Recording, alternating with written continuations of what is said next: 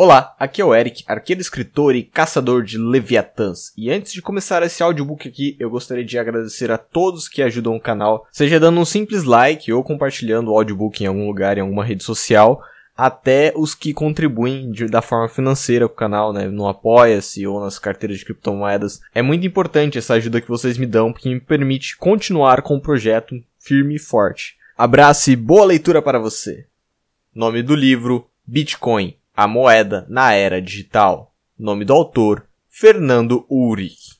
Primeiramente, agradeço aos irmãos Fernando e Roberto Fiore Chioca pela ideia deste livro e pela confiança em mim depositada como encarregado da realização deste projeto. Sem esse estímulo inicial, talvez esta obra jamais tivesse sido escrita.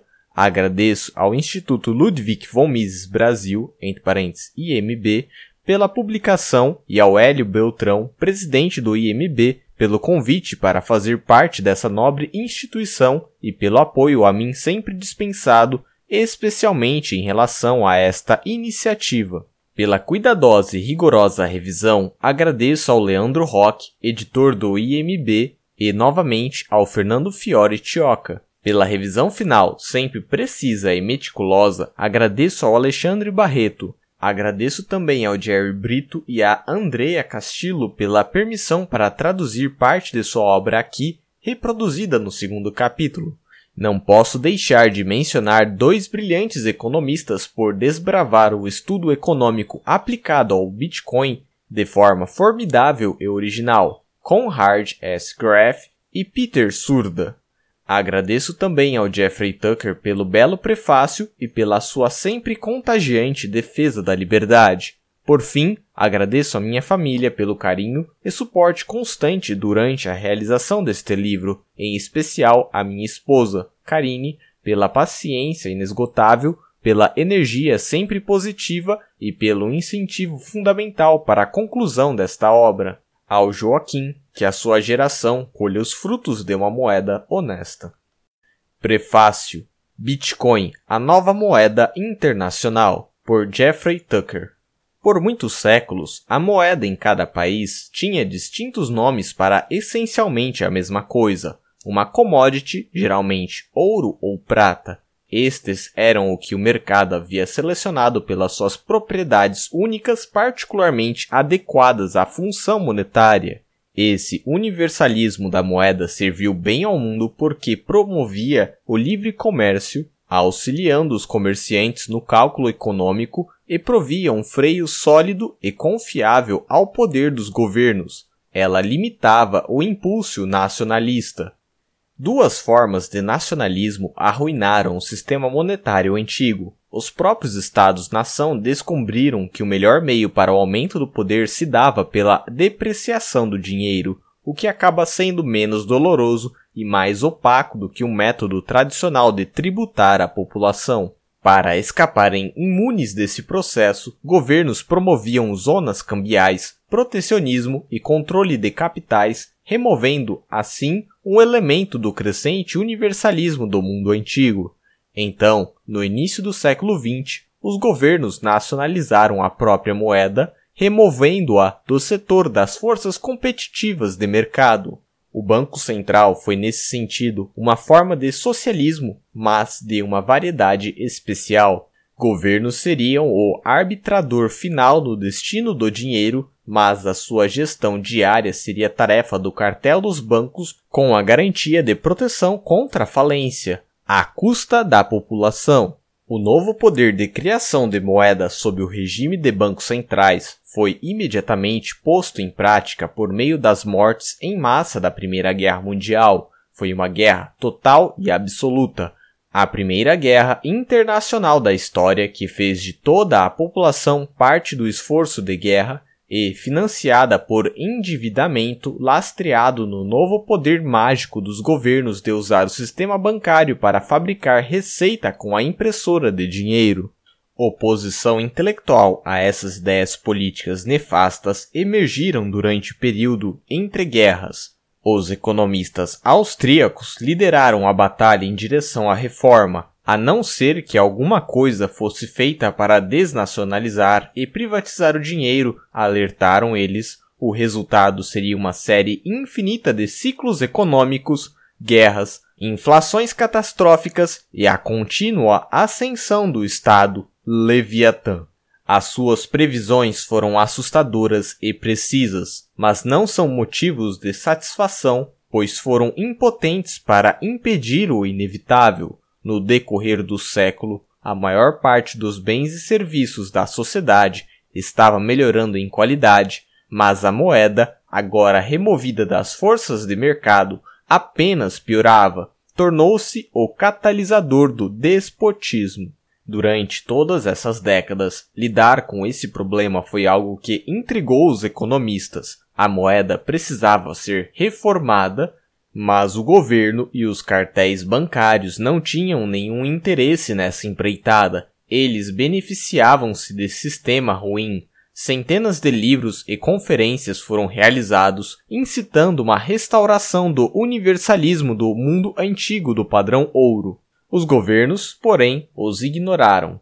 O impasse tornou-se particularmente intenso depois de os últimos vestígios do padrão ouro serem eliminados na década de 70.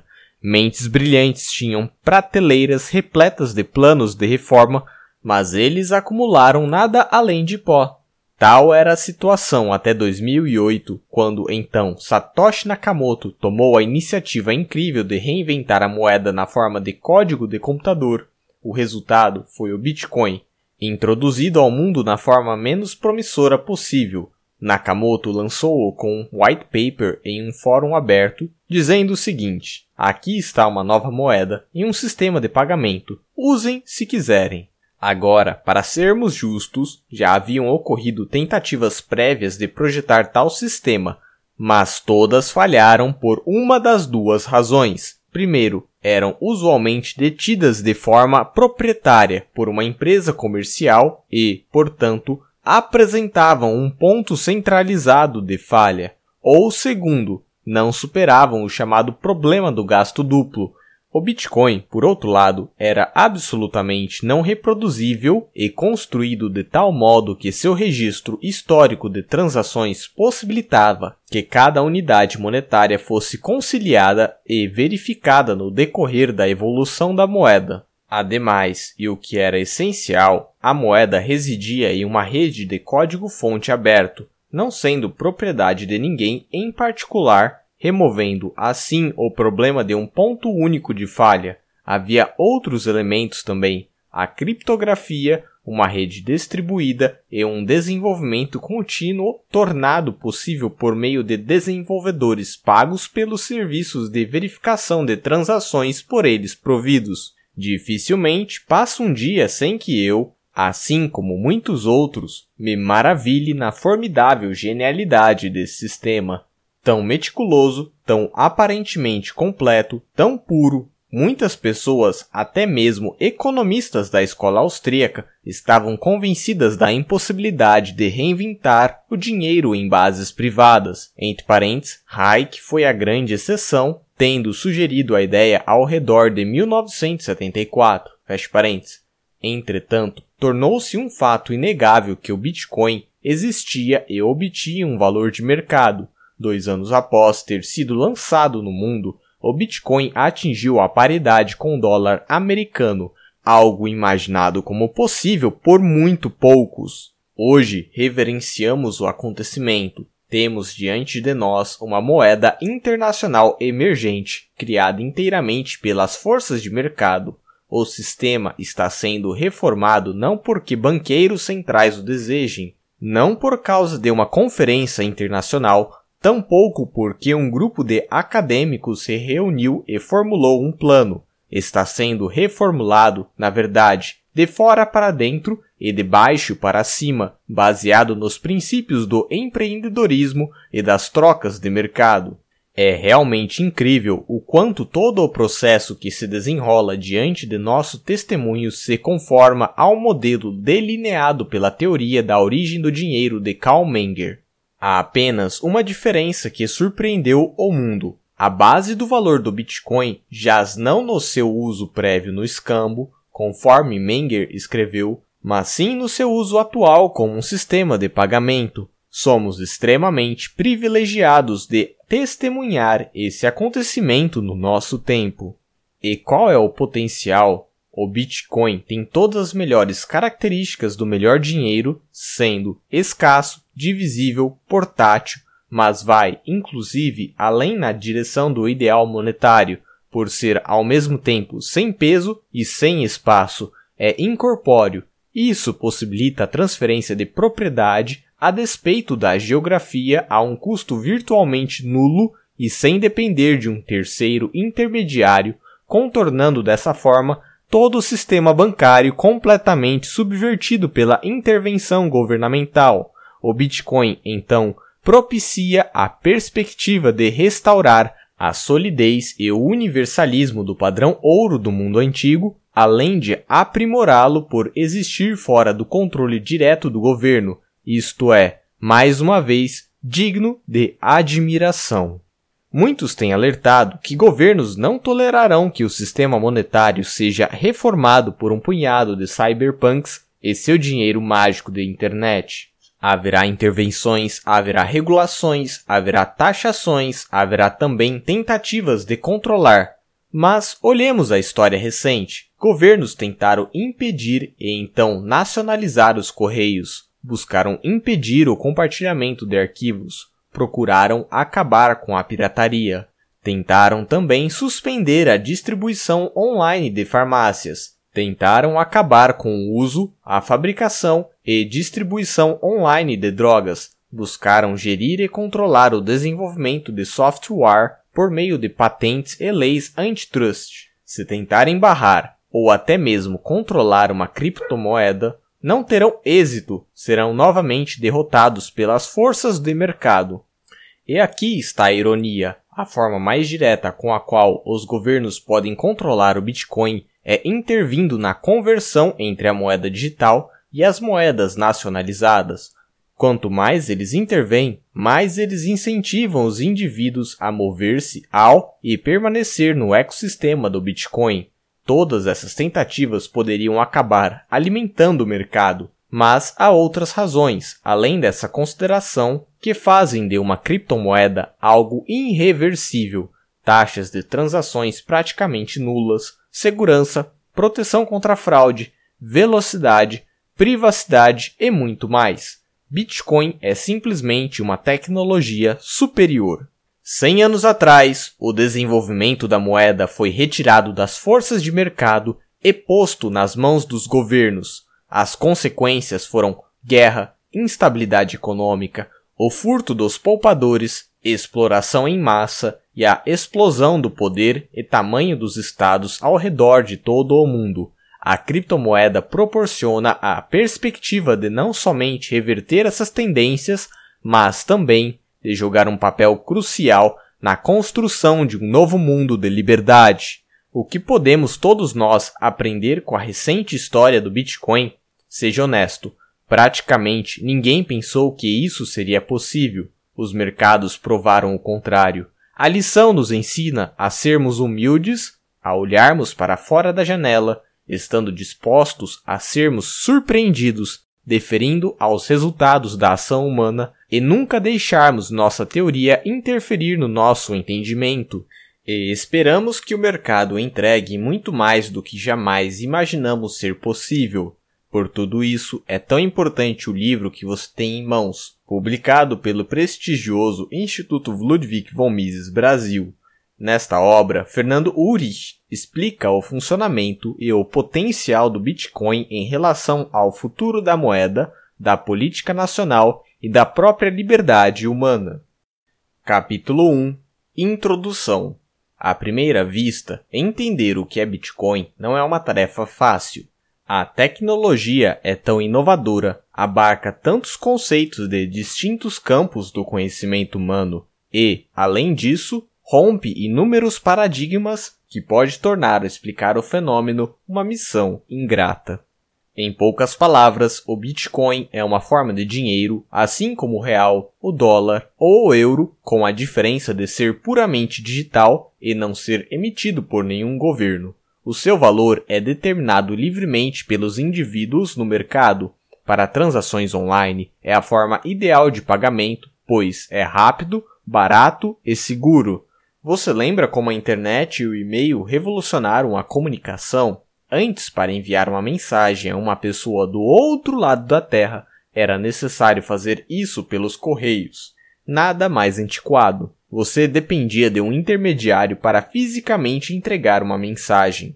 Pois é, retornar a essa realidade é inimaginável. O que o e-mail fez com a informação, o Bitcoin fará com o dinheiro. Com o Bitcoin você pode transferir fundos de A para B em qualquer parte do mundo sem jamais precisar confiar em um terceiro para essa simples tarefa. É uma tecnologia inovadora. Mas como ela funciona na prática? Quais os benefícios e desafios do Bitcoin? A primeira parte desta obra é dedicada justamente a explicar o que é a tecnologia, suas principais características e como ela opera, bem como as suas vantagens e desafios. Será possível entender os detalhes de seu funcionamento e algumas das implicações dessa inovação tecnológica. Entendido o básico sobre o Bitcoin, partiremos ao capítulo seguinte, buscando compreender o contexto e a história do surgimento da tecnologia. Muito mais do que algo aparentemente repentino, veremos como Bitcoin é fruto de anos de intensa pesquisa em ciência da computação. Procuraremos contextualizar o aparecimento do Bitcoin, abordando em detalhes a ordem monetária atual e sua evolução até o presente será possível entender não apenas o altíssimo nível de intervenção presente no sistema financeiro moderno, mas também como o Bitcoin é uma resposta direta a esse estado de coisas. Concluído esse capítulo, entraremos na parte mais densa desta obra, dedicada especialmente aos economistas, em que aplicaremos todo o ferramental teórico da ciência econômica alicerçado principalmente na teoria monetária desenvolvida por Ludwig von Mises, para analisar o fenômeno Bitcoin sob todos os ângulos possíveis. Como veremos adiante, a compreensão do seu surgimento no mercado e das suas particularidades e vantagens comparadas às formas de moeda hoje existentes nos permitirá realizar uma análise do Bitcoin plena e fundamentada abordando peculiaridades desde a falta de lastro até a intangibilidade, a oferta inelástica e a ausência de um emissor central, e etc. Será possível aperfeiçoar o entendimento não somente do Bitcoin, mas até mesmo da própria noção de dinheiro no sentido estritamente econômico do termo. Encerraremos esse capítulo revisitando a definição de moeda como é comumente entendida propondo inclusive um refinamento dela. Por fim, defenderemos, na última parte do livro, o ideal de liberdade monetária, demonstrando a sua impreendicibilidade a qualquer sociedade que almeja a prosperidade e a paz, ideal pelo qual renomados economistas liberais lutaram durante décadas, tendo todos igualmente fracassado Aproveitaremos esse momento para expor nossas conclusões sobre o porquê desses sucessivos malogros e, finalmente, compreender a essência do Bitcoin e como ele se encaixa nesse cenário. O futuro da moeda será o pano de fundo para a conclusão da obra. Embora este livro seja uma introdução do Bitcoin ao público leigo, ele é, sobretudo, uma obra de ciência econômica aplicada à mais recente inovação no âmbito monetário. Espero, portanto, que ele possa contribuir ao progresso da economia, agregando perspectivas originais e aprimorando o entendimento dos fenômenos monetários segundo a tradição da escola austríaca iniciada por Karl Menger. Em definitivo, o Bitcoin é a maior inovação tecnológica desde a internet é revolucionário, sem precedentes e tem o potencial de mudar o mundo de uma forma jamais vista. Como moeda, ele é o futuro. Ao avanço da liberdade individual é uma esperança e uma grata novidade. Capítulo 2 Bitcoin: O que é e como funciona. Primeiro, o que é Bitcoin? Bitcoin é uma moeda digital peer-to-peer, par a par ou simplesmente de ponto a ponto, de código aberto que não depende de uma autoridade central. Entre muitas coisas, o que faz o Bitcoin ser único é o fato dele ser o primeiro sistema de pagamento global totalmente descentralizado. Ainda que à primeira vista possa parecer complicado, os conceitos fundamentais não são difíceis de compreender. Visão geral: até a invenção do Bitcoin em 2008 pelo programador não identificado conhecido apenas pelo nome Satoshi Nakamoto, transações online sempre requereram um terceiro intermediário de confiança. Por exemplo, se Maria quisesse enviar 100 unidades de alguma moeda a João por meio da internet, ela teria que depender de serviços de terceiros como PayPal ou Mastercard. Intermediários como PayPal mantêm um registro dos saldos em conta dos clientes. Quando Maria envia 100 unidades ao João, o PayPal debita a quantia de sua conta, creditando-a na de João. Sem tais intermediários, um dinheiro digital poderia ser gasto duas vezes. Imagine que não haja intermediários com registros históricos e que o dinheiro digital seja simplesmente um arquivo de computador, da mesma forma que documentos digitais são arquivos de computador. Maria poderia enviar a João 100 unidades simplesmente anexando o arquivo de dinheiro em uma mensagem. Mas, assim como ocorre com um e-mail, enviar um arquivo como anexo não o remove do computador originador da mensagem eletrônica. Maria reteria a cópia do arquivo após tê-lo enviado anexado à mensagem. Dessa forma, ela poderia facilmente enviar as mesmas 100 unidades ao Marcos. Em ciência da computação, isso é conhecido como o problema do gasto duplo, e até o advento do Bitcoin, essa questão só poderia ser solucionada por meio de um terceiro de confiança que empregasse um registro histórico de transações. A invenção do Bitcoin é revolucionária porque, pela primeira vez, o problema do gasto duplo pode ser resolvido sem a necessidade de um terceiro. Bitcoin o faz distribuindo o imprescindível registro histórico a todos os usuários do sistema via uma rede peer-to-peer. Todas as transações que ocorrem na economia Bitcoin são registradas em uma espécie de livro-razão público e distribuído chamado de blockchain entre parênteses, corrente de blocos ou simplesmente um registro público de transações, o que nada mais é do que um grande banco de dados público contendo o histórico de todas as transações realizadas. Novas transações são verificadas contra o blockchain de modo a assegurar que os mesmos bitcoins não tenham sido previamente gastos, eliminando assim o problema do gasto duplo. A rede global, peer-to-peer, -peer, composta de milhares de usuários, torna-se o próprio intermediário. Maria e João podem transacionar sem o PayPal. É importante notar que as transações na rede Bitcoin não são denominadas em dólares, euros ou reais, como são no PayPal ou Mastercard. Em vez disso, são denominadas em bitcoins. Isso torna o sistema Bitcoin não apenas uma rede de pagamentos descentralizada, mas também uma moeda virtual, o valor da moeda não deriva do ouro ou de algum decreto governamental, mas do valor que as pessoas lhe atribuem. O valor em reais de um Bitcoin é determinado em um mercado aberto, da mesma forma que são estabelecidas as taxas de câmbio entre diferentes moedas mundiais. Como funciona? Até aqui discutimos o que é o Bitcoin, uma rede de pagamento peer-to-peer -peer e uma moeda virtual que opera essencialmente como dinheiro online. Vejamos agora como é seu funcionamento.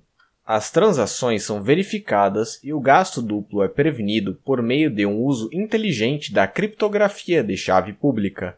Tal mecanismo exige que a cada usuário sejam atribuídas duas chaves, uma privada, que é mantida em segredo, como uma senha, e a outra pública, que pode ser compartilhada com todos. Quando a Maria decide transferir bitcoins ao João, ela cria uma mensagem chamada de transação, que contém a chave pública do João, assinando com sua chave privada. Olhando a chave pública da Maria, qualquer um pode verificar que a transação foi de fato assinada com sua chave privada, sendo assim uma troca autêntica e que João é o novo proprietário dos fundos. A transação é registrada, carimbada com data e hora e exposta em um bloco do blockchain.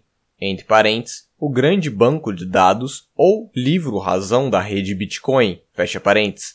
A criptografia de chave pública garante que todos os computadores na rede tenham um registro constantemente atualizado e verificado de todas as transações dentro da rede Bitcoin, o que impede o gasto duplo e qualquer tipo de fraude.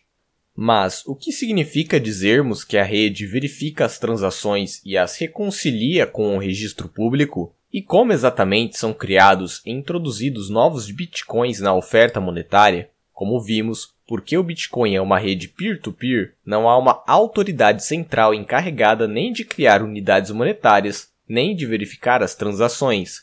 Essa rede depende dos usuários que provêm a força computacional para realizar os registros e as reconciliações das transações. Esses usuários são chamados de mineradores, porque são recompensados pelo seu trabalho com bitcoins recém-criados. Bitcoins são criados ou minerados à medida que milhares de computadores dispersos resolvem problemas matemáticos complexos que verificam as transações no blockchain. Como um analista afirmou, abre citação, a real mineração de bitcoins é puramente um processo matemático. Uma analogia útil é a procura de números primos. Entre parênteses, Erastótenes, na Grécia Antiga, produziu o primeiro algoritmo para encontrá-los. Fecha parênteses. Mas, à medida que eles eram encontrados, ficava mais difícil encontrar os maiores. Hoje em dia, pesquisadores usam computadores avançados de alto desempenho para encontrá-los e suas façanhas são observadas pela comunidade de matemática. Entre parênteses, por exemplo, a Universidade do Tennessee mantém uma lista dos 5 mil maiores. Fecha parênteses. No caso do Bitcoin, a busca não é, na verdade, por números primos, mas por encontrar a sequência de dados, entre parênteses, chamada de bloco, que produz certo padrão quando o algoritmo hash do Bitcoin é aplicado aos dados. Quando uma combinação ocorre, o minerador obtém um prêmio de bitcoins, entre parênteses, e também uma taxa de serviço em bitcoins, no caso de o mesmo bloco ter sido usado para verificar uma transação, fecha parênteses o tamanho do prêmio é reduzido ao passo que bitcoins são minerados. A dificuldade da busca também aumenta, fazendo com que seja computacionalmente mais difícil encontrar uma combinação. Esses dois efeitos combinados acabam por reduzir ao longo do tempo a taxa com que bitcoins são produzidos, imitando a taxa de produção de uma commodity como o ouro, em um momento futuro, novos bitcoins não serão produzidos e o único incentivo aos mineradores serão as taxas de serviços pela verificação de transações. Fecha citação. O protocolo, portanto, foi projetado de tal forma que cada minerador contribui com a força de processamento de seu computador, visando a sustentação da infraestrutura necessária para manter e autenticar a rede da moeda digital. Mineradores são premiados com bitcoins recém-criados por contribuir com força de processamento para manter a rede e por verificar as transações no blockchain. E à medida que mais capacidade computacional é dedicada à mineração, o protocolo incrementa a dificuldade do problema matemático, assegurando que bitcoins sejam sempre minerados a uma taxa previsível e limitada. Esse processo de mineração de bitcoins não continuará indefinidamente. O Bitcoin foi projetado de modo a reproduzir a extração de ouro ou outro metal precioso da Terra. Somente um número limitado e previamente conhecido de bitcoins poderá ser minerado. A quantidade arbitrária escolhida como limite foi de 21 milhões de bitcoins. Estima-se que os mineradores colherão o último satoshi, ou 0,00000001 de um Bitcoin. No ano de 2140, se a potência de mineração total escalar a um nível bastante elevado, a dificuldade de minerar bitcoins aumentará tanto que encontrar o último Satoshi será uma empreitada digital consideravelmente desafiadora. Uma vez que o último Satoshi tenha sido minerado, os mineradores que direcionarem sua potência de processamento ao ato de verificação das transações serão recompensados com taxas de serviços em vez de novos bitcoins minerados. Isso garante que os mineradores ainda tenham incentivo de manter a rede operando após a extração do último Bitcoin. O uso de pseudônimo. Muita atenção midiática é dada ao suposto anonimato que a moeda digital permite aos seus usuários. Essa ideia, no entanto, deriva de um errôneo entendimento do Bitcoin, porque as transações online até hoje necessitaram de um terceiro intermediário, elas não foram anônimas. O PayPal, por exemplo, tem um registro de todas as vezes em que a Maria enviou dinheiro ao João.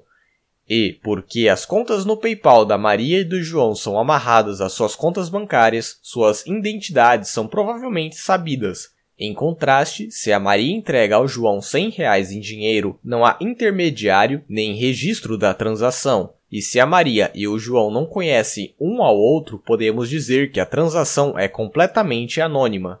O Bitcoin encaixa-se em algum ponto entre esses dois extremos. Por um lado, bitcoins são como dinheiro vivo, no sentido de que, quando a Maria envia bitcoins ao João, ela não mais os possui, e ele sim, e não há nenhum terceiro intermediário entre eles que conhece suas respectivas identidades. Por outro lado, e diferentemente do dinheiro vivo, o fato de que a transação ocorreu entre duas chaves públicas em tal dia e hora com certa quantidade, além de outras informações, é registrado no blockchain. Em realidade, qualquer e toda transação já efetuada na história da economia Bitcoin pode ser vista no blockchain. Enquanto as chaves públicas de todas as transações, entre parênteses, também conhecidas como endereços Bitcoin, são registradas no blockchain, tais chaves não são vinculadas à identidade de ninguém. Porém, se a identidade de uma pessoa estivesse associada a uma chave pública, poderíamos vasculhar as transações no blockchain e facilmente ver todas as transações associadas a essa chave. Dessa forma, ainda que Bitcoin seja bastante semelhante ao dinheiro vivo, em que as partes podem transacionar sem revelar suas identidades a um terceiro ou entre si, pois todas as transações de um endereço Bitcoin qualquer podem ser rastreadas. Nesse sentido, Bitcoin não garante o anonimato, mas permite o uso de pseudônimo. Vincular uma identidade do mundo real ao endereço Bitcoin não é tão difícil quanto se possa imaginar. Para começar, a identidade de uma pessoa, entre parênteses, ou pelo menos informação de identificação, como endereço IP, é frequentemente registrada quando alguém realiza uma transação de Bitcoin em uma página web ou troca dólares por Bitcoins em uma casa de câmbio de Bitcoins. Para aumentar as chances de manter o pseudônimo, seria necessário empregar softwares de anonimato como Tor e ter o cuidado de nunca transacionar com o endereço Bitcoin no qual poderia ser rastreada a identidade do usuário. Por fim, é também possível colher identidade simplesmente olhando o blockchain. Um estudo descobriu que técnicas de agrupamento baseadas em comportamento poderiam revelar as identidades de 40% dos usuários de Bitcoin em um experimento simulado. Uma pesquisa mais antiga das propriedades estatísticas do gráfico de transações de Bitcoin mostrou como uma análise passiva da rede com as ferramentas apropriadas pode revelar a atividade financeira e as identidades de usuários de Bitcoin. Já uma análise recente das propriedades estatísticas do gráfico de transações de bitcoins colheu resultados similares ao de um banco de dados mais abrangente. Uma outra análise do gráfico de transações de bitcoins reiterou que observadores usando fusão de entidade podem notar padrões estruturais no comportamento do usuário, enfatizando que esse é um dos desafios mais importantes ao anonimato do Bitcoin. Apesar disso, usuários de Bitcoin desfrutam de um nível muito maior de privacidade do que usuários de serviços tradicionais de transferência digital, os quais precisam fornecer informação pessoal detalhada a terceiros intermediários que facilitam a troca financeira. Ainda que Bitcoin seja frequentemente referido como uma moeda anônima, em realidade é bastante difícil permanecer anônimo na rede Bitcoin, Pseudônimos ligados a transações protocoladas no registro público podem ser identificadas anos após a realização de uma troca. Uma vez que intermediários de Bitcoin estejam completamente em dia com as regulações requeridas a intermediários financeiros tradicionais, o anonimato será ainda menos garantido, porque dos intermediários de Bitcoin será exigido coletar dados pessoais de seus clientes. 2. Benefícios do Bitcoin a primeira pergunta que muitas pessoas fazem quando aprendem sobre Bitcoin é: por que eu usaria Bitcoins quando posso usar reais, entre parênteses, ou dólares? Bitcoin ainda é uma moeda nova e flutuante que não é aceita por muitos comerciantes, tornando seus usos quase experimentais. Para entender melhor o Bitcoin, ajuda se pensarmos que ele não é necessariamente um substituto às moedas tradicionais, mas sim um novo sistema de pagamentos menores custos de transação. Porque não há um terceiro intermediário, as transações de Bitcoin são substancialmente mais baratas e rápidas do que as feitas por redes de pagamentos tradicionais. E, porque as transações são mais baratas, o Bitcoin faz com que micropagamentos e suas inovações sejam possíveis. Adicionalmente, o Bitcoin é uma grande promessa de uma forma de reduzir os custos de transação o Bitcoin é uma grande promessa de uma forma de reduzir os custos de transações aos pequenos comerciantes e remessas de dinheiro globais, aliviar a pobreza global pelo facilitado acesso ao capital, proteger indivíduos contra controles de capitais e censura, garantir privacidade financeira a grupos oprimidos e estimular a inovação, entre parênteses, dentro e acima do protocolo Bitcoin. Por outro lado, a natureza descentralizada do Bitcoin também apresenta oportunidades ao crime. O desafio, então, é desenvolver processos que reduzem as oportunidades para a criminalidade enquanto mantém-se os benefícios que Bitcoin oferece. Em primeiro lugar, Bitcoin é atrativo a pequenas empresas de margens apertadas que procuram formas de reduzir seus custos de transação na condução de seus negócios, cartões de crédito expandiram de forma considerável a facilidade de transacionar, mas seu uso vem acompanhado de pesados custos aos comerciantes. Negócios que desejam oferecer aos seus clientes a opção de pagamento com cartões de crédito precisam primeiro contratar uma conta com as empresas de cartões. Dependendo dos termos de acordo com cada empresa, os comerciantes têm de pagar uma variedade de taxas de autorização, taxas de transação, taxas de extrato e etc. Essas taxas rapidamente se acumulam e aumentam significativamente o custo dos negócios. Entretanto, se um comerciante rejeita aceitar pagamentos com cartões de crédito,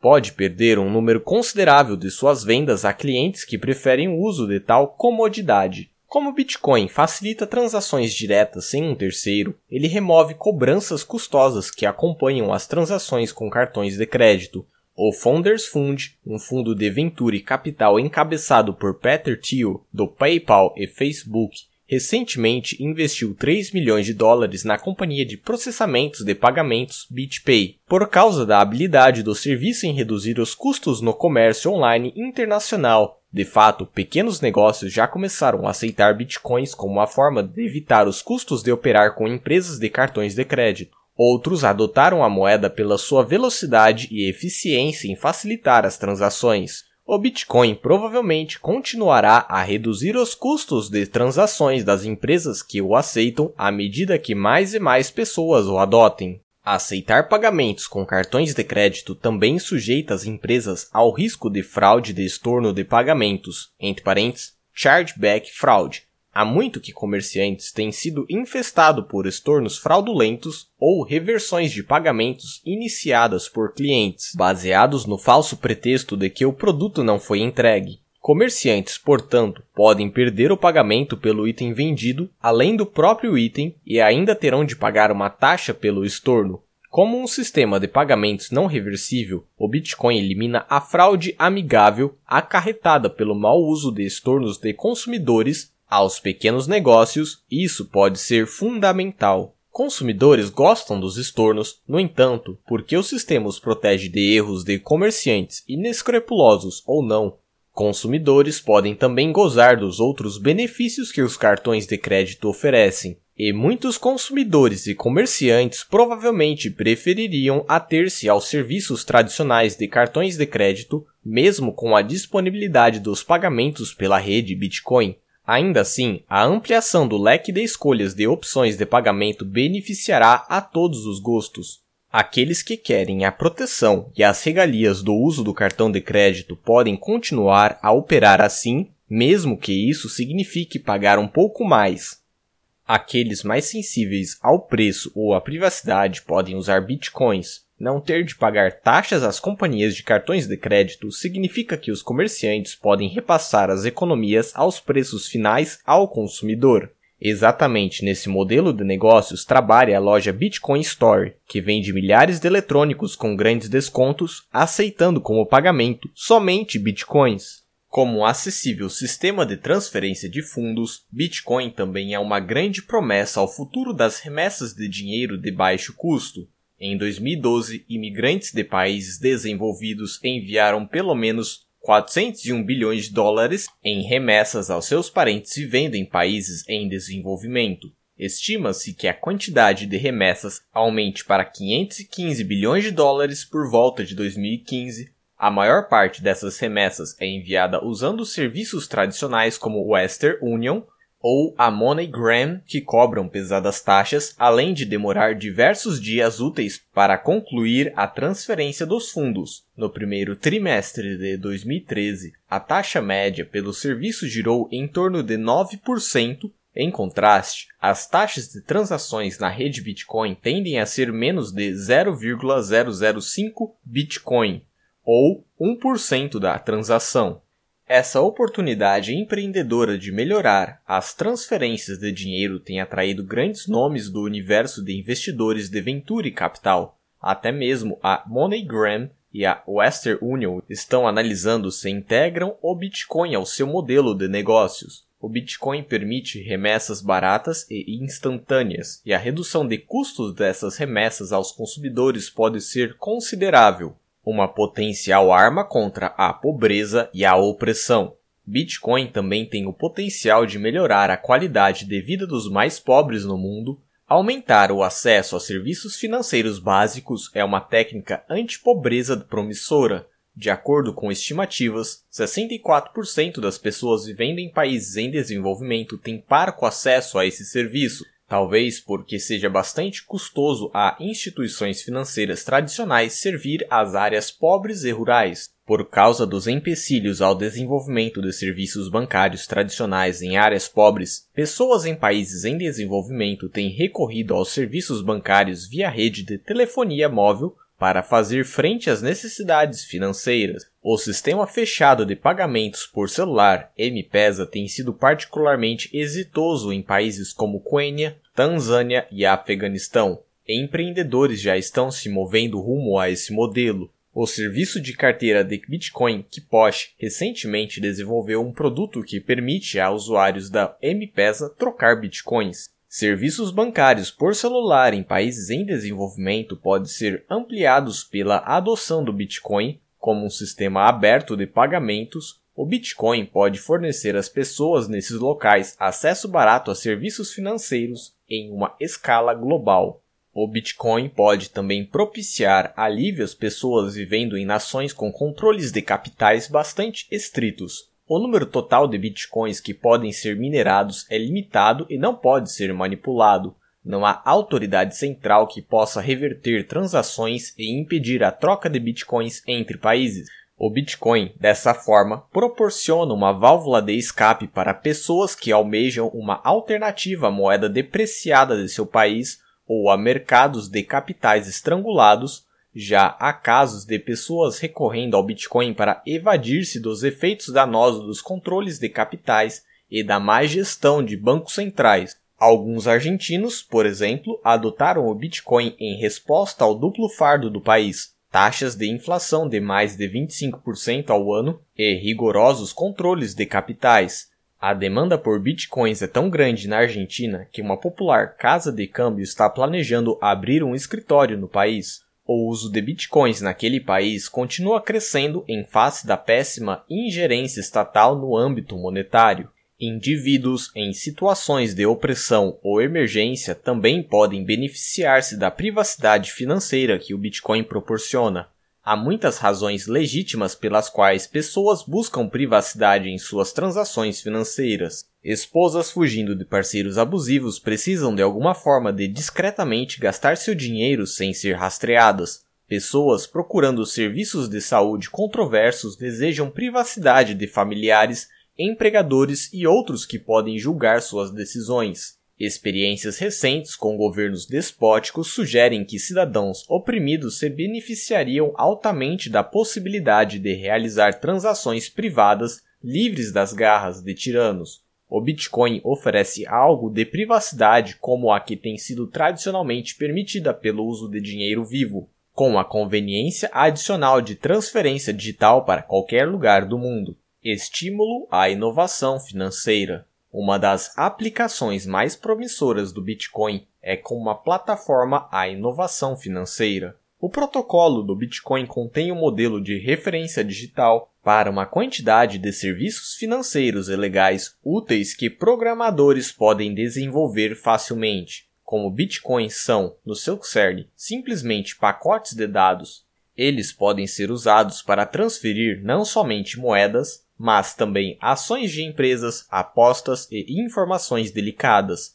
Alguns dos atributos que estão embutidos no protocolo do Bitcoin inclui micropagamentos, mediações de litígios, contratos de garantia e propriedade inteligente. Esses atributos permitiriam o fácil desenvolvimento de serviços de tradução via internet, processamento instantâneo de transações pequenas, entre parênteses, como medição automática de acesso Wi-Fi, e serviços de financiamento coletivo. Adicionalmente, programadores podem desenvolver protocolos alternativos em cima do protocolo do Bitcoin da mesma forma que a web e o correio eletrônico operam no protocolo da internet, TCP/IP. Um programador já propôs uma nova camada de protocolo para agregar ao protocolo do Bitcoin e assim aperfeiçoar a estabilidade e segurança da rede. Outro criou um serviço de tabelião digital para armazenar anonimamente e com segurança uma prova de existência para documentos privados em cima do protocolo do Bitcoin. Outros ainda adotaram o modelo Bitcoin como forma de cifrar comunicações de correios eletrônicos. Um grupo de desenvolvedores esboçou um protocolo aditivo que melhorará a privacidade da rede.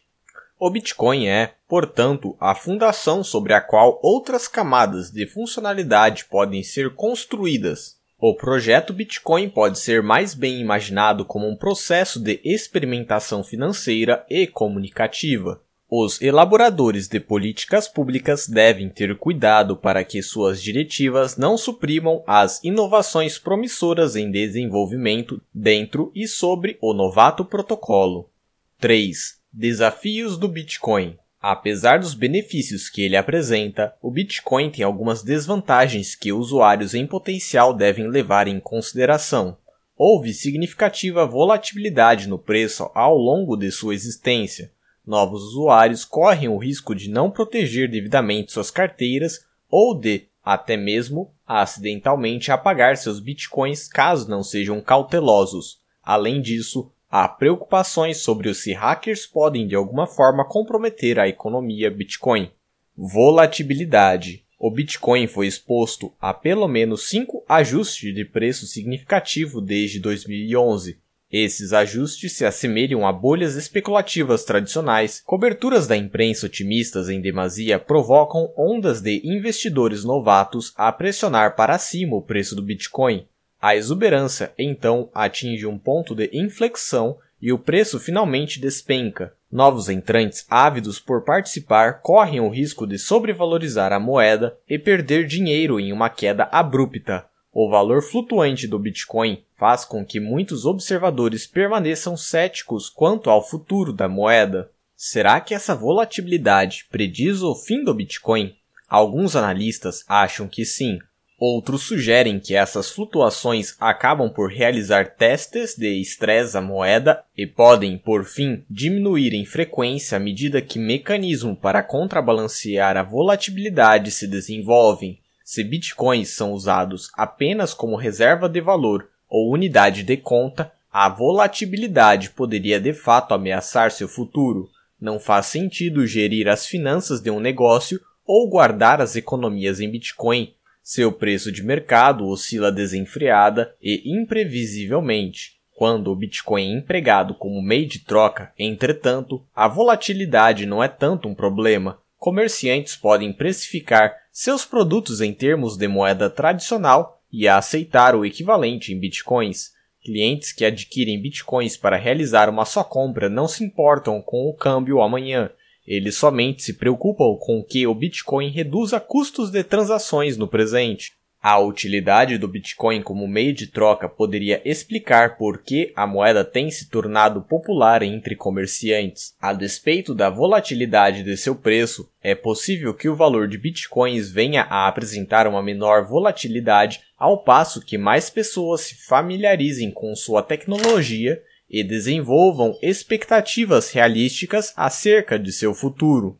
Como uma moeda digital, o Bitcoin apresenta alguns desafios de segurança específicos. Se as pessoas não são cuidadosas, elas podem inadvertidamente apagar ou perder seus bitcoins. Uma vez que o arquivo digital esteja perdido, o dinheiro está perdido da mesma forma como o dinheiro vivo de papel estaria. Se as pessoas não protegem seus endereços Bitcoin, elas podem estar mais sujeitas ao roubo. As carteiras de Bitcoin agora podem ser protegidas por criptografia mas os usuários devem selecionar a ativação da criptografia. Se um usuário não cifra sua carteira, os bitcoins podem ser roubados por malware.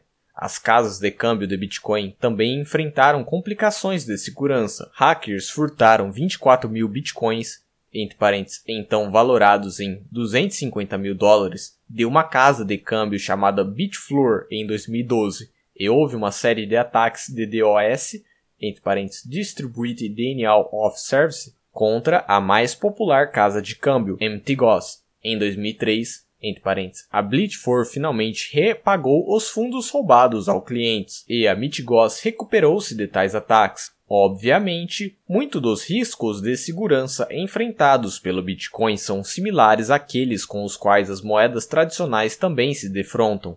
Notas de reais também podem ser destruídas ou perdidas. Informação financeira pode ser roubada e usada por criminosos e bancos podem ser assaltados ou alvos de ataques de DOS. Os usuários de Bitcoin deveriam aprender sobre e como preparar-se contra riscos de segurança da mesma forma que o fazem com outras atividades financeiras. Uso para fins criminosos. Também há razões para os políticos ficarem apreensivos quanto a algumas das aplicações não intencionadas do Bitcoin. Devido ao fato do Bitcoin permitir o uso de pseudônimos, políticos e jornalistas têm questionado se criminosos podem usá-lo para lavagem de dinheiro ou para aceitar pagamentos da venda de produtos e serviços ilícitos. De fato, e como o dinheiro vivo, ele pode ser usado tanto para o bem quanto para o mal. Um exemplo notório é o caso do site de mercado negro em Deep Web, conhecido como Silk Road. Esse site se aproveitava da rede para anonimato Tor e da natureza de se usar pseudônimo no Bitcoin para disponibilizar um vasto mercado digital em que se podia encomendar drogas por correio, além de outros produtos lícitos e ilícitos. Ainda que os administradores do Silk Road não permitissem a troca de nenhum produto que resultasse de fraude ou dano, como cartões de crédito roubados ou fotos de exploração de menores, era permitido aos comerciantes vender produtos ilegais como documentos de identidade, falsos e drogas ilícitas. Um estudo estimou que o total de transações mensais no Silk Road alcance aproximadamente 1,2 milhão de dólares, mas o mercado de Bitcoin acumulou 770 milhões de dólares em transações durante junho de 2013, Vendas no Silk Road, portanto, constituíam uma quase insignificante parcela do total da economia Bitcoin. A associação do Silk Road com o Bitcoin manchou sua reputação. Na sequência da publicação de um artigo sobre o Silk Road em 2011, os senadores norte-americanos Charles Schumer e Joe Manchin enviaram uma carta ao promotor-geral Eric Holder e ao administrador do Drug Enforcement Administration, Michelle Leonard, pedindo por uma caçada ao Silk Road, ao software de anonimato Tor e ao Bitcoin. Outra preocupação é que o Bitcoin seja usado para lavagem de dinheiro para financiamento do terrorismo e tráfico de produtos ilegais. Apesar dessas inquietações serem, neste momento, mais teóricas do que empíricas, o Bitcoin poderia de fato ser uma opção àqueles que desejam mover dinheiro sujo discretamente. Preocupações com o potencial de o Bitcoin ser usado para lavagem de dinheiro foram atiçadas após o Liberty Reserve, um serviço privado e centralizado de moeda digital com sede na Costa Rica, ter sido encerrado pelas autoridades sob alegações de lavagem de dinheiro. Embora o Liberty Reserve e o Bitcoin pareçam similares porque ambos oferecem moedas digitais, há diferenças importantes entre os dois. O Liberty Reserve era um serviço de divisa centralizado, criado e pertencente a uma empresa privada, supostamente com o expresso propósito de facilitar a lavagem de dinheiro. O Bitcoin não. As transações dentro da economia do Liberty Reserve não eram transparentes. O Bitcoin, por outro lado, é uma moeda descentralizada aberta que fornece um registro público de todas as transações. Lavadores de dinheiro podem tentar proteger seus endereços de Bitcoin e suas identidades, mas seus registros de transações serão sempre públicos e acessíveis a qualquer momento pelas autoridades. Lavar dinheiro por meio do Bitcoin, então, pode ser visto como uma empreitada muito mais arriscada do que usar um sistema centralizado como Liberty Reserve. Ademais, diversas casas de câmbio de Bitcoin têm tomado as medidas necessárias para estar em dia com as regulações e exigência das autoridades no que tange ao combate à lavagem de dinheiro. A combinação de um sistema de registro público entre parênteses, o livro razão do Bitcoin ou o blockchain, com a cooperação das casas de câmbio na coleta de informações dos usuários, fará do Bitcoin uma via relativamente menos atrativa aos lavadores de dinheiro. Também é importante notar que muitas das potenciais desvantagens do Bitcoin são as mesmas enfrentadas pelo tradicional dinheiro vivo. Este tem sido historicamente o veículo escolhido por traficantes e lavadores de dinheiro mas políticos jamais seriamente considerariam banir o dinheiro vivo. À medida que os reguladores comecem a contemplar o Bitcoin, eles deveriam ser cautelosos com os perigos da regulação excessiva. No pior cenário possível, os reguladores poderiam impedir que negócios legítimos se beneficiem da rede Bitcoin sem impor nenhum empecilho ao uso do Bitcoin por traficantes ou lavadores de dinheiro. Se as casas de câmbio são sobrecarregadas pela regulação e encerram suas atividades, por exemplo, traficantes e afins ainda assim poderiam colocar dinheiro na rede pagando uma pessoa com dinheiro físico para que esta lhes transfira seus bitcoins. Nesse cenário, transações benéficas são impossibilitadas por regulação excessiva enquanto as atividades alvo continuam a ocorrer. 4. Regulação e legislação. As leis e regulações atuais não preveem uma tecnologia como o Bitcoin, o que resulta em algumas zonas legais cinzentas. Isso ocorre porque o Bitcoin não se encaixa em definições regulamentares existentes de moeda ou outros instrumentos financeiros ou instituições, tornando complexo saber quais leis se aplicam a ele e de que forma. O Bitcoin tem as propriedades de um sistema eletrônico de pagamentos, uma moeda e uma commodity entre outras. Dessa forma, estará certamente sujeito ao escrutínio de diversos reguladores. Vários países estão atualmente debatendo Bitcoin em nível governamental. Alguns já emitiram pareceres ou pronunciamentos oficiais estabelecendo diretrizes, orientações e etc. Uns com uma postura neutra, outros de uma forma mais cautelosa. Embora não seja o foco deste livro averiguar qual o tratamento legal adequado, é oportuno afirmar que as questões legais certamente afetarão a forma como o Bitcoin se desenvolve ao redor do mundo. Em países desenvolvidos, as incertezas sobre como o Bitcoin será regulado pouco a pouco se dissolvem, mas em pleno ano de 2014, ainda há questões a serem endereçadas pelas autoridades. No Brasil, nada em específico concernente ao Bitcoin foi emitido pelos órgãos reguladores, por ser um mercado em franco e rápido crescimento é de se esperar novidade no âmbito legal proximadamente. Fim do capítulo. Aqui tem um monte de notas, pega o PDF e vai ler. Capítulo 3. A história e o contexto do Bitcoin. É com a análise do contexto em que o Bitcoin surgiu que podemos entender a sua razão de ser, ainda que possa ser considerado uma mera coincidência o fato de a moeda digital ter surgido em meio à maior crise financeira desde a Grande Depressão de 1930. Não podemos deixar de notar o avanço do Estado interventor, as medidas sem precedentes e arbitrárias das autoridades monetárias na primeira década do novo milênio e a constante perda de privacidade que cidadãos comuns vêm enfrentando em grande parte dos países desenvolvidos e emergentes, esses fatores são certamente responsáveis por parte do ímpeto da criação do Bitcoin. E enquanto os reais motivos de seu surgimento podem ser apenas intuídos, não há dúvidas quanto ao que possibilitou o seu desenvolvimento, a era da computação, a revolução digital. Primeiro, a grande crise econômica do século XXI e a perda de privacidade financeira. A quebra do banco Lehman Brothers em setembro de 2008, um dos grandes marcos da atual crise econômica e a maior falência da história dos Estados Unidos, ocorreu há pouco mais de cinco anos, e até hoje seguimos sentindo as repercussões dessa grande crise. No mainstream da ciência econômica, muito ainda se debate sobre as reais causas da deblaque financeira, a ganância, a desregulamentação do setor financeiro, os excessos de bancos ou simplesmente o capitalismo. São todos elementos apontados como os causadores da crise, mas é justamente o setor financeiro aquele em que a intervenção dos governos é mais presente e marcante, seja em países desenvolvidos, seja em países em desenvolvimento. Assim, e como veremos adiante, o mais correto seria apontar o socialismo aplicado ao âmbito monetário como real culpado e não o livre mercado.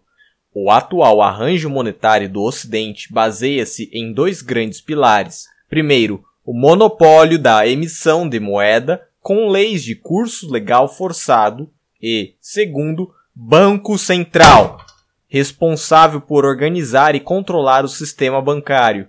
Em grande parte dos países, a tarefa de emissão de moeda é delegada pelo Estado ao próprio Banco Central. É, portanto, patente a interferência governamental no âmbito monetário. Tal arranjo é a antítese de livre mercado. Considerá-lo um exemplo de capitalismo exige uma boa dose de elasticidade intelectual. Além disso, as moedas hoje emitidas pelos governos não têm lastro algum, senão a confiança dos governos. Ao longo de centenas de anos, o arranjo monetário desenvolveu-se de tal forma que não há mais vestígios de qualquer vínculo ao ouro ou à prata, ambos metais preciosos que serviram como dinheiro por milênios.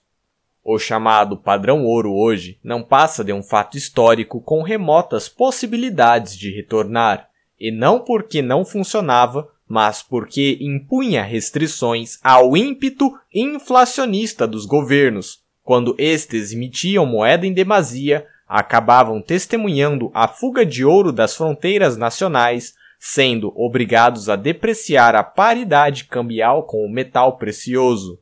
Desde 1971, quando o então presidente Richard Nixon suspendeu a conversibilidade do dólar em ouro, vivemos na era do papel moeda fiduciário, em que bancos centrais podem imprimir quantidades quase ilimitadas de dinheiro salvo o risco de que os cidadãos percam toda a confiança na moeda, recusando-se a usá-la em suas transações, como costuma ocorrer em episódios de hiperinflação. A realidade é que recorrer à impressão de dinheiro é algo que os governos naturalmente fizeram ao longo da história para financiar seus déficits, para custear suas guerras ou para sustentar um Estado perdulário incapaz de sobreviver apenas com os impostos cobrados da sociedade. O poder de imprimir dinheiro é tentador demais para não ser usado. Mas, nos últimos 100 anos, o mecanismo de impressão de dinheiro foi, de certa maneira, sofisticado. Antigamente, diluía-se o conteúdo do metal precioso de uma moeda, adicionando o metal de mais baixa qualidade. Na República de Weimar, as impressoras de papel moeda operavam a todo vapor 24 horas por dia.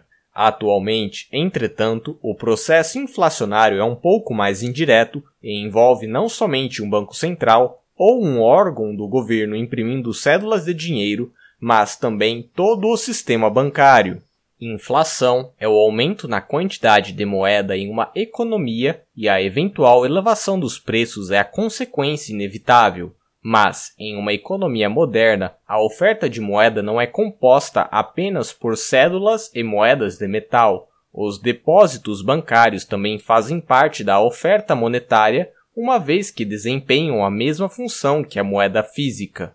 Ainda que não existam materialmente, os depósitos constituem parte da oferta monetária total. Assim, quando se emite moeda ou se criam depósitos bancários do nada, está ocorrendo inflação. E quanto maior a quantidade de dinheiro, entre parênteses, oferta monetária, em uma economia, menor o poder de compra de cada unidade monetária, ou o seu corolário, mais caros se tornam os produtos e serviços. Mas, e como se multiplicam os depósitos bancários? Por meio de um mecanismo chamado reservas fracionárias. Em suma, significa que os bancos podem guardar nos seus cofres apenas uma fração do dinheiro que foi depositado e emprestar o restante ao público. Daí o nome reservas fracionárias. E o impacto desse arranjo no sistema financeiro é monumental, porque esse simples mecanismo concede aos bancos o poder de criar depósitos bancários por meio da expansão do crédito e, como depósitos bancários são considerados parte da massa monetária, os bancos criam moeda de fato. Por isso, disse que os bancos são criadores de moeda. Além de aumentar a quantidade de moeda, a expansão do crédito pelo sistema bancário tem outro efeito nocivo na economia, a formação de ciclos econômicos. Para que haja investimento, é preciso haver poupança. É o investimento que permite o acúmulo de capital, que, por sua vez, possibilita uma maior produtividade da economia, mas sem poupança prévia não é possível investir. A expansão do crédito pelo sistema bancário sobre um regime de reservas fracionárias permite que os bancos concedam empréstimos às empresas e indivíduos como se houvesse poupança disponível, quando, na verdade, isso não ocorreu. Logo, os empresários investem como se houvesse recursos disponíveis para levar a cabo seus empreendimentos, criando um auge econômico que contenha sementes de sua própria ruína.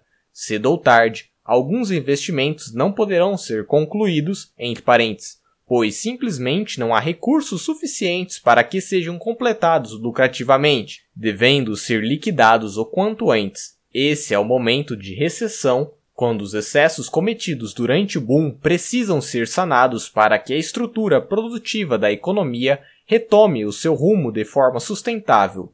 Normalmente, o sinal que antecede um ciclo de auge é a redução artificial dos juros pelo Banco Central.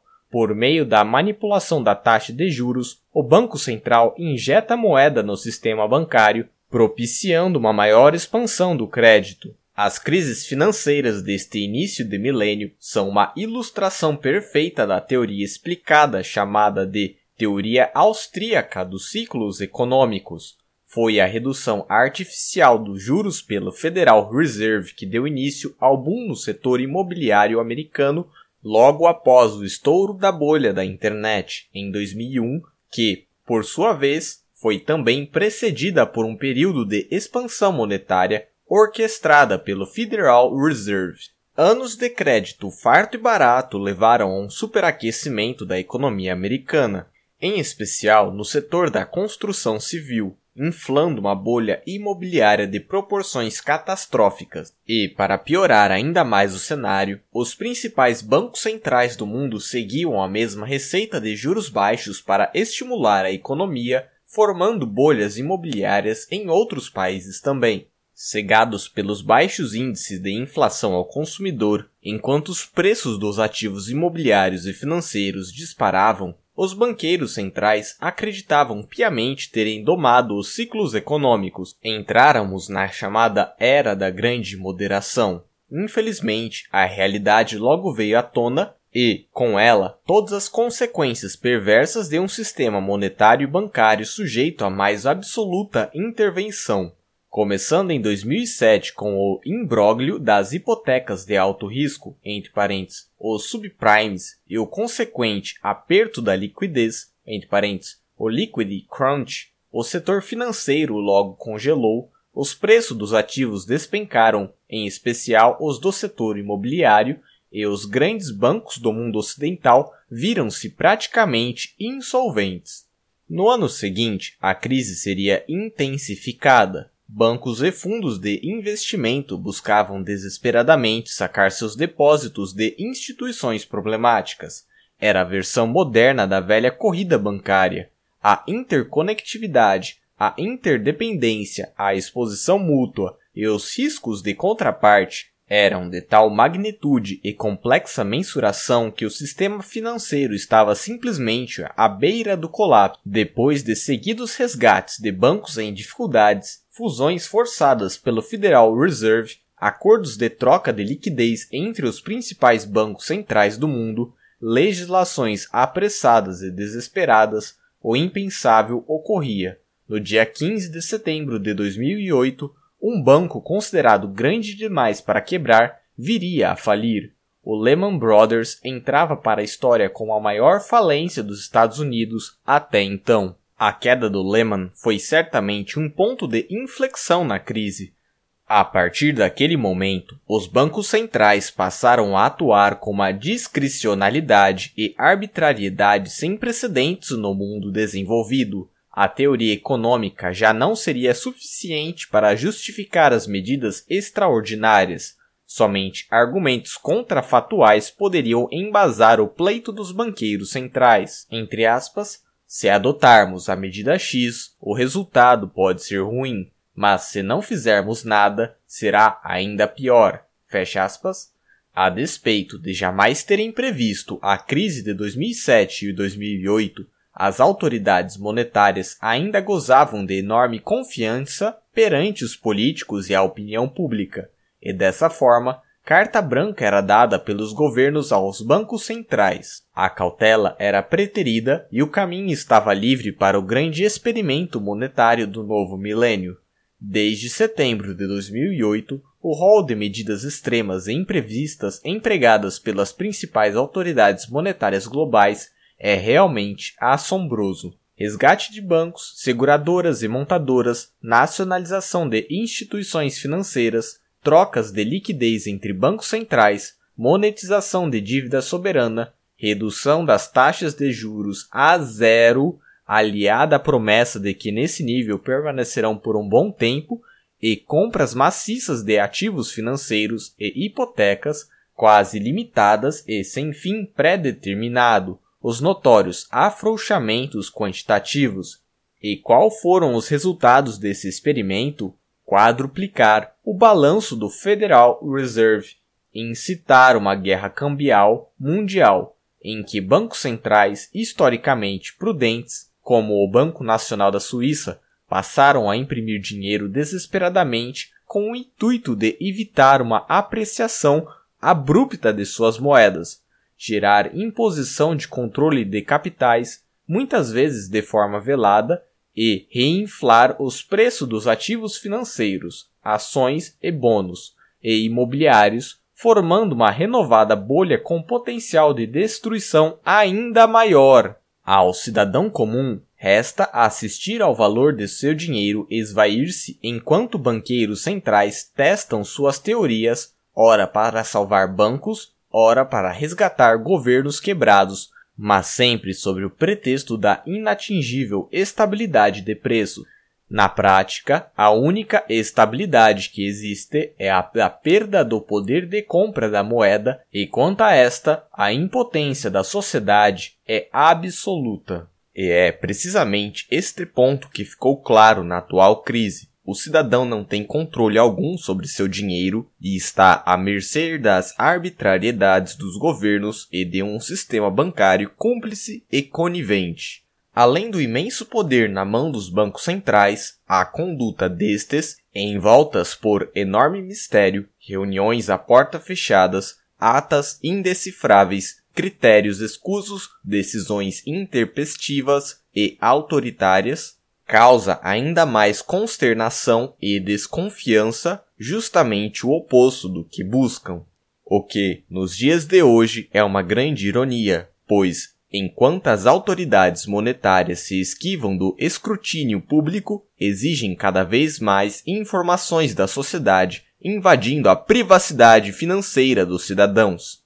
Isso nos traz o outro desdobramento do paradigma atual que vivemos, a crescente perda de privacidade financeira, frequentemente justificada pela ameaça do terrorismo, real ou imaginário, a qual foi intensificada depois dos ataques às Torres Gêmeas do World Trade Center em setembro de 2001, sob a alegação de impedir o financiamento de atividades terroristas e lavagem de dinheiro. Quem acaba sofrendo as consequências da supervisão e espionagem são os cidadãos de bem que encontram cada vez mais dificuldades para proteger seus ativos e movê-los a qualquer jurisdição fora do alcance dos governos. Em países emergentes, cujo histórico de estritos controles de capitais é bastante notário, a falta de liberdade financeira não é novidade, mas aos cidadãos de países de primeiro mundo, esse novo paradigma não é nada bem-vindo. É provável que nenhum país desenvolvido tenha avançado tanta agenda contra a privacidade financeira como os Estados Unidos. Seguidos acordos secretos com a União Europeia, Suíça e outros portos financeiros tidos como seguros têm levado o cidadão americano a ser um cliente altamente indesejado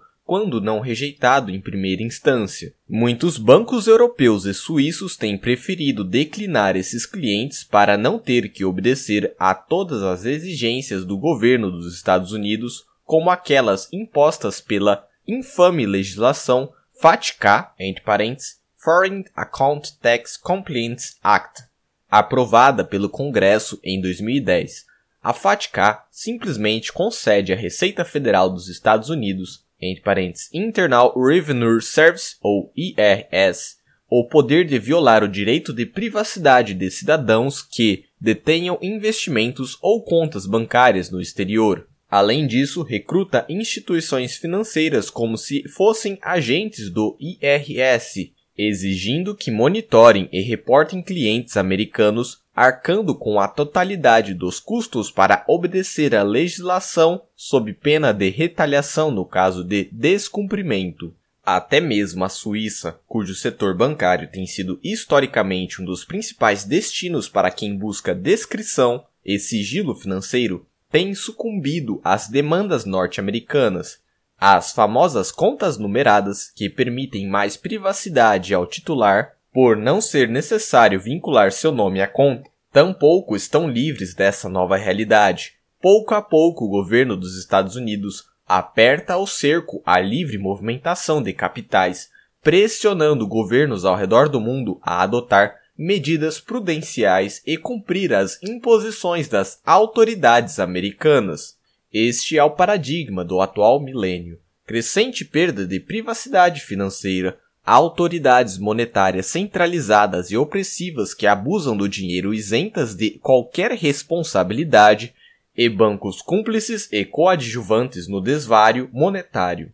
Entretanto, se por um lado o cenário é desalentador, por outro, o terreno é fértil para a busca de novas soluções. Coincidência ou não, um mês após a quebra do Lehman Brothers, era lançada a pedra fundamental de uma possível solução a instabilidade do sistema financeiro mundial.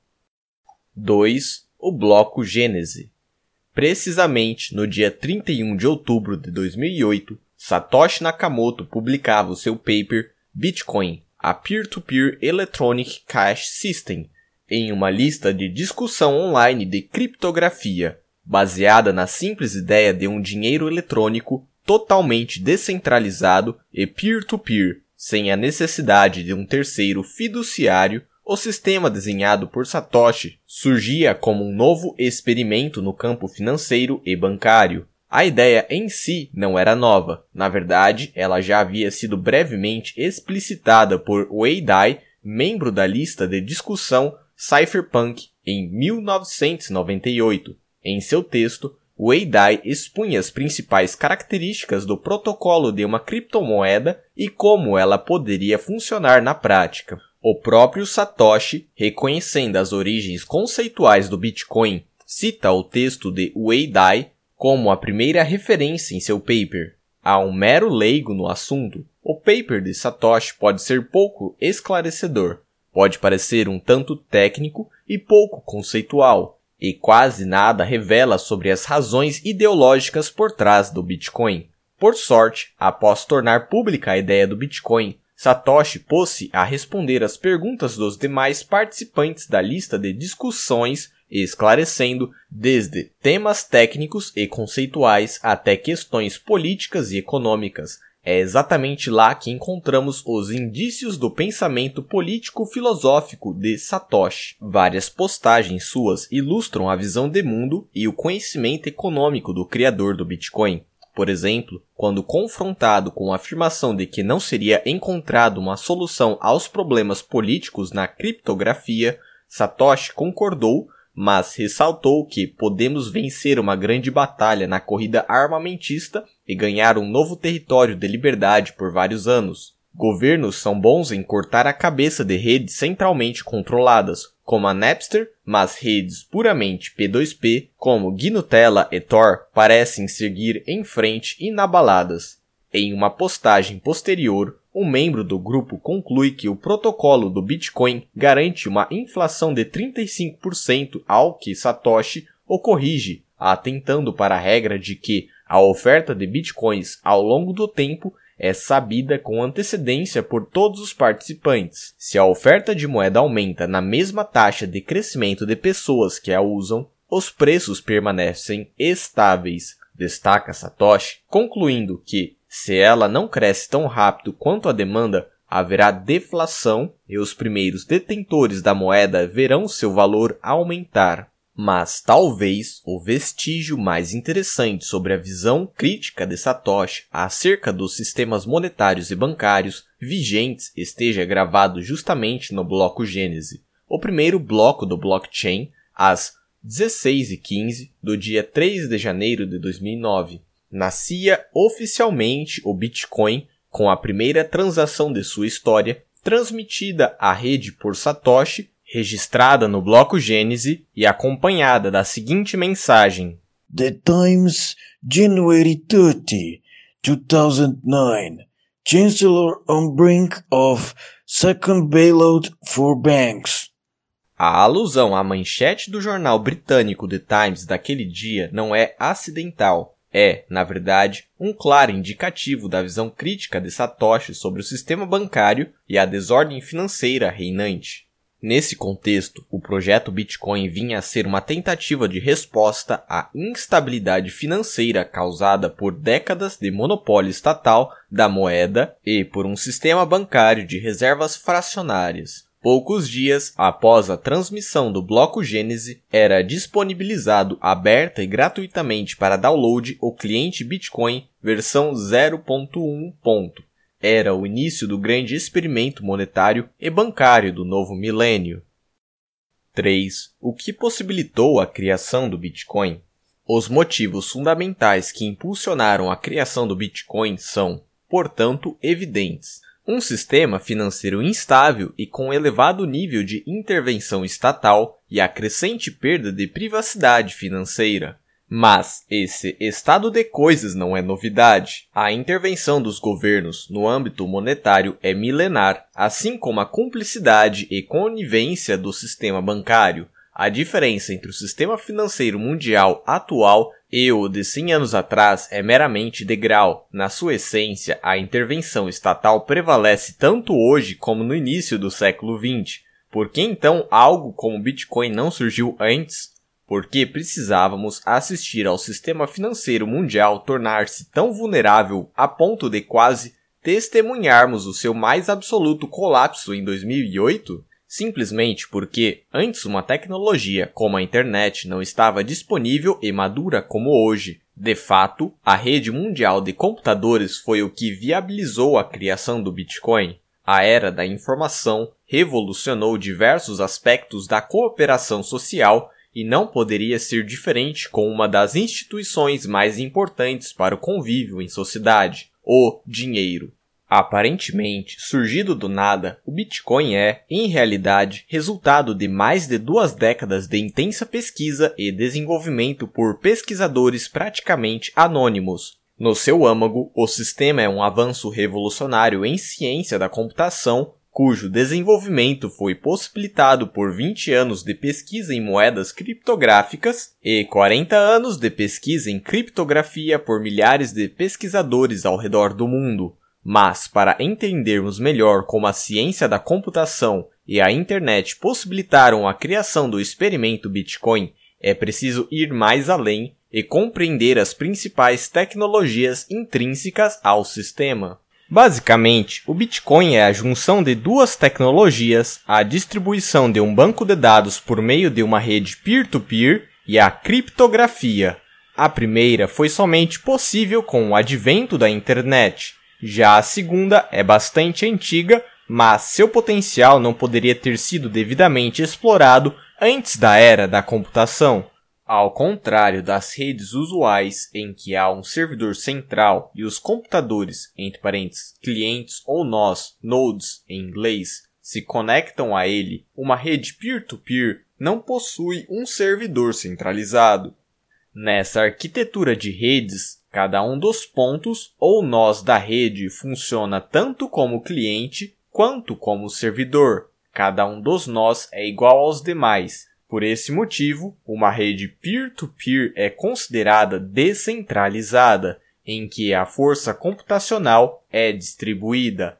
A ideia de redes distribuídas não é nova e vem se desenvolvendo desde 1960 nos Estados Unidos, mas foi com o surgimento da internet que as redes peer-to-peer -peer realmente ganharam terreno e notoriedade. No final da década de 90, com a criação do Napster, essas redes se tornaram ainda mais populares, atraindo dezenas de milhões de pessoas dedicadas a trocar arquivos de áudio entre si. Desde então, diversas variantes de redes descentralizadas surgiram, frequentemente visando a troca de arquivos digitais.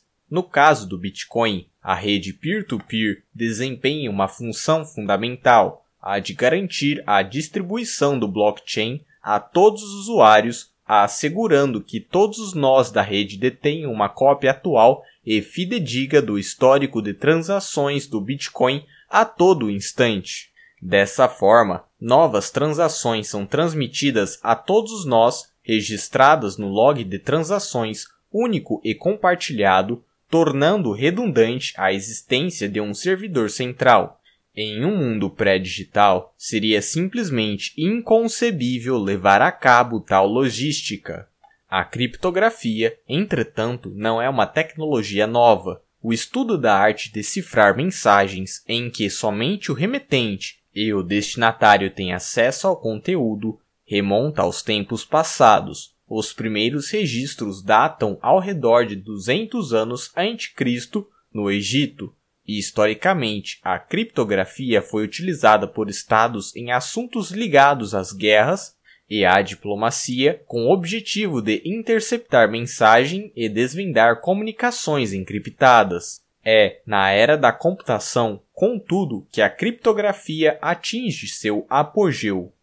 Antes do século XX, a criptografia preocupava-se principalmente com padrões linguísticos e análise de mensagens, como a própria etimologia sugere, entre parênteses, criptografia do grego cryptos, escondido, e graphen, escrita, fecha parênteses.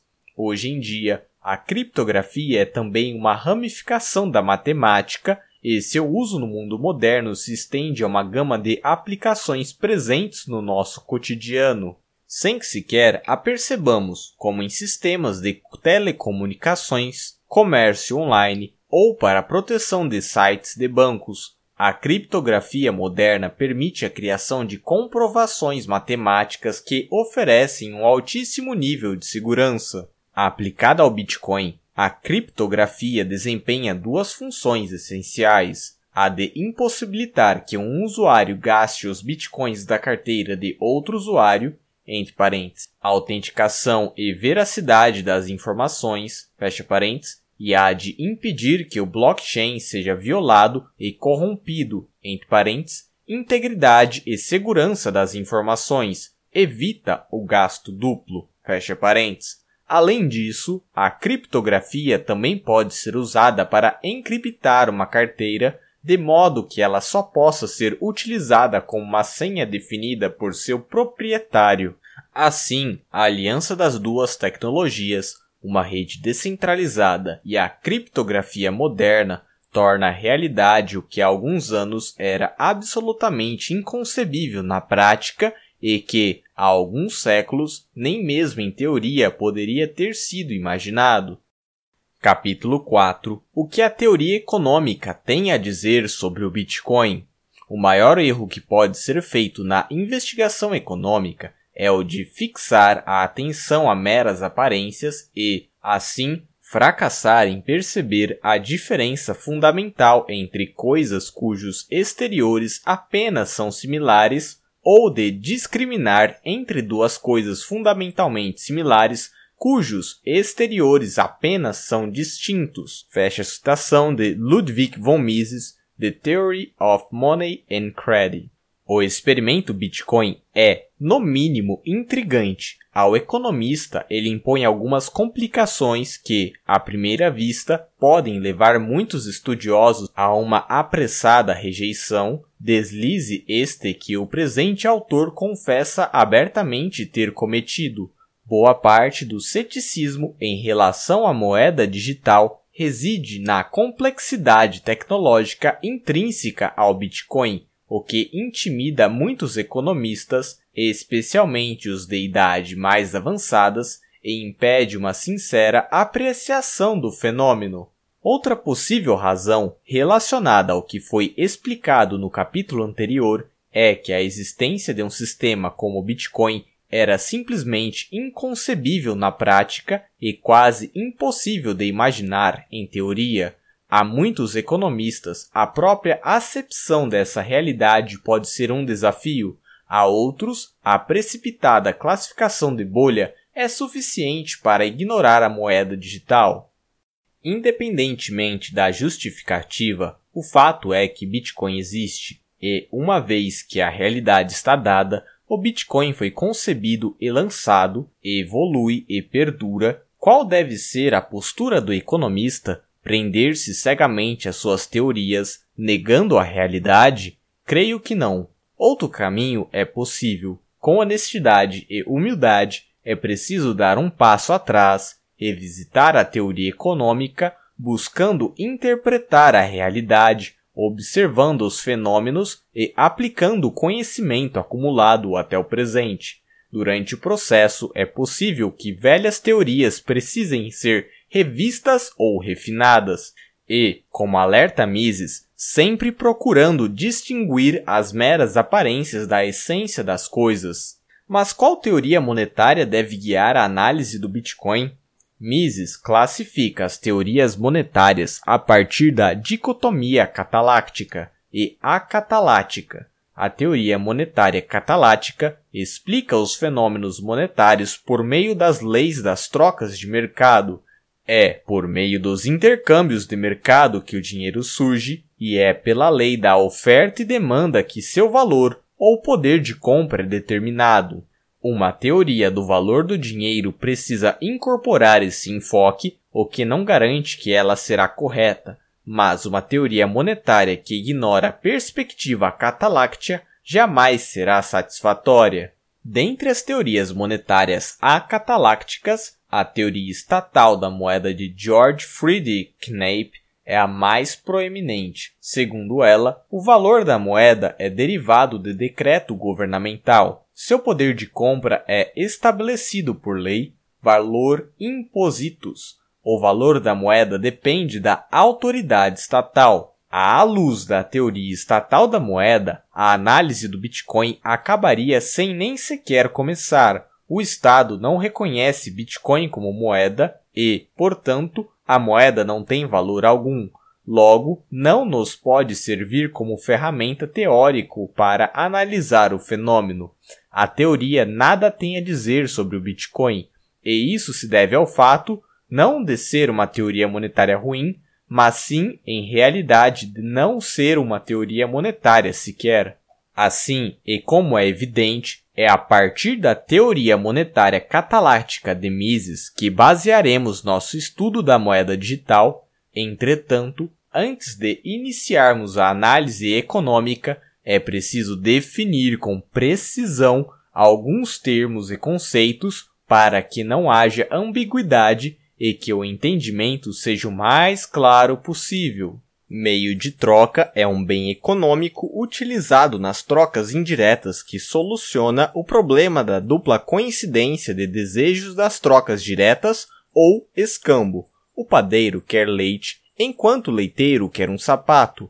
Como resolver o problema? O padeiro também tem sal e sabe que o sapateiro e outros produtores também o demandam. Logo, o leiteiro, em troca de seu leite, aceita o sal não para consumi-lo, mas para trocá-lo no futuro pelo sapato do sapateiro. À medida que mais indivíduos passam a usar o sal nas trocas indiretas, a mercadoria torna-se consequentemente um meio de troca.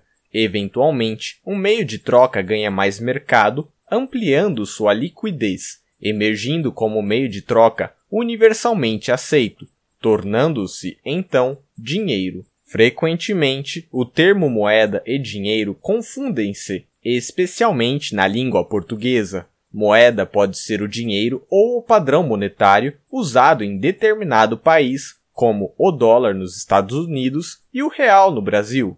Neste último sentido, o termo equivale à palavra inglesa currency. Moeda também são as moedas físicas usadas como dinheiro, sejam elas feitas de cobre, ouro ou qualquer outro material. Dinheiro, em português coloquial, engloba, sobretudo, os conceitos de papel moeda, e as moedas metálicas que usamos nas trocas do dia a dia, entre parênteses, pagamento com cheque ou em dinheiro, fecha parênteses. Salvo expressamente indicado em contrário, utilizaremos o termo dinheiro no sentido de meio de troca universalmente aceito, ora intercambiando, sem prejuízo de entendimento com o termo moeda. Juridicamente, a moeda é o meio de pagamento definido em lei pelo Estado. Ao economista, a terminologia jurídica pouco interessa, e por essa razão devem-se destacar as definições de moeda, às quais muitos economistas se apegam, que a qualificam como um símbolo da nação de identidade nacional e etc. Essa noção deriva da visão do meio de troca como uma criatura do Estado e que a ele pertence. A moeda não é propriedade do soberano nem de nenhum governo, Embora tenha estado sob controle de governos em grande parte da história, sua origem é cataláctica, independentemente das disposições legais em certo tempo e lugar. Ao fim deste capítulo, retomaremos a definição de moeda, buscando apontar algumas matizações a essa questão fundamental, refinando assim nosso próprio entendimento sobre a instituição do dinheiro em geral e o Bitcoin em particular. Feito esse preâmbulo, podemos agora dar início a essa empreitada para compreender o fenômeno e como ele pode impactar o mundo em que vivemos. 1. Um, o nascimento do dinheiro. Quando iniciamos a análise do Bitcoin, as dúvidas abundam. A moeda digital seria mesmo considerada dinheiro? A inovação não seria, na verdade, um mero sistema de pagamentos ou de transferência de fundos? Pode uma unidade de Bitcoin algo que inexiste no mundo físico, ser considerada um bem, há valor intrínseco em uma moeda virtual, qual o lastro do Bitcoin? Estaríamos revivendo a bolha das tulipas na versão digital? Para responder satisfatoriamente essas e outras questões relacionadas ao fenômeno Bitcoin, nosso ponto de partida da análise econômica deve ser sempre o mesmo: o estudo da ação humana ou praxeologia. Curiosamente, a praxeologia parece ser a melhor ferramenta para analisar o mundo virtual do Bitcoin e a sua relação com as ações dos indivíduos, porque ela lida não com o mundo exterior, mas com a conduta do homem em relação ao mundo exterior. A intangibilidade do Bitcoin ao economista não deveria impor uma complexidade adicional, pois a economia não trata de coisas ou de objetos materiais tangíveis, trata de homens, de suas apreciações e das ações que daí derivam. O homem atua para atingir seus objetivos empregando meios considerados por ele próprio como adequados à consecução do fim desejado.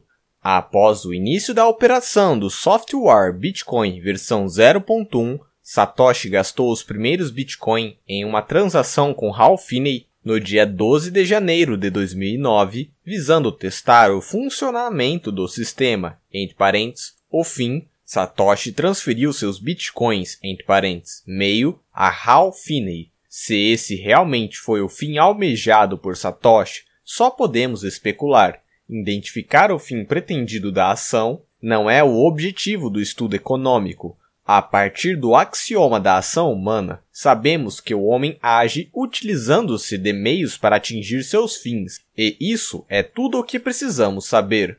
No caso de Satoshi, temos o registro histórico de uma ação, o primeiro gasto de bitcoins, em que bitcoins foram usados como meio para a consecução do fim desejado, independentemente de qual seja ele. À medida que o Bitcoin foi progredindo, outros usuários passaram a utilizar bitcoins para a consecução de seus objetivos, os mais variados, como o geek que quer ostentar as maravilhas de uma criptografia, o sujeito que compra bitcoins como forma de protesto ao status quo, ou os entusiastas envolvidos no projeto Bitcoin que buscam testar a nova ferramenta. Como dito acima, o essencial não é identificar com precisão o objetivo de cada indivíduo, mas sim ressaltar o registro histórico de que indivíduos atuaram empregando bitcoins como meio para a consecução de um fim. Ainda que o fim último do projeto Bitcoin seja torná-lo um meio de troca totalmente eletrônico, naquele instante, bem no início de sua vida, bitcoins eram adquiridos não para serem empregados como meio de troca, e sim para o próprio consumo direto, de modo a atingir o fim pretendido. E esse é precisamente o ponto de partida para que qualquer bem venha a tornar-se um meio de troca e, eventualmente, dinheiro, o meio de troca universalmente aceito.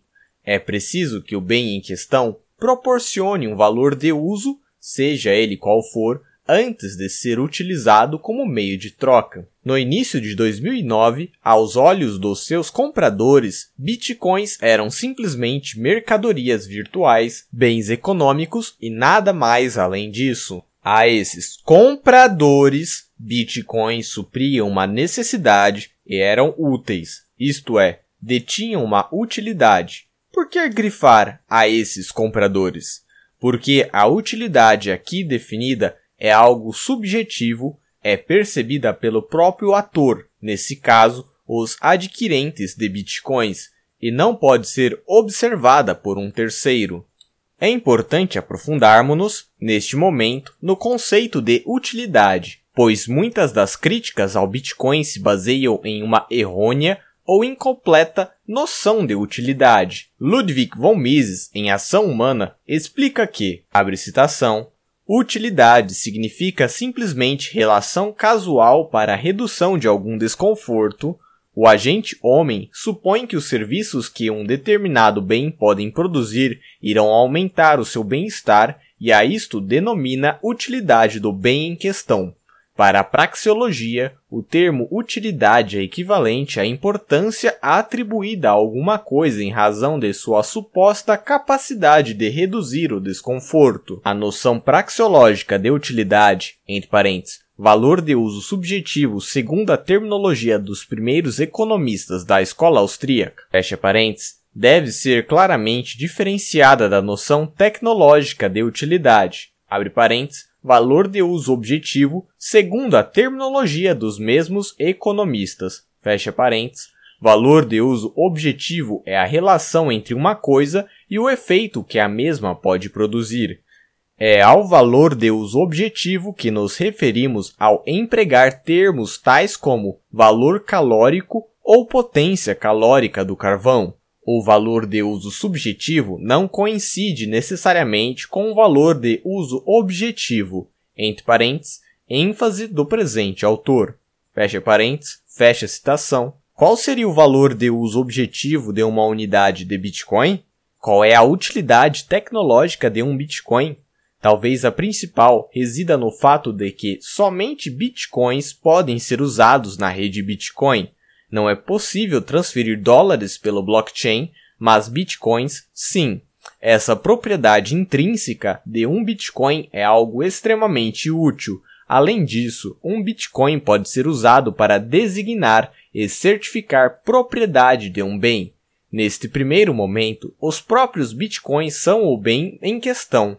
À medida que a rede se desenvolva, é plenamente possível que outras utilidades e aplicações venham a ser descobertas ou criadas pelo homem. Mas qual seria o valor de uso subjetivo de um Bitcoin? Somente cada indivíduo pode determinar. O que o economista pode inferir é que bitcoins foram e têm sido valorados pelos indivíduos que os adquiriram e os utilizam independentemente de qual seja o uso pretendido.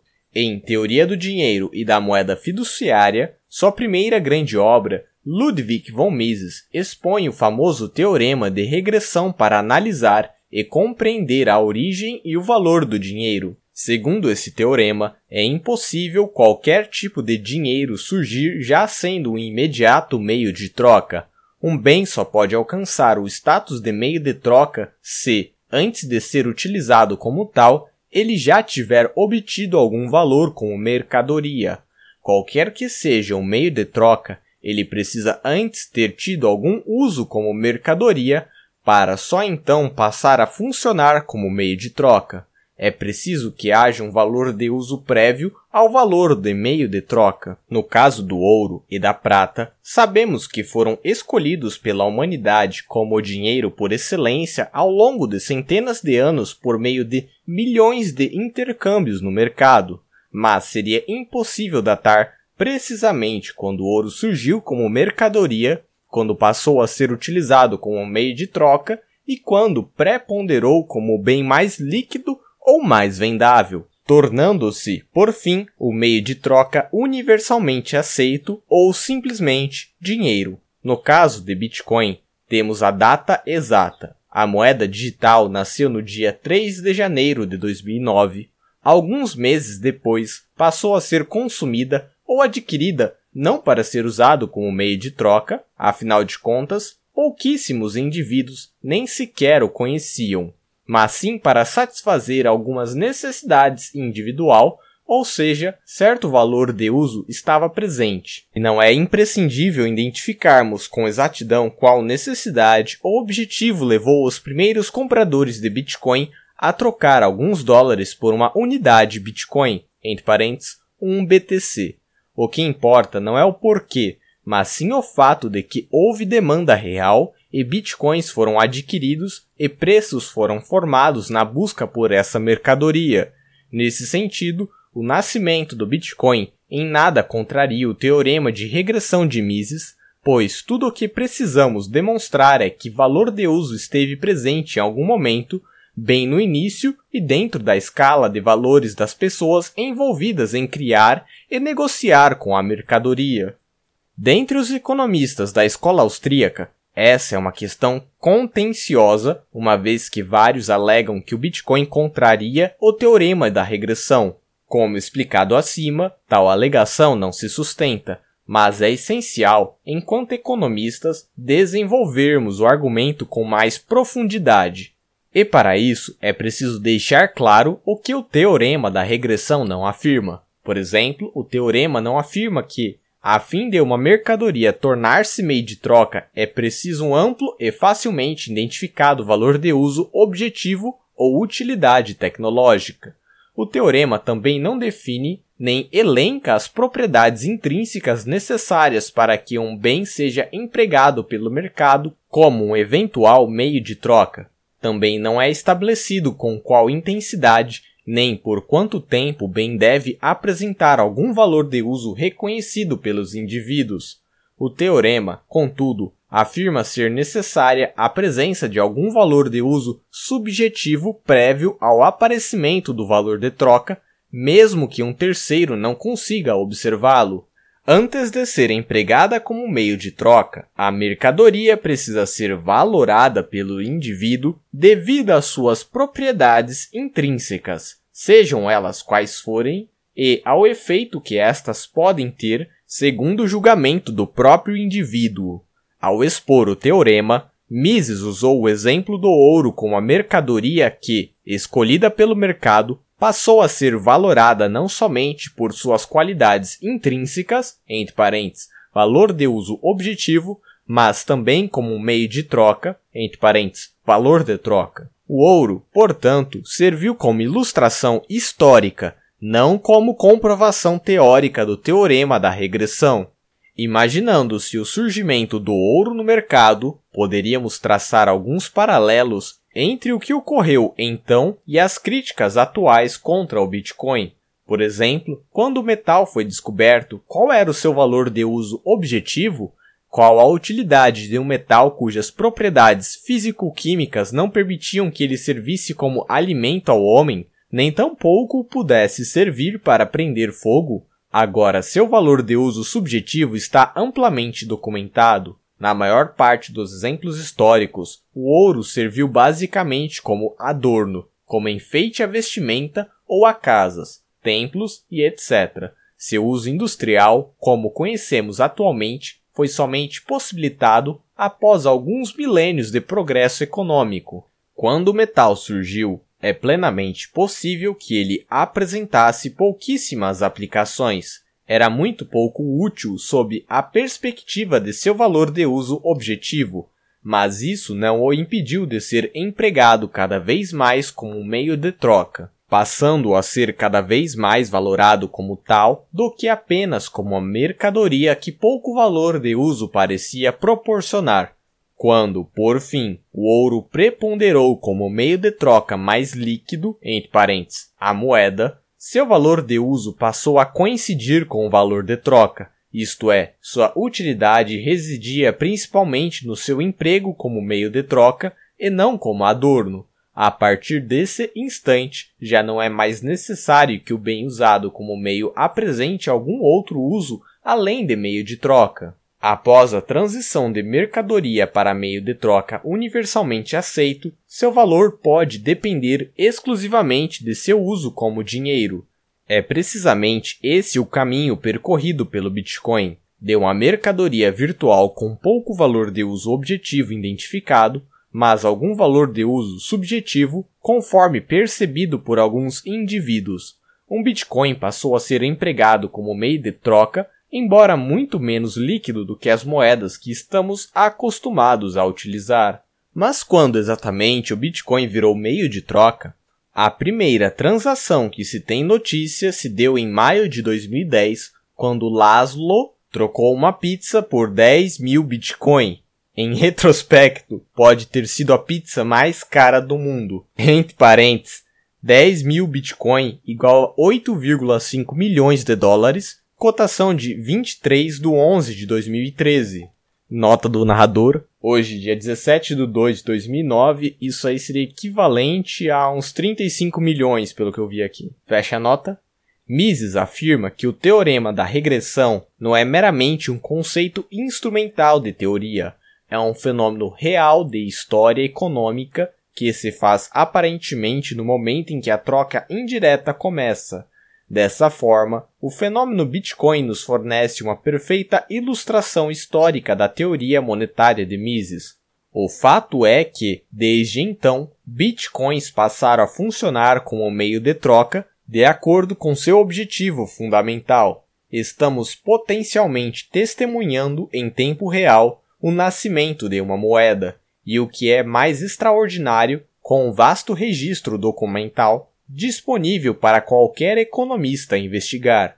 Não há incompatibilidade alguma entre o teorema da regressão de Mises e o surgimento do Bitcoin.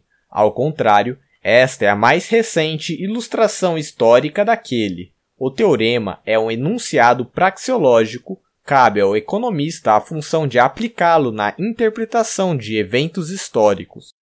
2. Escassez intangível e autêntica. Os meios são, necessariamente, sempre escassos, isto é, insuficiente para alcançar todos os objetivos pretendidos pelo homem. Chamamos de bens econômicos tudo aquilo que é empregado como meio de âmbito da ação humana. Bens econômicos estão sujeitos, portanto, à realidade da escassez.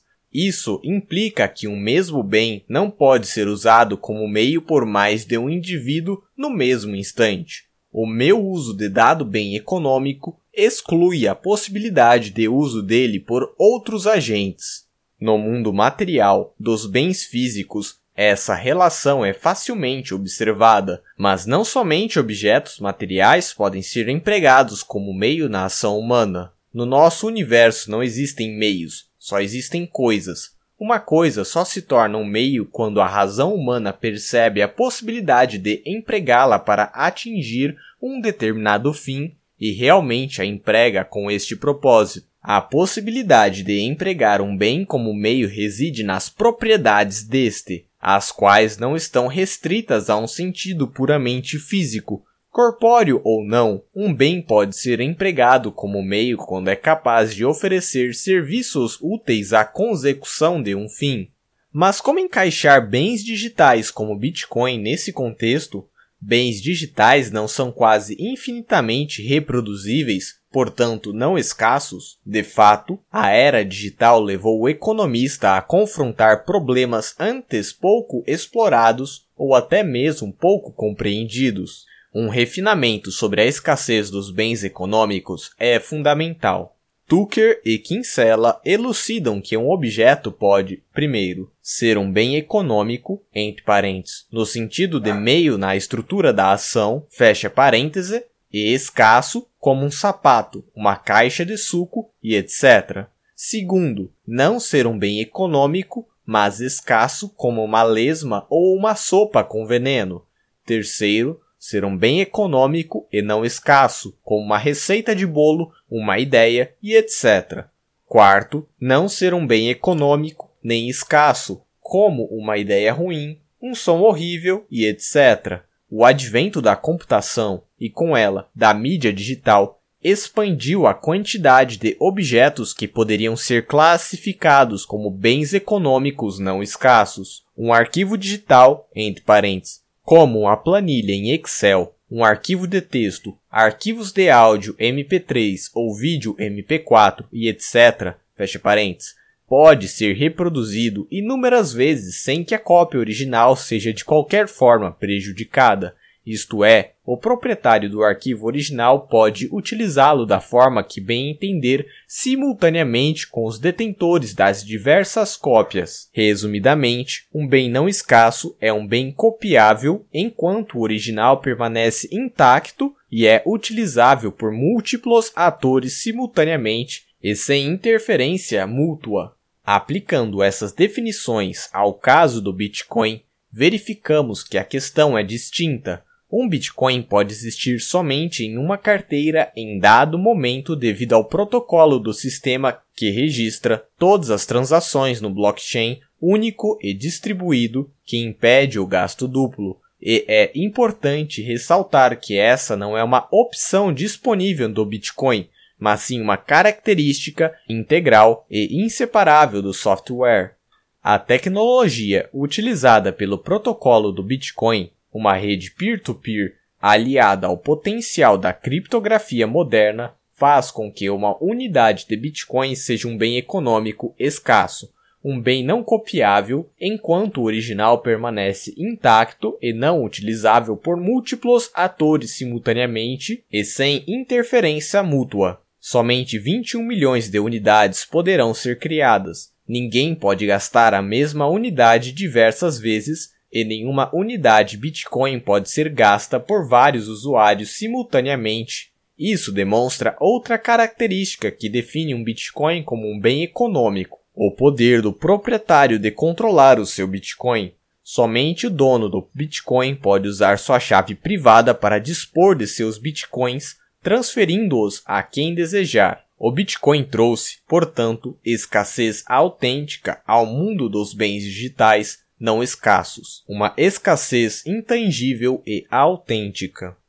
3. Moeda tangível e intangível. A criação do Bitcoin trouxe à tona algo que esteve presente com a humanidade por séculos, mas que talvez somente agora se tenha feito evidente a intangibilidade do dinheiro que usamos, mas para demonstrá-la é preciso retornar à origem do dinheiro.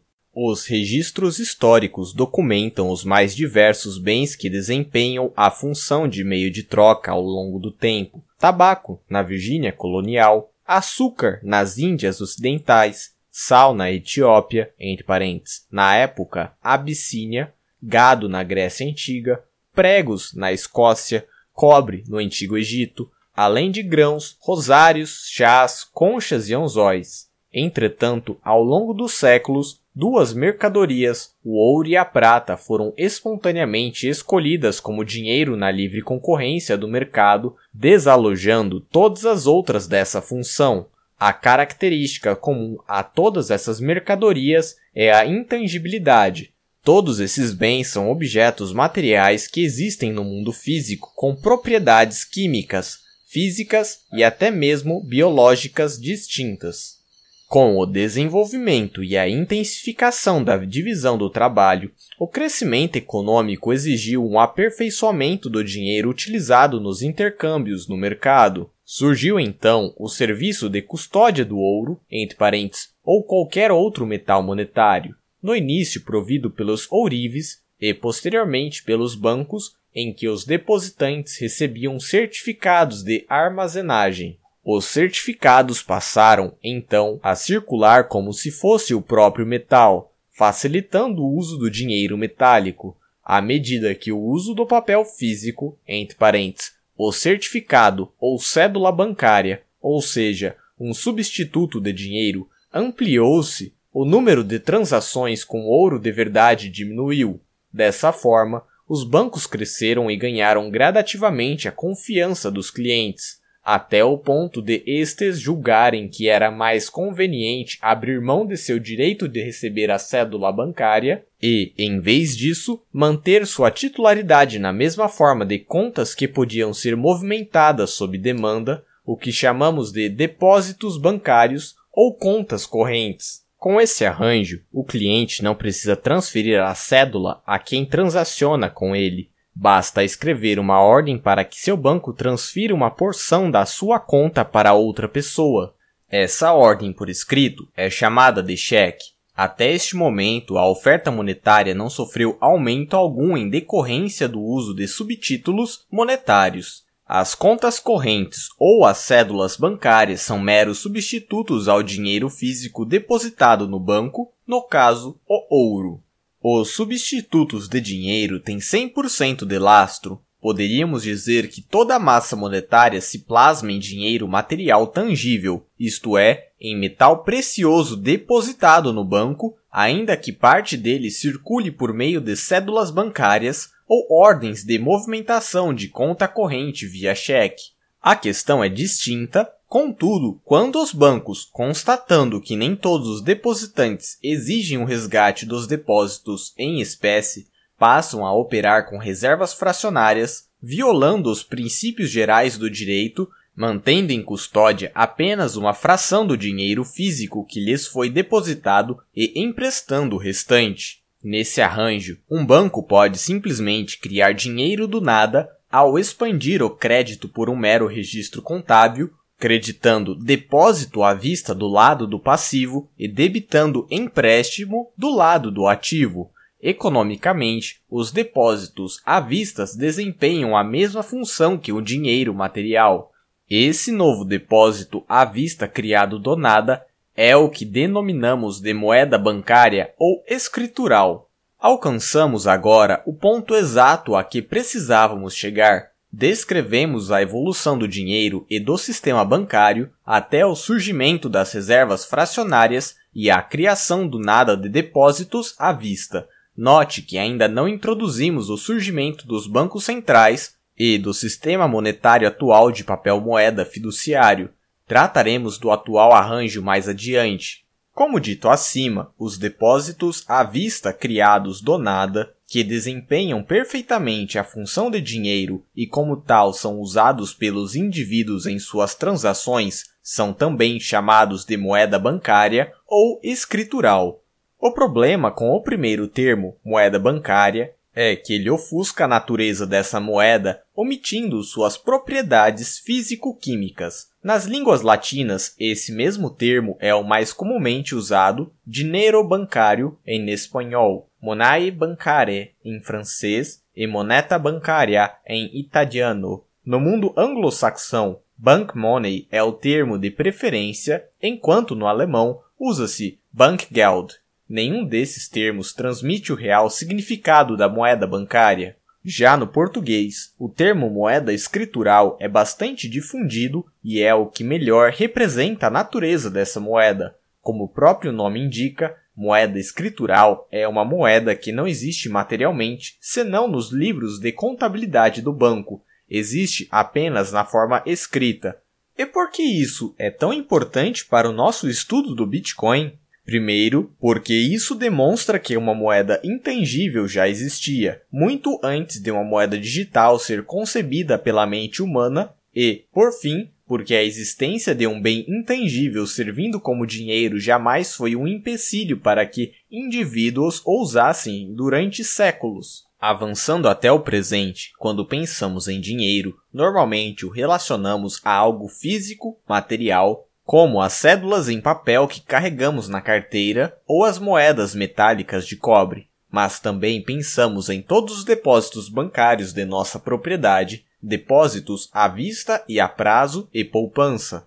Os dígitos de nossas contas bancárias são a moeda escritural moderna. A moeda escritural de hoje é, quase em sua totalidade, puramente digital. Um dos fatores que distinguem a ordem monetária e bancária moderna da de séculos passados é a presença de um banco central. O monopólio de emissão de moeda física, entre parênteses, cédulas e moedas metálicas, é normalmente concedido pelos governos a esse órgão, o qual cria não somente moeda física, como também moeda escritural na forma de reservas bancárias dos bancos. Da mesma forma, os bancos também têm a capacidade de jure e de facto de criar moeda escritural, mas a criação de moeda física lhes é vedada por lei. A capacidade de criação de moeda escritural pelos bancos, porém, não é ilimitada, sendo o Banco Central o ente responsável por controlar e coordenar e até mesmo encorajar a quantidade de moeda escritural passível de criação pelo sistema bancário. Todavia, e ainda que esse arranjo seja verdadeiro, poder-se-ia indagar sobre a relevância da moeda escritural, entre parênteses, intangível, atuante, pois bem, analisando os dados dos respectivos bancos centrais para mensurar a preponderância do dinheiro intangível do mundo moderno, constatamos que, na principal economia do planeta, a dos Estados Unidos, a moeda escritural representa mais de 55% do dinheiro em circulação. No Brasil, essa relação é de 52%. Enquanto isso, nos países da zona do euro, no Japão e na Suíça e na China, a moeda escritural responde por mais de 80% de toda a massa monetária. No Reino Unido, a moeda física não alcança nem 5% de todo o dinheiro em circulação. Resta claro que a intangibilidade da moeda não é uma particularidade do Bitcoin. É, na verdade, uma característica marcante do sistema monetário desde o instante em que a moeda escritural foi criada donada pela prática das reservas fracionárias. A intangibilidade da moeda é milenar. A escassez da moeda escritural, no entanto, sempre esteve sujeita ao controle de terceiros, bancos e bancos centrais. Com a criação do Bitcoin, essa vulnerabilidade foi sanada e isso faz toda a diferença. Do dinheiro commodity material, entre parênteses, gado, sal, ouro ou prata, o mundo evoluiu ao papel moeda e à moeda escritural. A intangibilidade desta permitiu aos bancos a criação quase ilimitada de moeda, corroendo continuamente o poder de compra do dinheiro que usamos. A intangibilidade do Bitcoin, por outro lado, propiciou justamente o oposto, assegurou a escassez da moeda a fim de preservar e não corroer o seu poder de compra, da intangibilidade do Bitcoin, também é possível evoluir ou materializar ao dinheiro físico. Alguns empresários, ávidos por satisfazer a demanda de alguns usuários, já criaram moedas físicas lastreadas em unidades monetárias de Bitcoin. Certamente, outras formas de moeda física com lastro em Bitcoin surgirão no mercado. 4. Dinheiro, meio de troca ou o que? Poderíamos já considerar o Bitcoin um dinheiro? Em sua tese de mestrado, Peter Surda afirma que não. Bitcoin ainda não é dinheiro. Tornar-se-á algum dia, mas ainda não o é. Seguindo uma das definições da Escola Austríaca de Economia, Bitcoin não é um meio de troca universalmente aceito, afirma Surda. Mas se não é dinheiro, então o que é? Seria um meio de troca secundário, entre parênteses, conforme a definição de Mises em seu livro Ação Humana, ou uma quase moeda, entre parênteses, se referindo a Rothbard em seu livro Man Economic and State.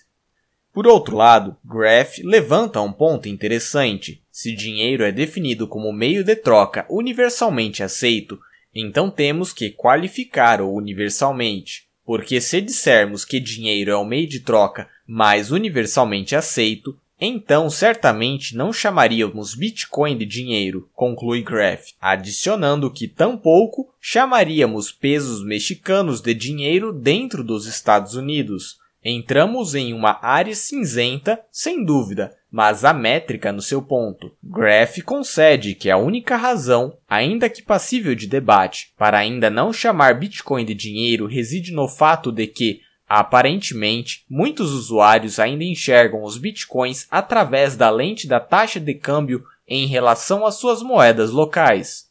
Em contrapartida, Frank Shostak afirma que Bitcoin não é uma nova forma de dinheiro que substitui formas antigas, mas, na verdade, uma nova forma de empregar dinheiro existente em transações, uma vez que Bitcoin não é dinheiro de verdade, mas meramente uma forma diferente de empregar a moeda fiduciária existente. Ele não pode substituí-la.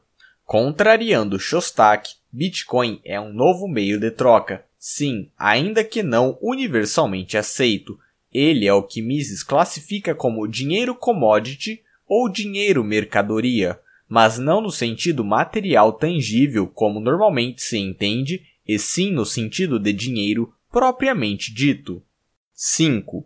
Ouro, papel moeda ou Bitcoin. Recapitulando o caminho percorrido até aqui, descrevemos o nascimento da moeda digital e como ela em nada contraria a teoria da regressão de Ludwig von Mises, abordamos a sua natureza intangível, bem como sua inerente escassez, e demonstramos como uma unidade Bitcoin é o próprio meio de troca ou o dinheiro propriamente dito. Vamos agora nos aprofundar um pouco mais na teoria e na prática, procurando comparar o sistema monetário atual, seja ele baseado em papel moeda, seja baseado em ouro com o sistema baseado em bitcoins.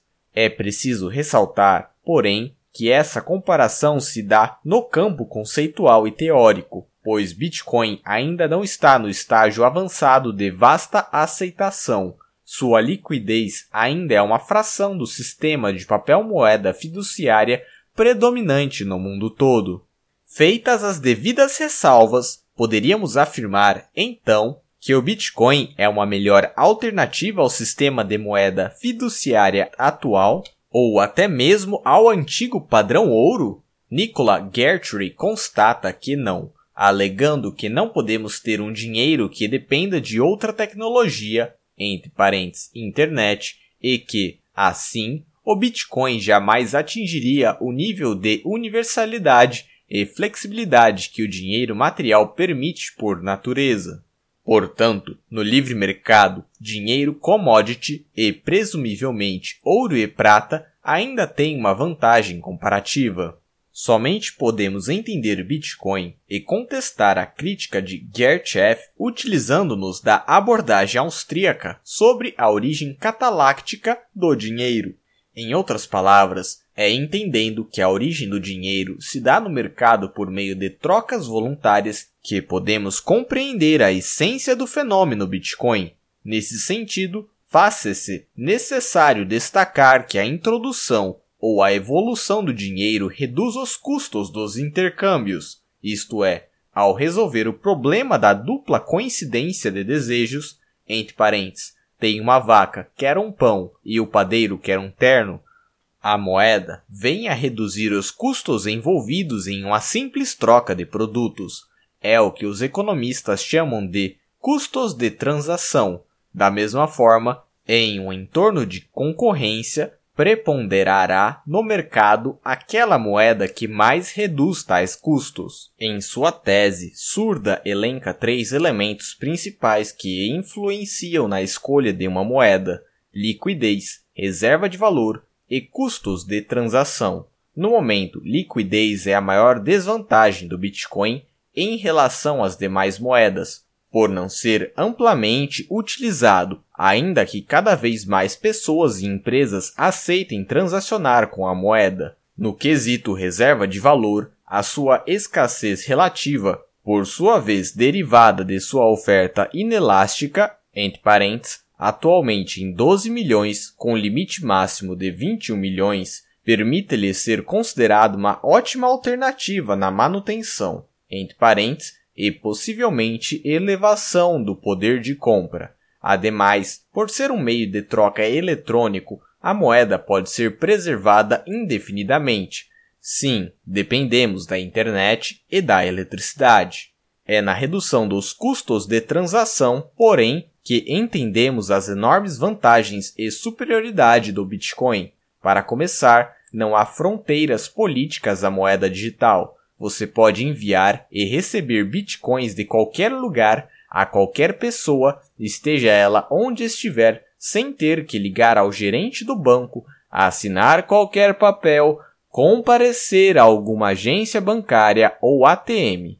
Nem mesmo precisa usar Visa ou PayPal. Você pode ter domicílio no Brasil, estar de férias em Xangai e enviar dinheiro a uma empresa na Islândia com a mesma facilidade com que envia um e-mail pelo seu iPhone. Ainda em Xangai, você pode receber em bitcoins o equivalente a quilos de prata, entre parênteses, ou ouro ou milhares de dólares, sem pesar um grama no seu bolso, nem mesmo precisar contar as suas cédulas ou pesar o seu metal.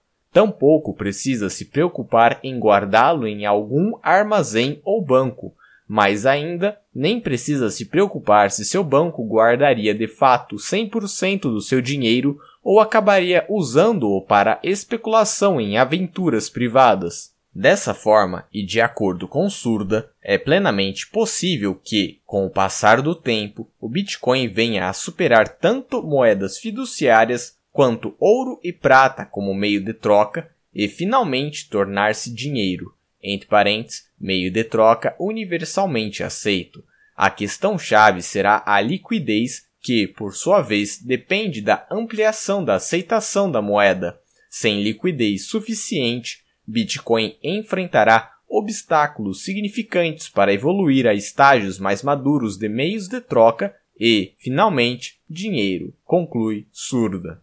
Explicando tudo isto, resta claro que a crítica de Gertchev carece de fundamento, considerando o atual arranjo monetário de moeda fiduciárias de papel, a maior parte da massa monetária é constituída de meros dígitos eletrônicos no cyberespaço, dígitos estes criados, controlados e monitorados pelo vasto sistema bancário sob a supervisão de um banco central. Dinheiro material ou físico é utilizado apenas em pequenas compras do dia a dia.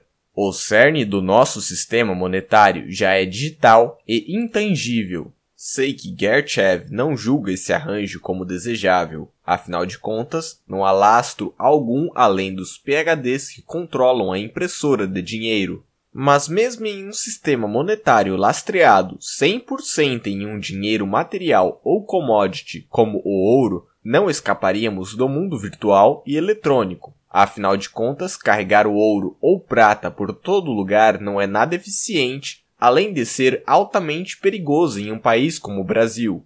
Dessa forma, embora reconheça o mérito de um sistema monetário baseado no ouro e efetivamente o considero como superior à alta discricionalidade atual, jamais poderíamos prescindir ao sistema bancário digital no presente estado da divisão internacional do trabalho. Um padrão ouro sem um sistema bancário digital aliado ao uso de substitutos de dinheiro seria completamente inadequado à atual economia globalizada e interconectada. Além disso, Kerchev parece não perceber que não é somente o atual sistema monetário que depende das tecnologias digitais e da internet, mas na verdade toda a economia globalizada e interconectada que conhecemos hoje. Bitcoin nasce nesse entorno, nasce da revolução digital e, certamente, não poderia sobreviver na ausência das tecnologias de que hoje dispomos. Tampouco poderia sobreviver a economia mundial no estágio avançado em que se encontra na ausência dessas mesmas tecnologias. E não nos esqueçamos de que ouro ou papel moeda também são formas de dinheiro que dependem de outras tecnologias. Ouro não cai do céu, você precisa minerá-lo, cunhá-lo e transportá-lo. quanta tecnologia e capital são necessários para desempenhar essas funções, e o que dizer dos altos custos com fretes e seguros envolvidos na movimentação do ouro de país para país, de continente a continente, considero o metal precioso uma ótima alternativa à ordem monetária vigente, sem dúvida alguma, mas julgo que a sua grande qualidade como meio de troca jaz na sua escassez relativa, na sua oferta inelástica. Ouro é excelente como reserva de valor, mas sem um sistema eletrônico de pagamentos, o metal seria muito pouco eficiente no quesito transportabilidade. A grande revolução do Bitcoin é capacidade de replicar a inerente escassez relativa do ouro, mas sem incorporar a grande desvantagem do metal no que tange ao manuseio e transporte, especialmente em longas distâncias. Outra vantagem sem precedentes reside em uma tecnicalidade, à primeira vista trivial, mas de implicações extraordinárias. Primeiro, você não depende do sistema bancário no mundo dos bitcoins. Você é seu próprio banco. E isso não é tudo. Devido às regras e à criptografia empregada, é impossível duas pessoas gastarem a mesma moeda digital, entre parênteses, gasto duplo, isso quer dizer que somente uma pessoa detém o direito de propriedade de uma unidade monetária e somente essa pessoa a controla. E isso ainda não é tudo. No mundo atual de papel moeda fiduciária, os dígitos da sua conta bancária são substitutos de dinheiro físico, entre parênteses, cédulas e moedas metálicas. O dinheiro propriamente dito é o papel moeda, ou melhor, uma fração dos seus depósitos é dinheiro físico. No caso do Bitcoin, a unidade monetária, um Bitcoin, é o próprio equivalente ao dinheiro físico atual. Ele é o próprio bem monetário. E é nesse ponto que surge algo de consequências singulares. Substitutos de dinheiro emergem somente quando oferecem uma redução nos custos de transação. Isso quer dizer que os substitutos de dinheiro serão demandados quando proporcionarem ao usuário algo que o dinheiro próprio, entre parênteses, dinheiro commodity, não é capaz de oferecer. Pela sua natureza e propriedades digitais, os bitcoins já propiciam muitos dos serviços normalmente restritos aos substitutos de dinheiro. Seus custos de transação são suficientemente reduzidos tornando altamente improvável o surgimento desses substitutos. Logo, e de uma só vez, o Bitcoin não só tem o potencial de tornar o sistema bancário em grande parte irrelevante e obsoleto, como também reduz substancialmente a probabilidade do aparecimento das reservas fracionárias e, portanto, a expansão artificial de crédito, evitando assim a formação de ciclos econômicos. A grande sacada do Bitcoin, talvez uma de suas maiores vantagens, é que a moeda digital dispensa o intermediário, o terceiro, na transação. É um sistema peer-to-peer. -peer. Não é necessário confiar em um banco que guardará seu dinheiro. Você tampouco precisa assegurar-se de que uma empresa de liquidação de pagamentos processará corretamente o seu pedido. Acima de tudo, você não precisa rezar para que um banco central não deprecie a moeda um ponto comum nos atributos avançados do Bitcoin é a reduzida necessidade de confiança no fator humano. Observa surda. A confiança é substituída por comprovação matemática. É a criptografia moderna garantindo a solidez da moeda. Ademais, o caráter dual do método de pagamento pode ser visto como a combinação das características do dinheiro, commodity, com o sistema de liquidação, serviço, Enquanto a commodity oferece uma oferta estável e controle físico, o serviço permite baixos custos de transação, serviços de liquidação e registros históricos, conclui Surda. Antes do Bitcoin, essas duas funções estavam separadas. Logicamente, ainda não estamos nesse estágio avançado do Bitcoin, porque sua liquidez ainda é baixa e ainda dependemos bastante das casas de câmbio, os pontos de contato entre a rede Bitcoin e o mundo de moedas fiduciárias, mas o sistema permite que esse ideal seja alcançado. Por todos esses motivos, pode-se dizer que o Bitcoin é o arranjo monetário que mais se aproxima daquele idealizado pelos economistas da escola austríaca. Como muito bem destaca a Surda, é historicamente a primeira oportunidade de se atingir a mudança e a manutenção de uma oferta monetária inelástica, sem reformas legais e sem precisar endereçar as reservas fracionárias. Por fim, comparemos os diversos atributos monetários do ouro, do papel moeda e do Bitcoin. No quesito durabilidade, Bitcoin supera tanto ouro quanto o papel moeda, salvo no improvável caso de a internet inexistir no globo terrestre. Bens digitais como um Bitcoin não sofrem alteração espacial ou temporal. No entanto, uma barra de ouro está sujeita ao desgaste natural do uso, perdendo massa ao longo do tempo. Já o papel moeda é bastante frágil, podendo ser destruído facilmente. Embora seja verdade que, enquanto na forma de substitutos de dinheiro em contas correntes eletrônicas, o papel moeda é tão durável quanto o Bitcoin. No que tange à divisibilidade, há um limite físico pelo qual o ouro pode ser fracionado, o que não ocorre com papel moeda. Qualquer denominação pode ser impressa em uma cédula. O Bitcoin, porém, é perfeitamente divisível com oito casas decimais e possibilidade de adicionar quantas mais forem necessárias. Ambas as formas de moeda tangível, ouro e papel moeda, são bastante maleáveis, o que é irrelevante ao Bitcoin por ser um bem essencialmente incorpóreo. O Bitcoin é, então, durável e perfeitamente divisível, embora incorpóreo. Ademais, um Bitcoin é insuperavelmente uniforme, porque sua homogeneidade é matemática, entre parênteses, por definição e não física, entre parênteses, não depende de medições empíricas relativas a um padrão, fecha parênteses sendo tecnicamente impossível falsificá-lo, o ouro, ao contrário, depende de verificações e comprovações quanto à sua pureza e massa. Já o papel moeda, embora seja bastante homogêneo, pode ser mais facilmente falsificado, dificultando a distinção de unidades monetárias genuínas das ilegítimas.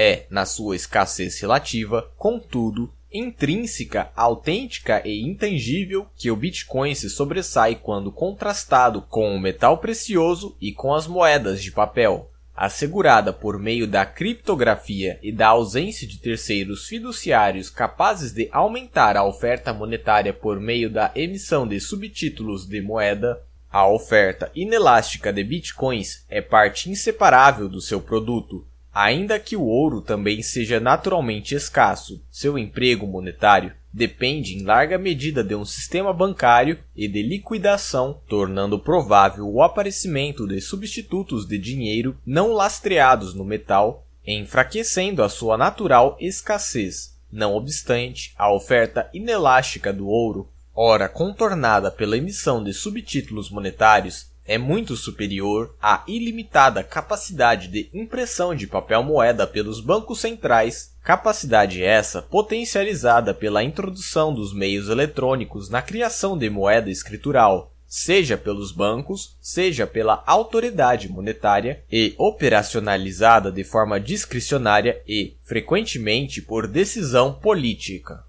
E, finalmente, o Bitcoin reúne em um mesmo sistema serviços comumente providos por uma quantidade enorme de intermediários, como bancos, casa de liquidação, bancos centrais, entidades interbancárias internacionais e etc., enquanto um sistema monetário baseado no ouro ou em papel moeda jamais poderia dispensar tais terceiros atributos. O Bitcoin é, simplesmente, uma forma de moeda superior a todas as demais, incorpora a escassez relativa ao ouro, aliada à instantânea transportabilidade e divisibilidade dos subtítulos de dinheiro, entre parênteses, especialmente aqueles na forma digital moderna, prescindindo de números terceiros fiduciários, como bancos, casas de liquidação e entidades interbancárias internacionais, eliminando assim o risco da contraparte.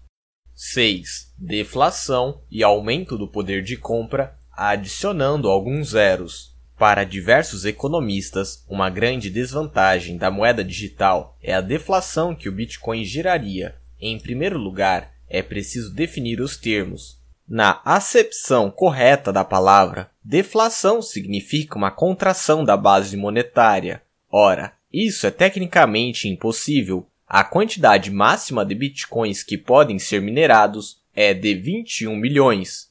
Mineradas todas as unidades monetárias, não há possibilidade de a base monetária diminuir ou contrair-se. O que pode acontecer é usuários perderem suas senhas e jamais poderem usar suas carteiras novamente, o que os impossibilita de acessar suas contas e transacionar. Mesmo nesse caso, os bitcoins não seriam destruídos, apenas não mais seriam utilizados. A consequência por ficarem fora de circulação seria um aumento no poder de compra do restante de bitcoins existentes. Entretanto, costuma-se associar o termo deflação a uma queda dos preços. Infelizmente, redução de preços supõe um problema para a maioria dos economistas. A população, isso significa que seu poder de compra aumentou. Uma moeda que se aprecie ao longo do tempo com certeza não representa nenhuma ameaça à saúde de uma economia. Não é o foco deste livro discorrer sobre os problemas e consequências da inflação ou deflação. Há diversas obras dedicadas ao assunto. Entretanto, por ser algo que tange a essência do Bitcoin, não podemos nos esquivar de aprofundar um pouco mais esse tema. Em termos de teoria econômica, o problema jaz em compreender se um aumento ou diminuição da quantidade de dinheiro são capazes de gerar benefícios ou malefícios à economia. Uma economia em desenvolvimento precisa de uma oferta monetária crescente, ou o ajuste pode se dar via preço da moeda, o que significa que ela ganha poder aquisitivo. Aumentar a quantidade de dinheiro na economia, inflação, não gera nenhuma prosperidade. Não cria novos bens e serviços do nada, apenas os torna mais caros. A inflação monetária tem um efeito redistributivo de riqueza. Aqueles que primeiro recebem o dinheiro recém-criado podem gastá-lo adquirindo produtos a preços atuais. À medida que a moeda circula pela economia, aumentando os preços dos bens e serviços, os últimos a recebê-la perceberão que seus salários não podem mais comprar a mesma quantidade de produtos que antes era possível.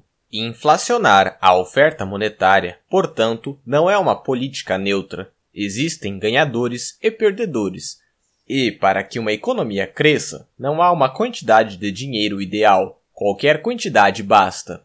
Os problemas surgem quando a oferta de moeda sofre aumentos e diminuições repentinos e intensos devido às decisões políticas. No caso do Bitcoin, a oferta crescerá de forma paulatina, pré-estabelecida e conhecida por todos os usuários até alcançar o limite máximo de 21 milhões de unidades ao redor do ano de 2140 mas cerca de 90% de todos os bitcoins já estarão minerados por volta de 2022.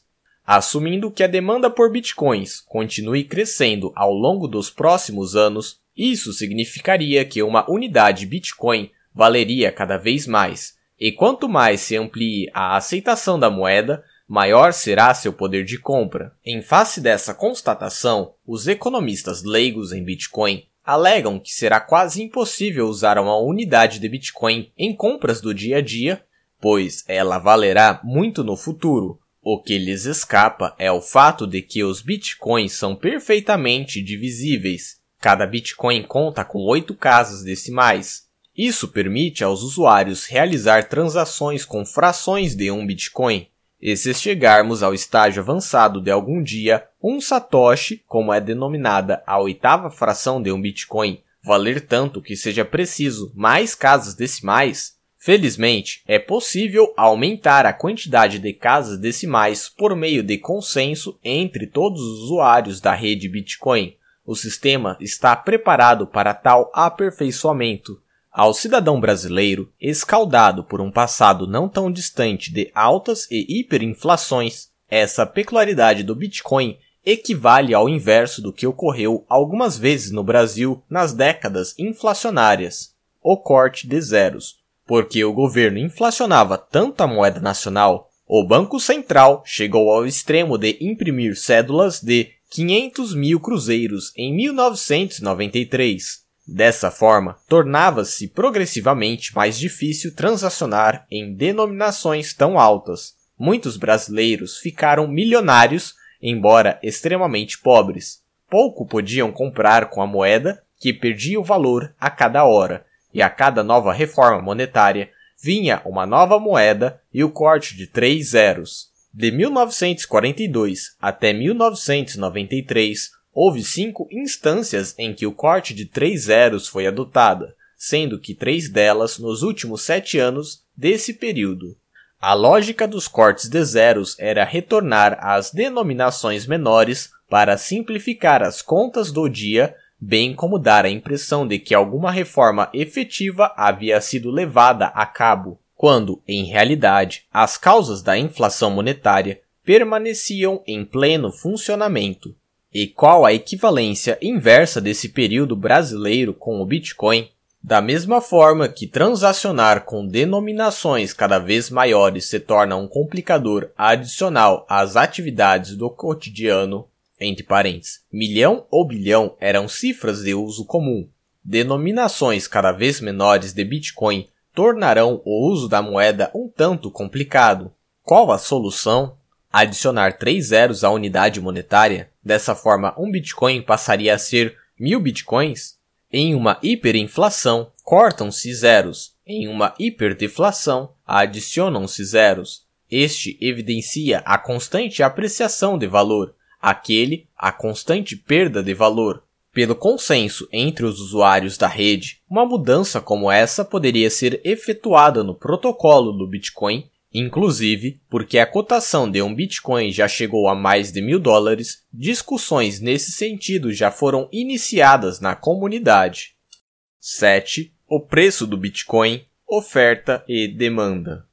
No dia 5 de outubro de 2009, nove meses depois de a rede Bitcoin ter começado a operar, o primeiro registro de preço de venda de um Bitcoin ofertado foi publicado, um total de 13 Bitcoins por centavo de dólar, ou especificamente 1.309,03 Bitcoins por um dólar, calculando pelo ofertante com base em seus custos variáveis de mineração.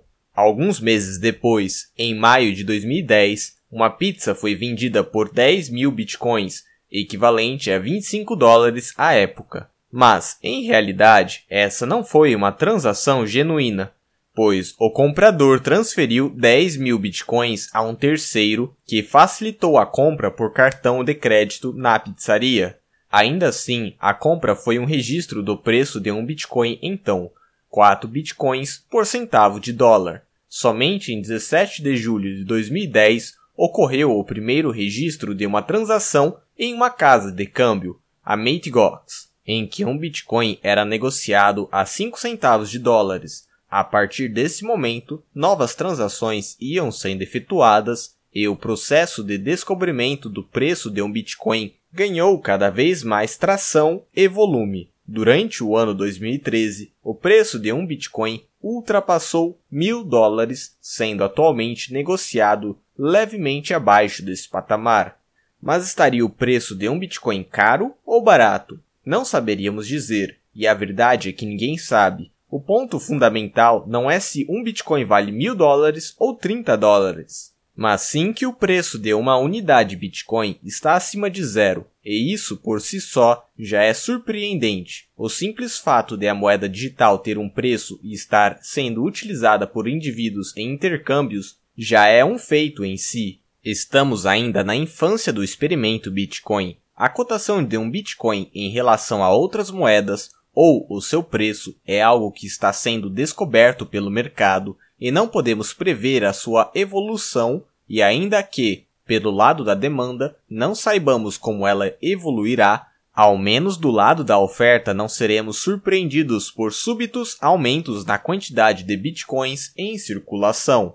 É claro que a alta volatilidade testemunhada em alguns períodos específicos ao longo dos últimos anos complica a vida dos usuários de bitcoins. e talvez facilite a dos especuladores, e é por esse fator que, quanto maior o número de aderentes, mais benéfico será para o avanço da moeda digital. Mas não interpretemos esse argumento como um convite à especulação. Quanto mais indivíduos aderirem e utilizarem a moeda, maior será sua liquidez. Quanto mais liquidez, menor tende a ser a sua volatilidade e aceitação no mercado. No entanto, uma maior liquidez não necessariamente significa um preço maior. Alguns afirmam tratar-se apenas de uma nova bolha que em breve estourará, levando seus usuários à ruína. Será que estamos presenciando uma bolha de fato? Pode ser que o Bitcoin sim esteja em uma fase de bolha, pode ser que não. Não sabemos, mas uma bolha especulativa em si não é um fator preponderante para o avanço e futuro do Bitcoin. A bolha da internet no início dos anos 2000 não decretou o fim da internet e a mania das tulípulas séculos atrás tampouco fez a lilácia desaparecer do mercado. De certa forma, o preço de uma unidade Bitcoin é irrelevante. A questão-chave é que a moeda digital tem verdadeiras vantagens comparativas, oferecendo excelentes serviços de pagamentos e reduzindo de forma significativa os custos de transação. Como diz Tony Galip, sócio do site de pagamentos BitPay, Bitcoin é simplesmente a maneira mais fácil e segura até hoje inventada de enviar dinheiro de A para B 8. Valor intrínseco ou propriedade intrínsecas. A mais frequente objeção, no entanto, é outra, e segundo aqueles que a recorrem, é a questão básica e fundamental. Bitcoin não tem valor intrínseco, ele não é uma coisa, é uma unidade de uma moeda virtual não material, não tem nenhuma condição ou formato físico e, portanto, é descabida a noção de que possa algum dia substituir a moeda fiduciária. Esse é o núcleo do argumento de tais céticos. O que eles parece escapar, contudo, é que não existe valor intrínseco, existem propriedades intrínsecas, entre parênteses, químicas e físicas. Valor é subjetivo e está na mente de cada indivíduo. Bitcoin é o ouro digital, defende John Matnis, conselheiro da Fundação Bitcoin. Mas, em vez de depender de propriedades químicas, ele depende de propriedades matemáticas. Isso quer dizer que as propriedades do Bitcoin resultam do design do sistema, permitindo que sejam valoradas subjetivamente pelos usuários. Essa valoração é demonstrada quando indivíduos transacionam livremente com bitcoins. Admitindo a fragilidade de seu argumento, os céticos partem para outra crítica, a de que o Bitcoin, além do seu valor de troca, entre ou seu valor monetário, não apresenta nenhum valor de uso amplamente reconhecido ou uso não monetário. Por esse motivo, raciocinam eles, a moeda digital não poderia jamais adquirir o status de meio de troca universalmente aceito no comércio. Isso me faz perguntar: como o ouro conseguiu emergir como dinheiro, sendo que seu principal valor de uso séculos atrás era basicamente adorno e enfeite? Sim, sim, é claro que hoje em dia o ouro tem aplicações nos mais diversos campos, entre parênteses, indústria, medicina, computação e etc. Mas essa demanda surgiu com relevância somente nos últimos 20 ou 30 anos, e mesmo considerando seu uso industrial, estima-se que mais de 90% da demanda por ouro derivem de seu uso monetário. Em suma, e conforme já detalhado anteriormente, não proporcionar uma maior variedade de aplicações e uso, ou, dito de outra forma, não ter um uso não monetário amplamente reconhecido não impede que o Bitcoin venha a ser um meio de troca universalmente aceito. Ao menos a priori, tal assertiva não pode ser considerada conclusiva. 9. A falta de lastro aparente não é um problema. Semelhante à crítica da carência de valor intrínseco, a constatação de que o Bitcoin é desprovido de lastro leva inúmeros economistas a taxar a moeda digital de débil e inerentemente defeituosa. A realidade é que o Bitcoin tornou evidente algo até pouco compreendido, Lastro não é uma necessidade teórica de uma moeda, apenas uma tecnicalidade empírica cujo principal serviço foi o de servir como restrição às práticas imprudentes de banqueiros e as investidas inflacionistas do Estado no gerenciamento da moeda. Historicamente, o dinheiro escolhido pelo mercado por excelência, o ouro foi o principal ativo utilizado como lastro pelos bancos ao longo da história.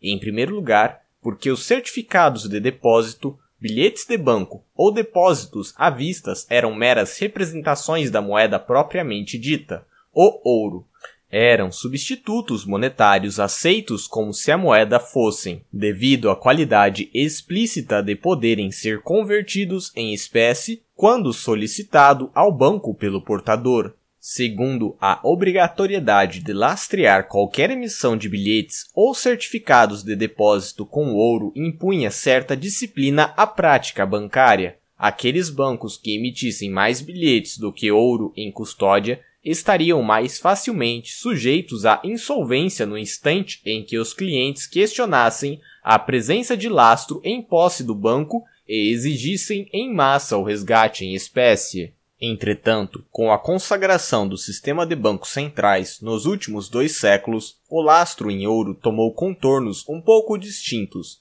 Embora fosse o ouro a moeda global durante milênios, as diferentes nações emitiam suas próprias moedas de papel dentro de suas jurisdições, vale notar, sempre lastreadas no metal precioso. Historicamente, as moedas nacionais nada mais eram do que denominações de certa massa de ouro ou prata. A libra esterlina inglesa, por exemplo, era a denominação originalmente dada a uma libra de prata. Quando os governos se arrogaram o monopólio de emissão da moeda, a política monetária na prática restringia-se, em certa medida, a manter a paridade entre o valor da face do bilhete de banco, entre parênteses, emitido monopolisticamente pelo Estado, e seu valor de mercado. À medida que os governos inflacionavam a oferta de bilhete, o valor de mercado deste se depreciava, incitando os portadores a resgatar em espécie pelo valor de face ou resgatar ao par. Tinham início, assim, os dilemas dos monopolistas da emissão de moedas nacionais. Retirar de circulação o excesso de bilhete, buscando manter seu valor de face, assumir a inépcia na condução das questões monetárias, desvalorizando oficialmente o valor de face dos bilhetes emitidos, ou, o pior dos casos, suspender temporariamente a conversibilidade em espécie em moeda propriamente dita?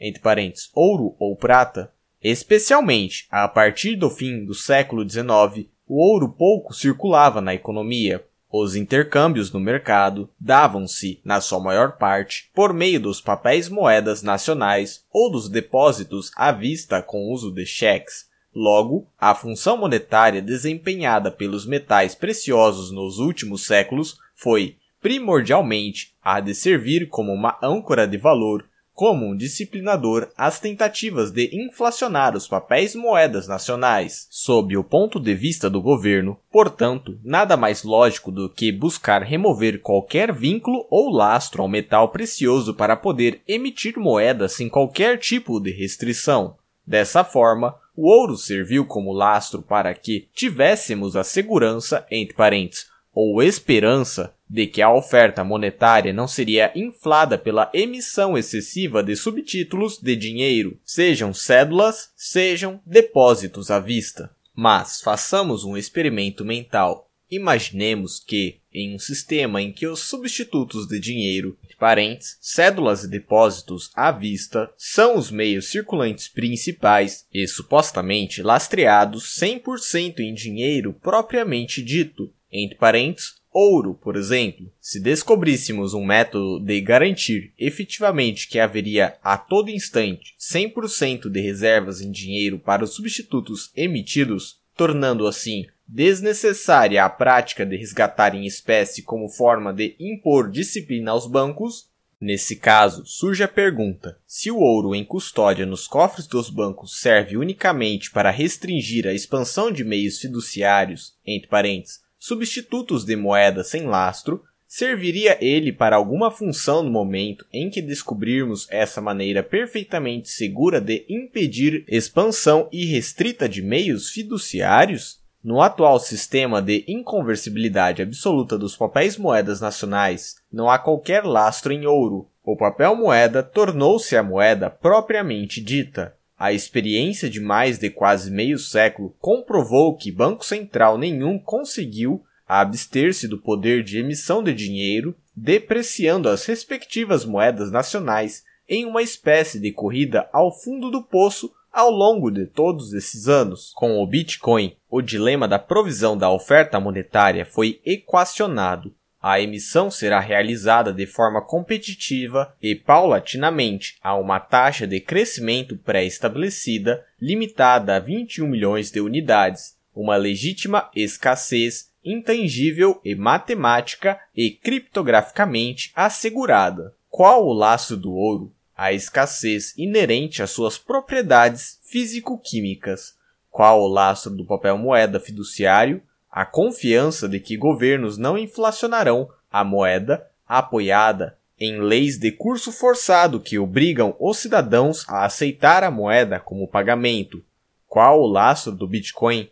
Propriedades matemáticas que garantem uma oferta monetária cujo aumento ocorre a um ritmo decrescente a um limite máximo e pré-sabido por todos os usuários da moeda. Após um bem ser empregado e reconhecido como moeda, seu lastro jaz na sua escassez relativa. Mas qual a distinção-chave entre o lastro do ouro e o do Bitcoin e o lastro das moedas estatais? O lastro físico é naturalmente provido de ou pretende assegurar uma escassez de oferta, assim como o lastro matemático do Bitcoin. O lastro governamental, porém, garante unicamente uma demanda mínima, mas não uma oferta inelástica. Em outras palavras, o lastro estatal não assegura uma moeda boa, apenas que até uma moeda ruim tenha vasta aceitação no mercado. 10. A política monetária do Bitcoin. É importante entendermos a política monetária do Bitcoin, especialmente em comparação às das autoridades monetárias vigentes em cada estado-nação. Mas antes de detalharmos a operação da política monetária da moeda digital, é útil compreendermos como tal política funciona na era dos bancos centrais. As autoridades monetárias, ao redor do mundo, desde o primeiro banco central do planeta, o Riksbank da Suécia, em 1668, até o presente, introduziram testaram e aprimoraram diversas ferramentas e estratégias distintas na condução de suas responsabilidades e funções. A política monetária atual, na forma como é realizada, pouco se assemelha àquela dos primórdios dos bancos centrais. O resultado prático de todas as ferramentas empregadas para efeito de política monetária, no entanto, é basicamente o de manipular a oferta de moeda na economia. O aprimoramento da prática moderna do Banco Central deu-se especialmente durante a segunda metade do século XX, após o fim da conversibilidade do dólar em ouro, o que também significou o fim da conversibilidade de qualquer moeda nacional em ouro. Os bancos centrais estavam livres das restrições impostas pelo lastro no metal precioso. Isso teve implicações importantes. Desprovida da âncora do ouro, a autoridade monetária perde uma forte referência de controle da oferta de moeda. Quando se emite moeda nacional em excesso, o ouro tende a fluir para fora do país, forçando o Banco Central a, a adotar uma política contracionista da oferta monetária. Por outro lado, a ausência da âncora significou que os bancos centrais estavam agora livres para inflar a oferta de papel moeda ilimitadamente. Mas qual aumento seria razoável? Que efeitos teria em uma economia um incremento de 5% anual na quantidade de moeda em circulação? Quais partes da oferta monetária deveriam ser alvo da política do Banco Central? Papel moeda, reservas bancárias, depósitos à vista? Como controlar a criação de moeda pelo sistema bancário? Para o bem ou para o mal? O fim do padrão ouro deu início à era da liberdade e discricionalidade dos banqueiros centrais. Diante de tantos dilemas, a era moderna dos bancos centrais é notória por estar assentada em um processo explícito de tentativa e erro.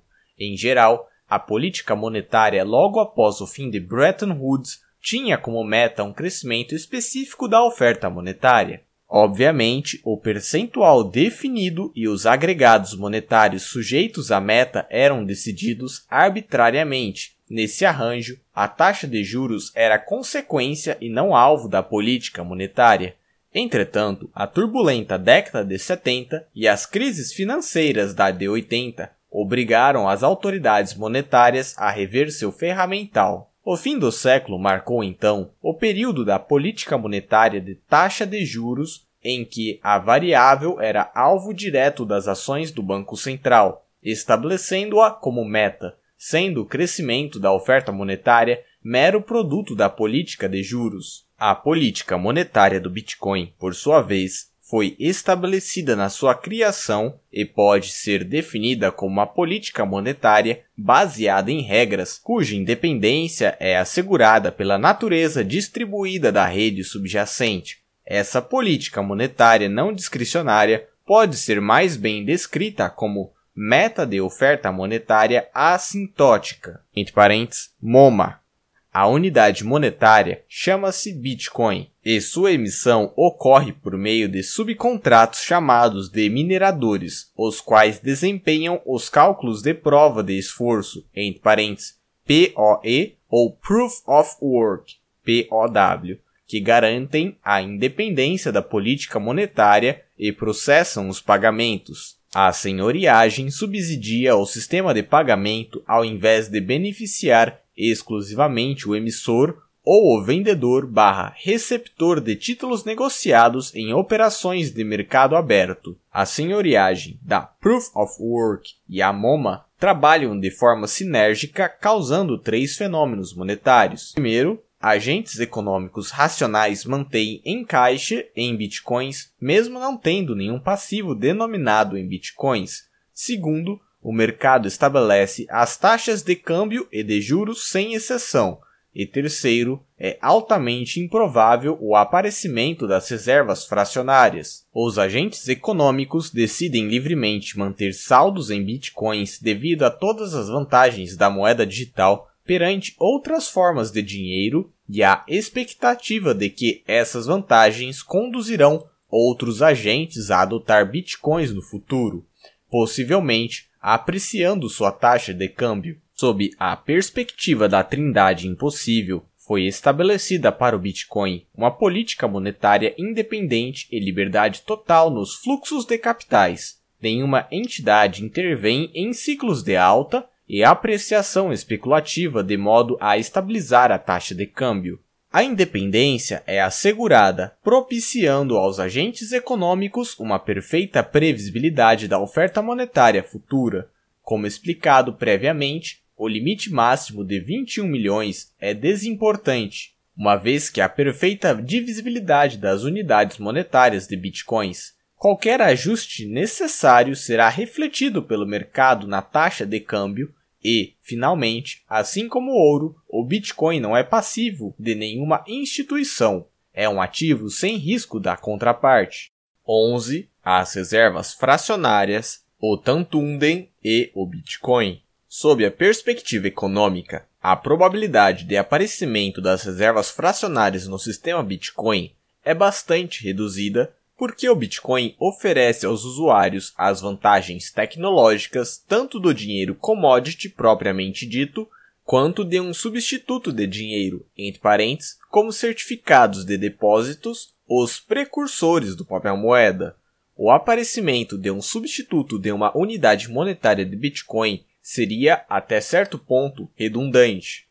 Historicamente, o substituto de dinheiro surgiu como uma forma de reduzir os custos de transação, permitindo um uso mais eficiente do dinheiro, usos que, com o dinheiro commodity em si, não seriam possíveis. O sistema Bitcoin sobressai-se justamente nesse ponto, pois a base monetária Bitcoin em si já propicia uma redução substancial dos custos de transação quando comparada aos sistemas monetários atuais. Como explicado anteriormente, o Bitcoin é ao mesmo tempo uma moeda e um sistema de pagamentos, algo sem precedentes na história monetária. Mas seria possível conceber a prática de reservas fracionárias com bitcoins?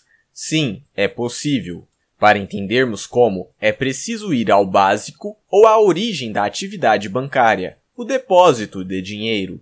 Os bancos surgiram para suprir uma necessidade de mercado, o serviço de custódia de bens monetários. Com o aperfeiçoamento da prática bancária, eles passaram a oferecer não somente o serviço de custódia, mas também de intermediação financeira e de facilidade de pagamentos. É no desenvolvimento do serviço de custódia, contudo, que graves consequências se sucedem. A custódia de dinheiro requer um contrato de depósito entre banco e depositante, em que este deposita bens fungíveis para que o banco os guarde, os custodie e os restitua a qualquer momento quando solicitado pelo depositante. Em troca, ao depositante entregue um certificado de depósito que lhe dá o direito de exigir a restituição do depósito a qualquer momento. Entretanto, ao tratar-se de bens fungíveis, não é obrigatório que o banco restitua ao cliente com as mesmas moedas ou barras de metal precioso que lhe forem depositadas.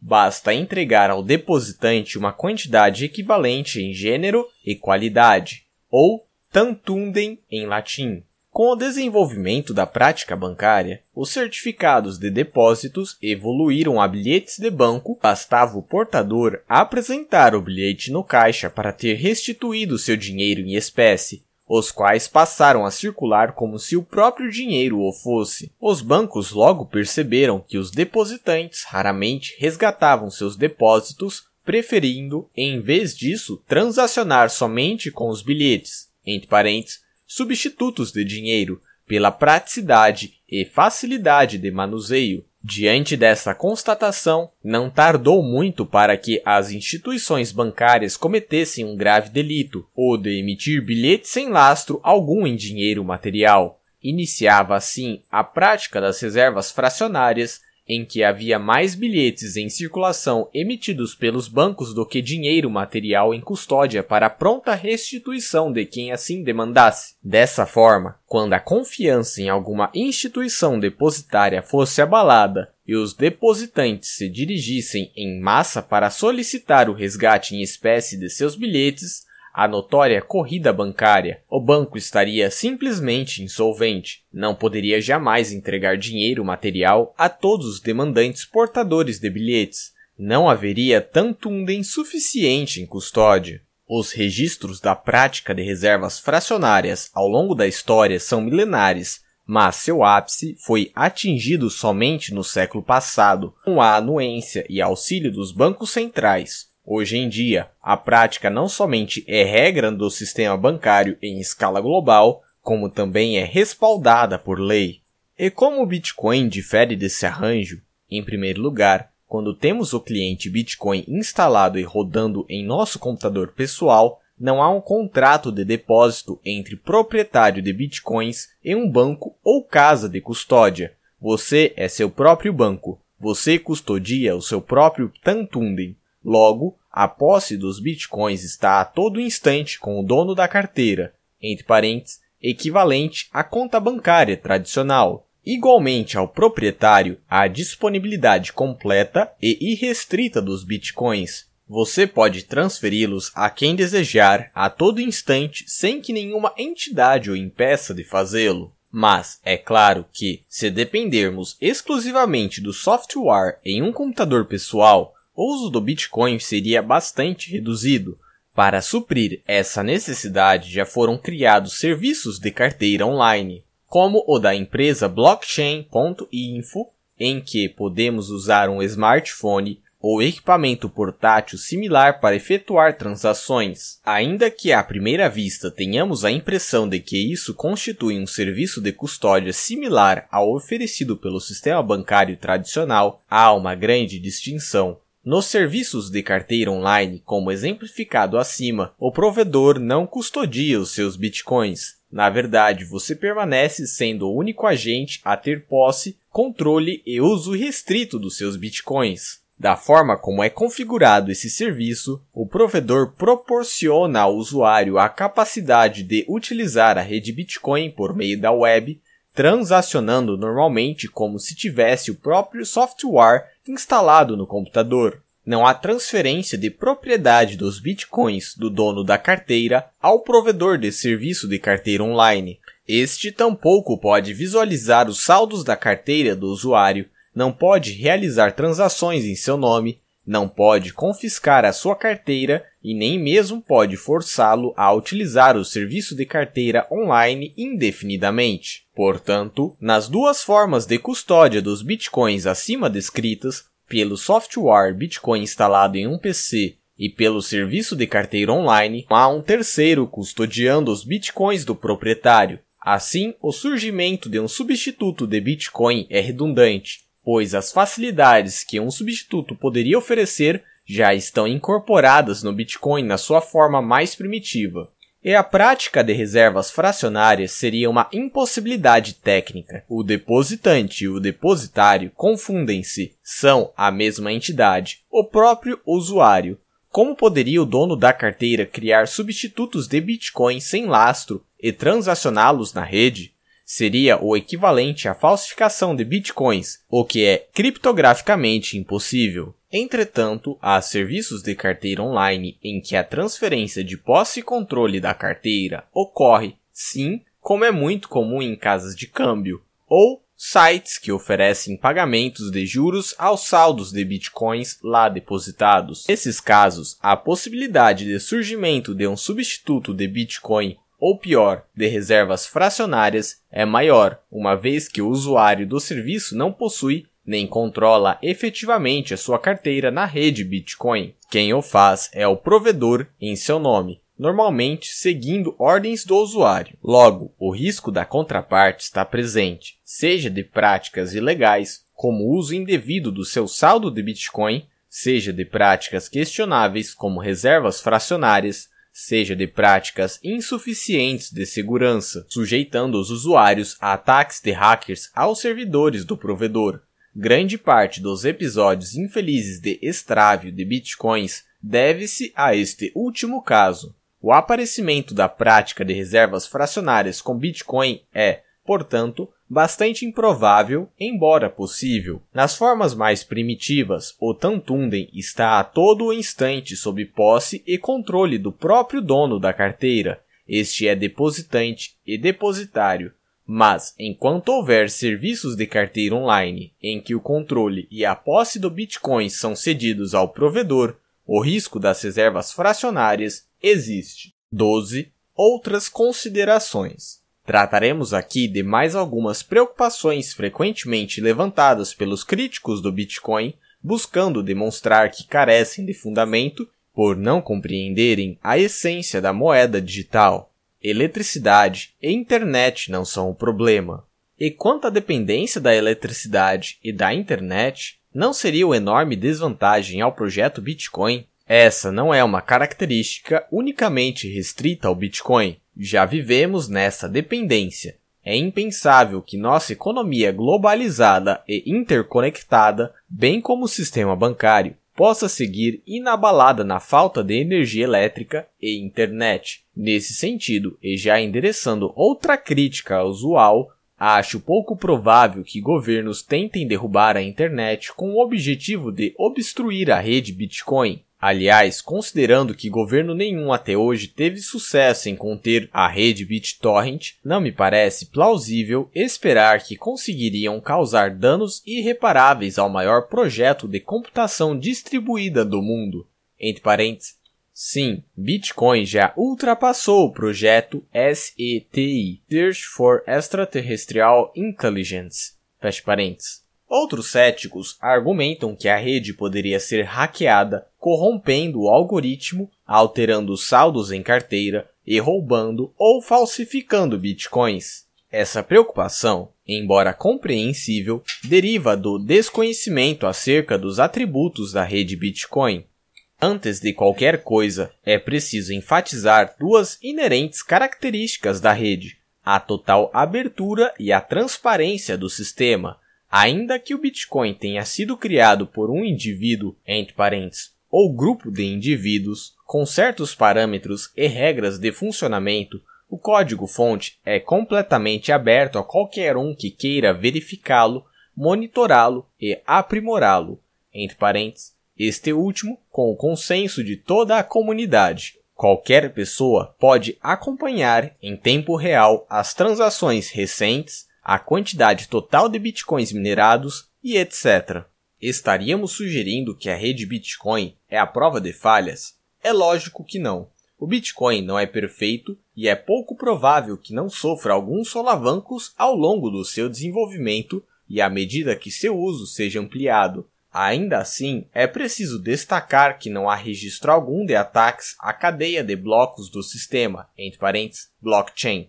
Sim, é verdade que alguns sites de casas de câmbio, por exemplo, foram hackeados e tiveram problemas de operação, mas isso não quer dizer que a moeda Bitcoin esteve sob ataque. A concorrência das altcoins, entre parênteses, alternate coins. Da mesma forma, é preciso endereçar algumas das objeções mais complexas, especialmente aquelas lançadas por economistas e investidores com formidável domínio de teoria monetária. Doug Casey, por exemplo, alega que uma das ameaças ao Bitcoin é que não há barreira de entradas, Dessa forma, qualquer um poderia lançar sua própria moeda digital no mercado. Acabaríamos tendo, assim, diversas moedas digitais, o que inviabilizaria que uma preponderasse e viesse a tornar-se um meio de troca universalmente aceito. Em tese, esse não é um problema exclusivo do Bitcoin. Em qualquer ambiente em que prevaleça a liberdade de escolha de moeda, qualquer um pode competir. No entanto, nessa competição, aquele meio de troca que tenha mais êxito em reduzir os custos de transação tende a sobressair-se como o mais utilizado pelos participantes. Com relação ao Bitcoin, por ter sido a primeira moeda digital, ele goza do privilégio do chamado efeito de rede, entre parênteses, Network Effect. Dentro do universo de moedas digitais, Bitcoin já é a mais utilizada e com mais aderentes, Portanto, ainda que uma nova moeda possa superá-la em qualidades tecnológicas, a barreira de convencer usuários de Bitcoin a trocar para um concorrente é bastante grande. Converter bitcoins em dólar, eis a questão. Já Shostak alega que Bitcoin só funciona enquanto os indivíduos souberem que podem convertê-lo em moeda fiduciária. A priori, não podemos determinar se isso é verdade, essa conclusão de Shostak deriva da falaciosa ideia de que o Bitcoin é nada menos que uma nova forma de empregar a moeda fiduciária existente. Mas se entendemos que a moeda digital é moeda propriamente dita, dinheiro, de fato, perceberemos que os usuários, em realidade, podem utilizar bitcoins não com o intuito de usá-los como uma mera ferramenta de meio de pagamento, mas sim para fugir, entre parênteses, ou liberar-se do sistema de moeda fiduciária. Uma vez dentro da rede Bitcoin, o objetivo é não ter que voltar às moedas locais. Sim, no momento ainda não estamos nesse estágio de evolução da rede, entre parênteses, por causa da baixa liquidez e aceitação, fecha parênteses. Mas, à medida que se amplia a aceitação, não será sequer necessário fazer uso das moedas fiduciárias, uma vez que ambos os produtores e consumidores a aceitarão receber e pagar em bitcoins. Por que convertê-los em uma moeda fiduciária que perde poder de compra constantemente? 13. Revisitando a definição de moeda. Iniciamos este capítulo definindo os termos dinheiro e moeda como meio de troca universalmente aceito, segundo a própria definição de grande parte dos economistas da escola austríaca, Entretanto, e divergindo dessa definição, utilizamos a palavra moeda até o momento, inclusive para qualificar o Bitcoin moeda digital, o que pode, com razão, suscitar questionamentos. A verdade é que a noção de moeda é vaga, é imprecisa, especialmente no mundo moderno de moedas de papel puramente fiduciárias. A definição usual pode ser incapaz de, na prática, identificar o que seja moeda em dado tempo e lugar. Afinal de contas, moeda, hoje em dia, é o que o Estado estabelece como tal. Ao economista, a definição legal de moeda é insuficiente e precária para a investigação econômica. Mas, diante da realidade, não podemos ignorar seus efeitos na economia, É preciso, portanto, examinar o fenômeno detalhadamente, procurando cercar os problemas e eliminar as criações artificiais empíricas que nos impedem de deduzir logicamente a verdade científica. Se moeda é um meio de troca universalmente aceito, quando uma mercadoria ultrapassa a linha divisória entre um mero meio de troca e passa a ser moeda, é possível encontrar na prática essa linha demarcando meios de troca de um lado e moeda de outro? Karl Menger, em sua obra On the Origins of the Money, entre parênteses, A Origem do Dinheiro, entre parênteses, tem audiobook desse livro no canal, fecha parênteses, fecha parênteses, explica que a teoria do dinheiro pressupõe necessariamente uma teoria da vendabilidade dos bens. Se compreendemos isso, deveremos ser capazes de entender como a vendabilidade quase ilimitada do dinheiro é apenas um caso especial, apresentando somente uma diferença de grau de um fenômeno genérico da vida econômica, a saber, a diferença na vendabilidade de commodities em geral. O dinheiro é, portanto, o bem mais líquido em uma economia, aquele pelo qual todos os outros bens são intercambiados. Mas um bem não emerge no mercado já sendo mais líquido e mais demandado pelos indivíduos. Como elucida Menger, a escolha de uma mercadoria como meio de troca, que acaba ganhando cada vez mais liquidez e prevalecendo como a mais líquida, é um processo que acontece ao longo do tempo no mercado, Desse modo, e em um ciclo que se retroalimenta, os indivíduos tendem a trazer consigo ao mercado o bem mais líquido, a moeda, para realizar suas compras, reforçando e intensificando a vendabilidade do próprio bem em questão. Ludwig von Mises, corroborando a teoria de Menger, afirma que há uma tendência inevitável para que os bens menos comercializáveis, usados como meios de troca, sejam um a um rejeitados até que, finalmente, uma única commodity permaneça, a qual é universalmente empregada como meio de troca, em uma palavra, moeda. E embora seja possível deduzir logicamente que a tendência é de somente um único bem preponderar como moeda, empiricamente a teoria pode não ser verificada, o que Mises deixa perfeitamente claro ao constatar que este estágio de desenvolvimento no uso de meios de troca, o emprego exclusivo de um único bem econômico, não está ainda completamente alcançado. Se dinheiro é um meio de troca universalmente aceito, em grande parte da história monetária, nem mesmo o ouro poderia ser qualificado como tal, porque a prata esteve quase sempre ao seu lado sendo empregada como meio de troca universalmente aceita e com uma liquidez praticamente tão alta como a do ouro, salvo casos em que soberanos legislavam contra o uso de um ou de outro metal.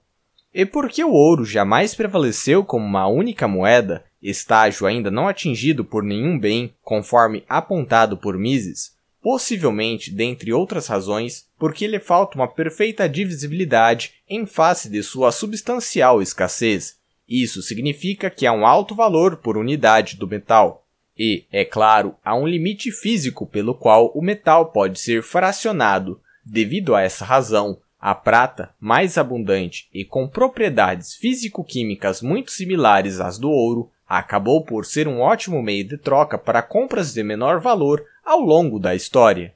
Diante da imprecisão conceitual de moeda, Moore and Rothbard sugere uma forma de contornar o problema em sua obra seminal, Man, Economy and State.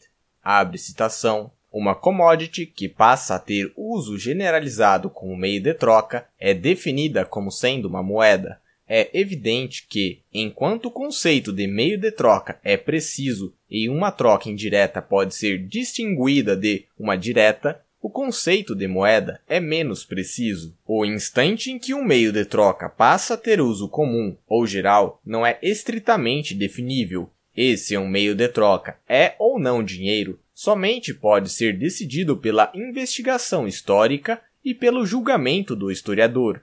Entretanto, visando a simplificação, e como vimos que há um grande ímpeto no mercado para o meio de troca tornar-se moeda, de agora em diante nos referiremos a todos os meios de troca como moedas.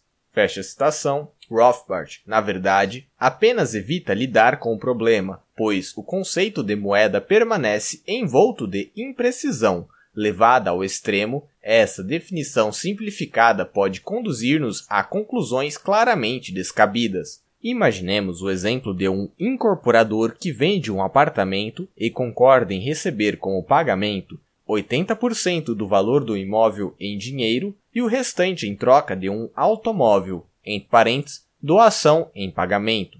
Ainda que o vendedor não tenha interesse algum em utilizar o automóvel e busque desfazer-se do bem o quanto antes, nesse caso, por ter servido como meio de troca, poderíamos qualificar o automóvel como meio de troca? Claramente, não. É bastante provável que o futuro comprador do automóvel o adquira não para revendê-lo, mas sim para usá-lo, consumi-lo. Por mais que o automóvel possa servir como meio de troca em dada transação, seu destino principal é ser consumido. É um bem de consumo, entre parênteses, ou produção, dependendo do usuário, e não um meio de troca.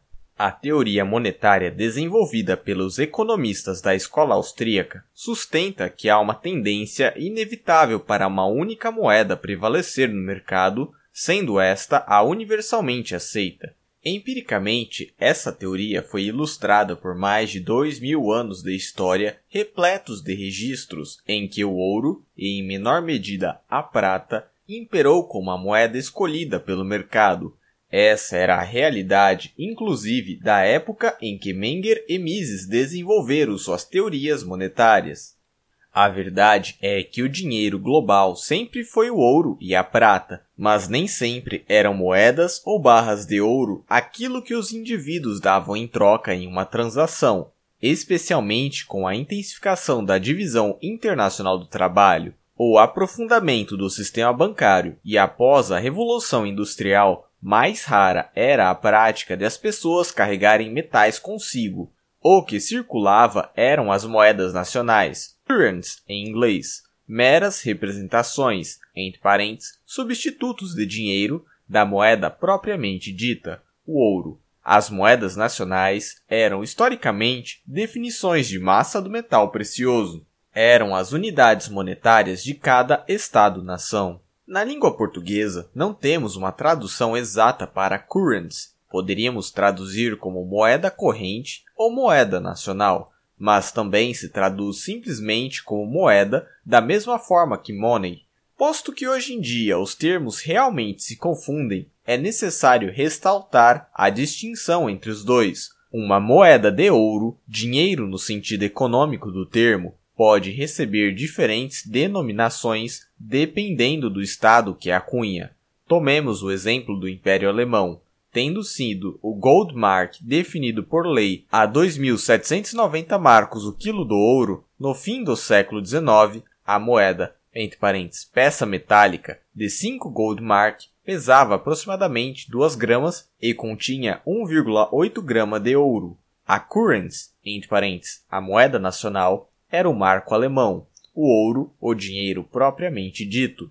A forma mais primitiva de depreciar a moeda consistia em misturar algum metal mais abundante e de inferior qualidade, diluindo o conteúdo do ouro, mas mantendo o peso e a denominação oficial. Entre parênteses, por exemplo, 5 marcos pesando 2 gramas. A currency era, assim, desvalorizada. Valores maiores exigiam o uso de barras ou lingotes de ouro com maior massa e de difícil transporte, tarefa facilitada pelas cédulas de papel emitidas pelos governos e barra ou bancos centrais. Assim, a moeda nacional era impressa em uma cédula com certa denominação, entre parênteses, por exemplo, a nota de 100 marcos no final do século XIX, equivalente a 36 gramas de ouro, a qual representava uma quantidade específica do metal precioso, podendo ser resgatada em espécie quando assim solicitado pelo portador a algum banco depositário. A moeda nacional, entre parênteses currents, assim era separada da moeda propriamente dita, o ouro. A moeda nacional era uma representação do metal que poderia ser convertida em ouro quando demandado pelo proprietário da cédula de papel. Isso nada mais é do que a definição do padrão ouro clássico. A paridade do ouro era promulgada em lei e a moeda nacional circulava e era aceita independentemente de qualquer lei de curso forçado, pois a currency era resgatável em ouro e os bancos centrais de fato obedeciam à lei. Até o início da Primeira Guerra Mundial, essa era a ordem monetária no Ocidente. O ponto a ser compreendido aqui é que, mesmo no padrão ouro clássico, em que as cédulas de banco eram, em sua maior parte, lastreadas em ouro, cada vez menos o metal circulava, sendo a maioria das trocas de mercado realizadas com cédulas de papel, a moeda nacional. Com a abolição do padrão ouro pelos estados, o ouro deixou de ser moeda propriamente dita. Por força de lei, é verdade, e a moeda nacional, entre parênteses, currency, passou a ser o dinheiro de fato, ou, em uma palavra, papel moeda. Por essa razão, os termos ingleses money e currency são hoje sinônimos, embora historicamente seja possível observar a distinção entre os dois. Quando esse processo de remoção do vínculo ao ouro estava se desenrolando, a maioria dos economistas encarava a realidade como uma condição de total anomalia monetária. Como os cidadãos transacionariam com uma moeda nacional inconversível? A moeda de fato, o ouro, estava sendo proibida? Tendo a moeda se transformado em papel moeda sem lastro, como classificá-la segundo a teoria monetária?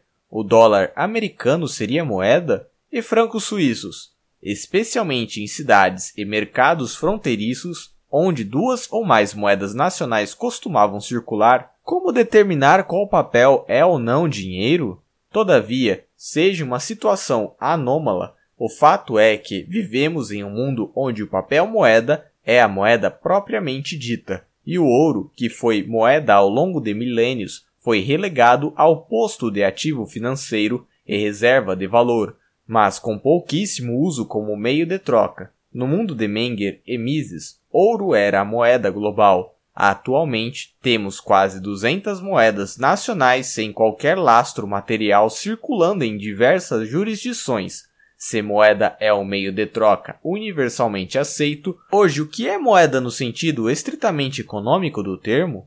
De acordo com essa definição, não há uma clara distinção entre o que é ou não moeda. Ainda que a lei estabeleça claramente o que é moeda em cada jurisdição, o que encontraremos é, ao contrário, um contínuo em que objetos com vários graus de liquidez ou com valores que podem oscilar independentemente se confundem um com o outro. Quanto ao grau em que funcionam como dinheiro em um mundo com dezenas de papéis moedas circulando, essa é a incontestável realidade. Vivendo intensamente os primeiros anos de moedas nacionais puramente fiduciárias e inconversíveis, a partir de 1971, com o fim da conversibilidade do dólar em ouro, Hayek percebeu nitidamente essa imprecisão na definição de moeda. Em Desestatização do Dinheiro, ele observa que, abre citação, Sempre considerei útil explicar a meus alunos que é pena qualificarmos o dinheiro como substantivo e que seria mais útil para a compreensão dos fenômenos monetários se dinheiro fosse um adjetivo descrevendo uma propriedade que diferentes objetos poderiam possuir em graus variados. Moeda corrente, entre parênteses, currency, é, por esse motivo, uma expressão mais adequada, uma vez que objetos podem ter curso entre parênteses, have currency em graus variáveis em diferentes regiões ou setores da população. Fecha a citação. Moeda, então, é mais entendida como uma qualidade de uma mercadoria de servir como meio de troca, como um bem que é intercambiado no mercado e circula de mão em mão sem jamais, ou por um longo período, ser consumido de fato. Tal qualidade é potencializada ou debilitada por atributos variados intrínsecos a uma mercadoria. Escassez, durabilidade, homogeneidade espacial e temporal, divisibilidade, maleabilidade, transportabilidade e etc. e atributos artificiais conferidos por influências externas e estrangeiras à natureza da mercadoria leis estatais de curso forçado, restrições legais de uso e etc. O conjunto desses atributos endógenos e exógenos impacta diretamente na qualidade monetária de uma mercadoria e, embora a priori pressupõe-se que qualquer mercadoria poderia ser empregada como meio de troca, há uma tendência inevitável de sobressair-se os bens que apresentarem os melhores atributos elencados acima. Esses bens, dentre os diversos usos que oferecem, tenderão a ser majoritariamente utilizados como meio de troca e valorados em maior medida pelos serviços monetários que provêm do que pelos serviços de consumo ou produção que podem também prover. Logo, diferentes bens monetários podem se diferenciar um dos outros em duas dimensões distintas e ora relacionadas liquidez entre parênteses, aceitação e estabilidade entre parênteses, volatilidade ou expectativa de valor, em certa região e em dado momento, diferentes bens monetários podem ser empregados com graus distintos de liquidez e estabilidade, sendo possível que, na mesma região, em outras épocas, distintos bens circulem como meio de troca ou, até mesmo, noutras regiões, mas na mesma época, ainda outros bens possam ser utilizados como meio de troca.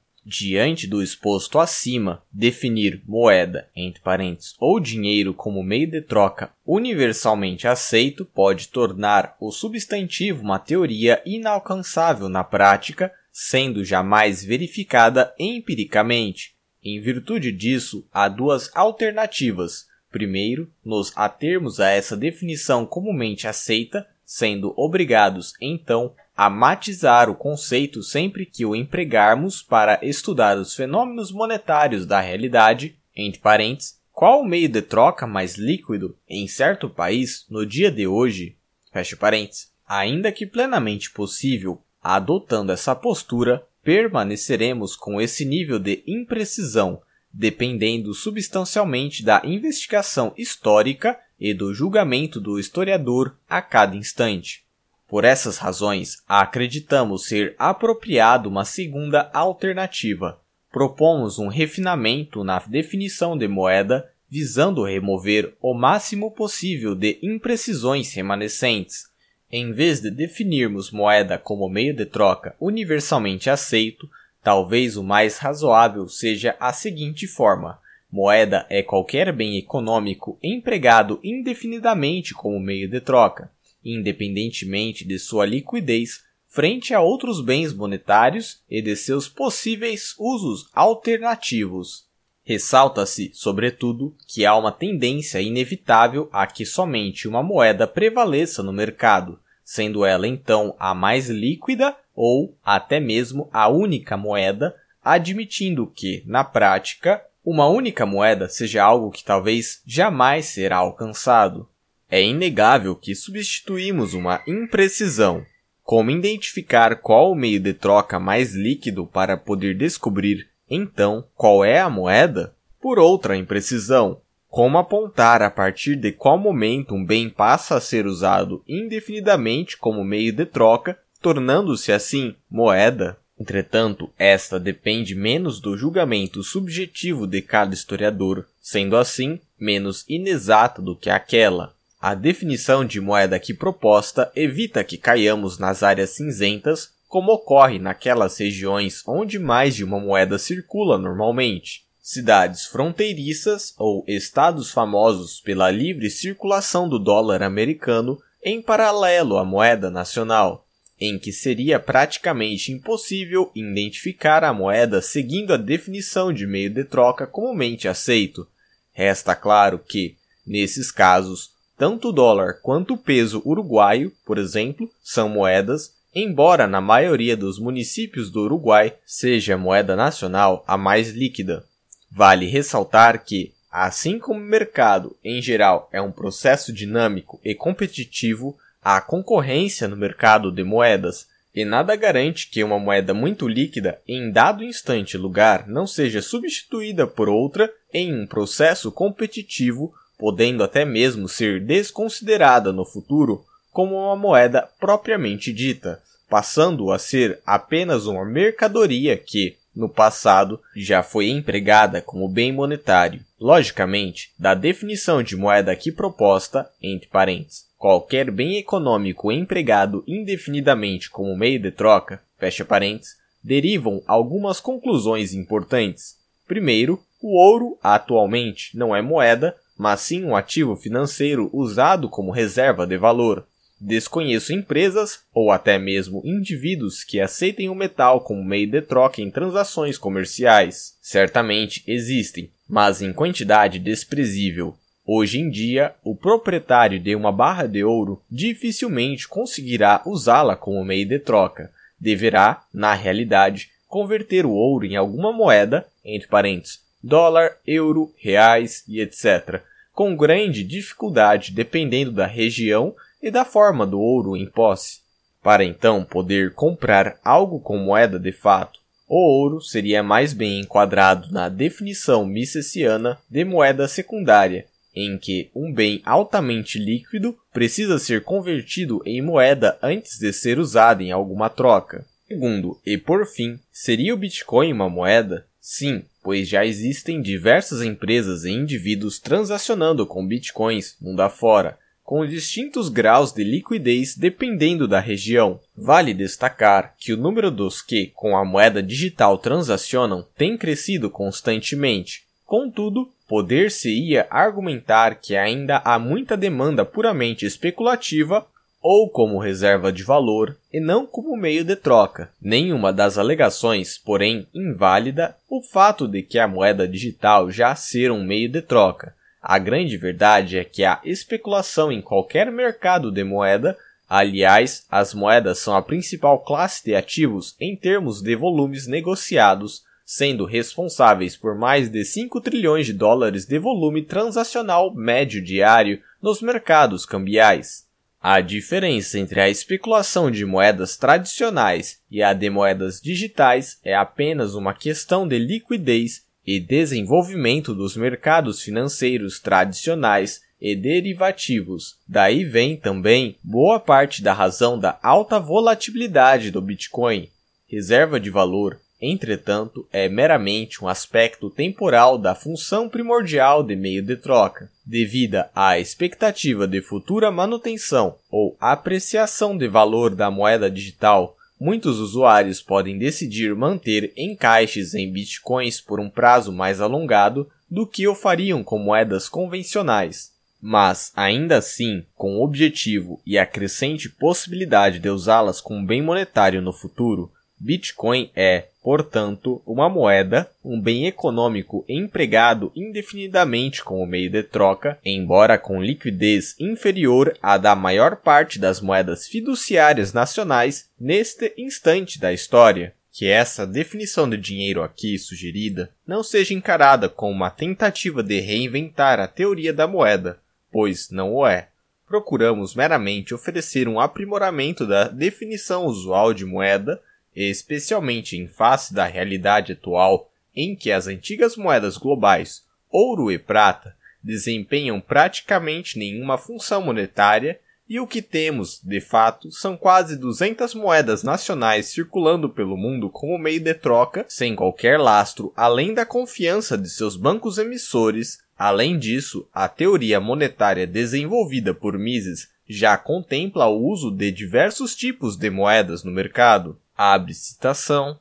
A teoria do dinheiro deve levar em consideração tudo que está implícito no funcionamento de diversos tipos de moeda lado a lado, somente onde suas conclusões são improváveis de serem afetadas de uma forma ou de outra, podemos proceder a partir da suposição de que um único bem é empregado como meio de troca comum. Nos demais casos, a teoria deve considerar o uso simultâneo de diversos meios de troca. Negligenciar isso seria equivaler-se de uma tarefa das mais difíceis. Entre parênteses, ênfase nossa. Fecha parênteses, fecha citação.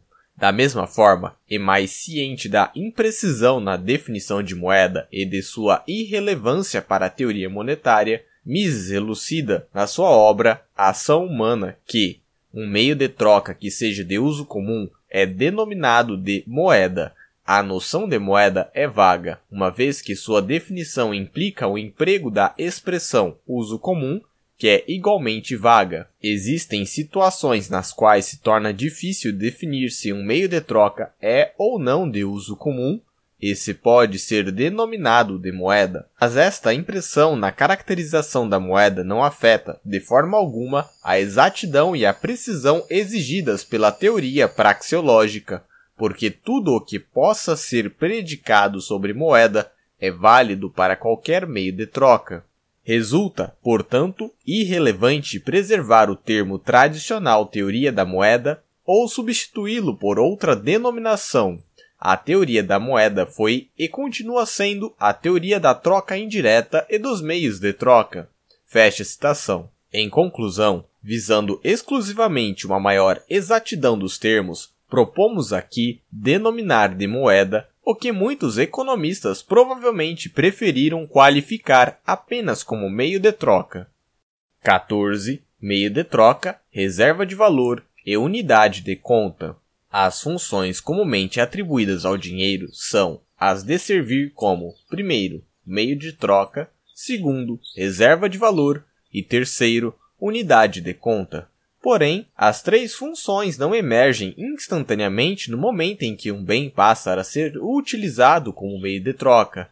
Na verdade, facilitar as trocas, desempenhar a função de meio de troca, é a função da moeda e, como elaborada acima, é como a moeda deve ser, inclusive, definida.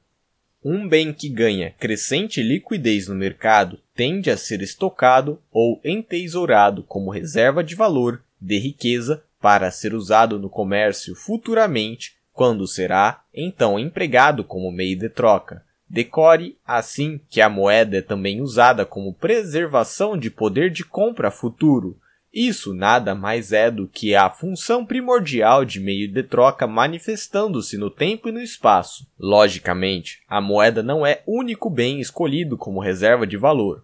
Outros ativos podem desempenhar esse serviço como, como imóveis e metais preciosos, mas ambos com graus de liquidez claramente distintos. Não são usados como meio de troca. O ouro já foi por milênios, mas atualmente é um ativo financeiro de proteção, de preservação de valor.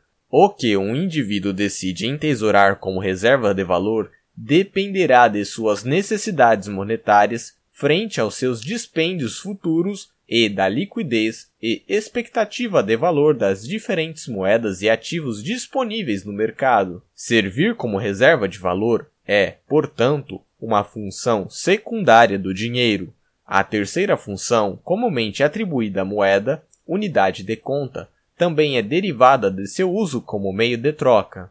À medida que a liquidez de um bem monetário aumenta e este passa a circular como a principal moeda em uma economia, os indivíduos tenderão a precificar os produtos e serviços e a realizar o cálculo econômico em função dessa moeda.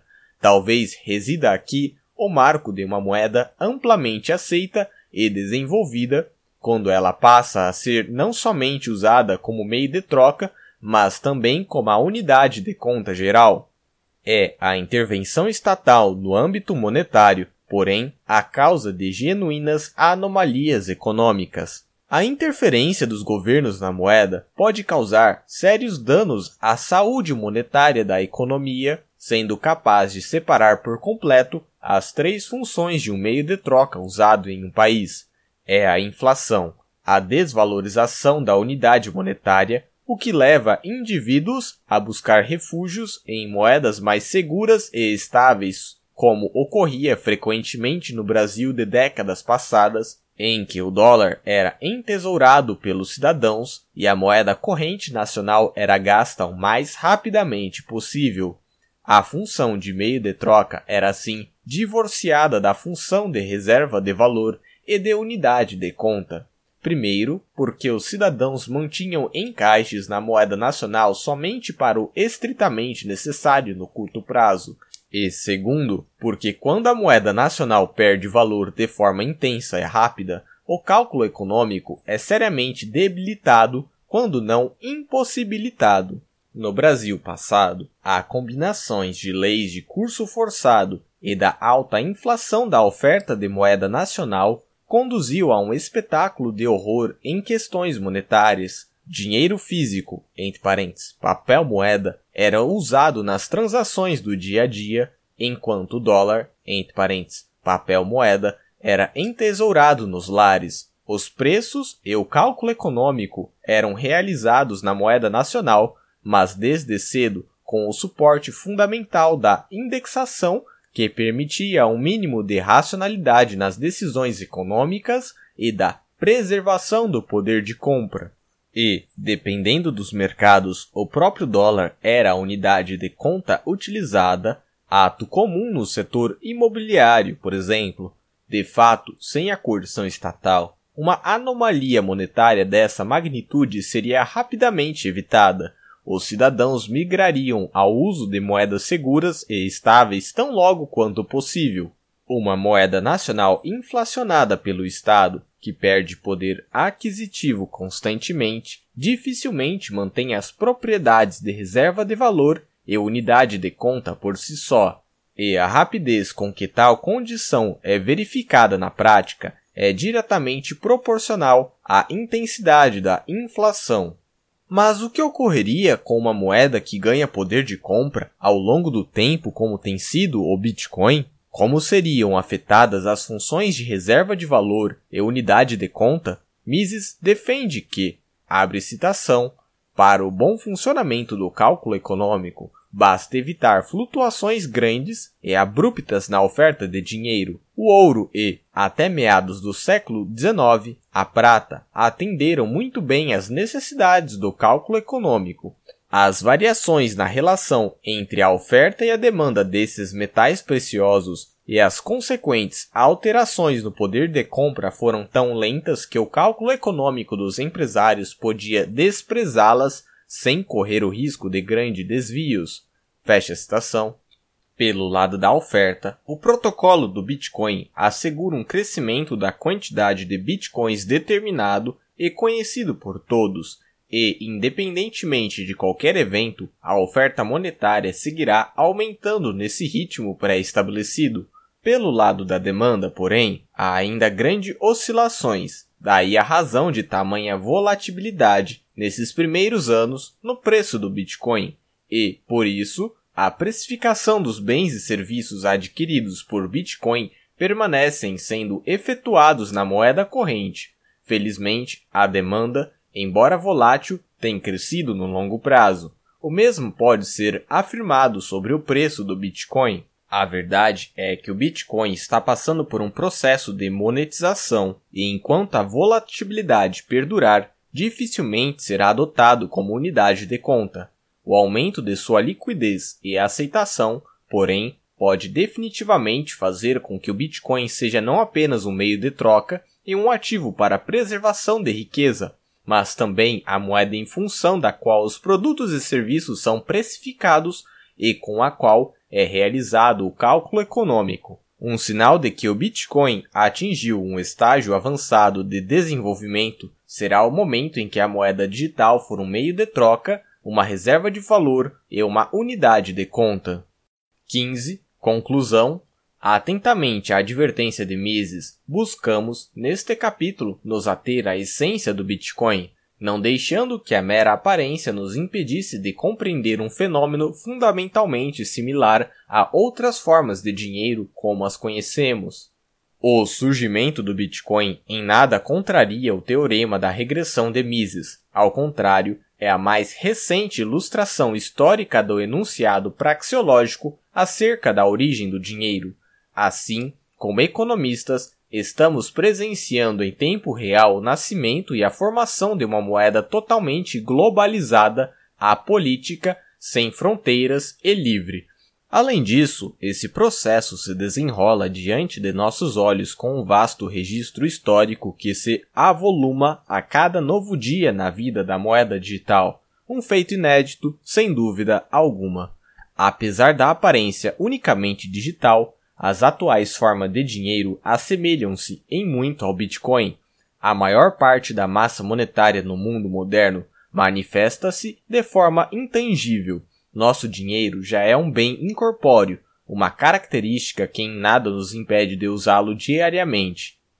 Não obstante as similitudes, o Bitcoin introduz inovações antes inconcebíveis pela mente humana. Sua natureza totalmente descentralizada, o compartilhamento de um registro público único e universal por todos os usuários, a capacidade de transferência de fundos instantâneas a qualquer parte do globo terrestre e o fato de prescindir de um terceiro fiduciário para transacionar fazem do Bitcoin uma façanha da civilização.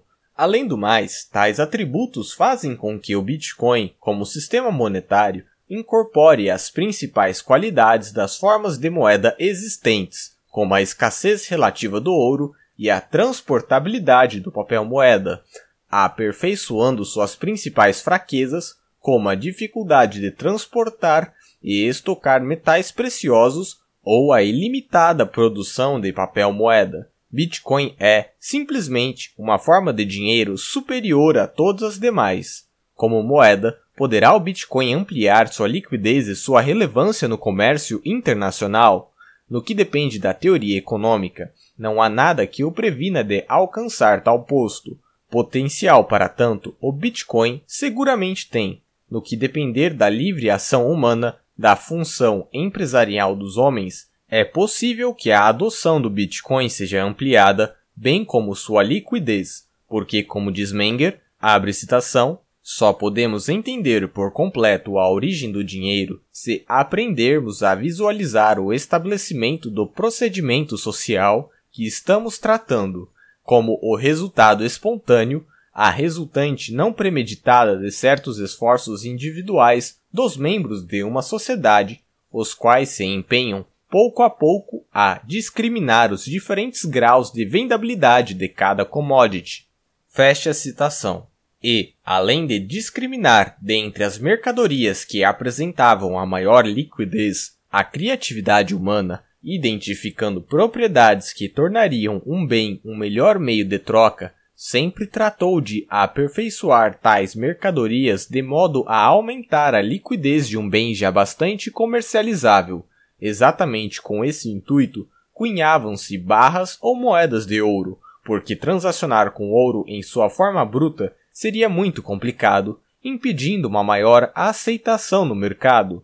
Estamos testemunhando esse mesmo processo com o Bitcoin. As ações espontâneas de alguns membros da sociedade criaram uma forma de moeda inovadora e superior à que hoje conhecemos. É plausível, portanto, vislumbrar a intensificação desse processo em que o dinamismo do mercado e a inata criatividade do ser humano descobrirão formas de aumentar a liquidez do Bitcoin. Assim como ouro e prata são consideradas moedas naturais, cuja emersão como meio de troca geralmente usado foi um processo espontâneo do livre atuar dos indivíduos no mercado, podemos igualmente definir o Bitcoin como uma moeda natural que passa a ser usada pela cooperação voluntária dos membros de uma sociedade, provendo apoio mútuo sem qualquer violação dos direitos de propriedade de outrem. A miúde, estados solaparam as moedas naturais em benefício próprio, mas a natureza descentralizada da moeda digital impõe um revés ao ímpeto intervencionista estatal. Com certeza, é um ponto de inflexão na história monetária mundial cujos desdobramentos só podemos especular. Capítulo 5 A liberdade monetária e o Bitcoin. A moeda não foi gerada pela lei. Na sua origem, ela é uma instituição social, não estatal. Kalmenger. Dinheiro é um fenômeno do mercado. O que significa? Significa que o dinheiro desenvolveu-se no mercado e seu desenvolvimento e funcionamento não tem nada a ver com o governo, o Estado ou a violência exercida pelos governos. Ludwig von Mises. Não poderia haver um freio melhor contra o abuso da moeda pelo governo do que se as pessoas fossem livres para recusar qualquer moeda que desconfiassem e preferir uma moeda na qual confiam. Parece-me que se conseguíssemos impedir governos de se intrometer com a moeda, faríamos um bem maior do que qualquer governo já fez a esse respeito. Frederick A. Hayek Desde tempos imemoriais, é vedada aos indivíduos a liberdade de escolha de moeda. Somos obrigados a usar um dinheiro estatal constantemente abusado e depreciado. Não obstante, moeda honesta e sadia é uma precondição básica para uma sociedade próspera e livre, mas alcançar esse ideal pela via política é algo bastante intricado. Nesta última sessão, faça-se necessário entender o valor de uma moeda livre para a prosperidade e liberdade de cada indivíduo e da sociedade como um todo. E, uma vez compreendida a noção de dinheiro livre, recordaremos sucintamente algumas das diversas tentativas e propostas de reformas do sistema monetário ao longo da história, identificando as principais causas dos seguidos malogros. Diante de todo o conhecimento aqui organizado e elaborado, será possível, então, não somente perceber como o Bitcoin se encaixa nesse estado de coisas, mas também captar a essência do fenômeno, a sua força motriz. Por fim, e concluindo a obra, nos lançaremos à arriscada missão de conjecturar e prever o futuro da moeda digital. 1. A importância da liberdade monetária para uma sociedade próspera e livre. O senso comum costuma atribuir ao dinheiro a causa de todos os males, em realidade, sem o dinheiro, a sociedade como existe hoje seria inconcebível. Dinheiro é um meio de troca, é o grande facilitador dos intercâmbios realizados no mercado. É ele que permite a divisão do trabalho, possibilitando que cada produtor se especialize naquilo que melhor produz.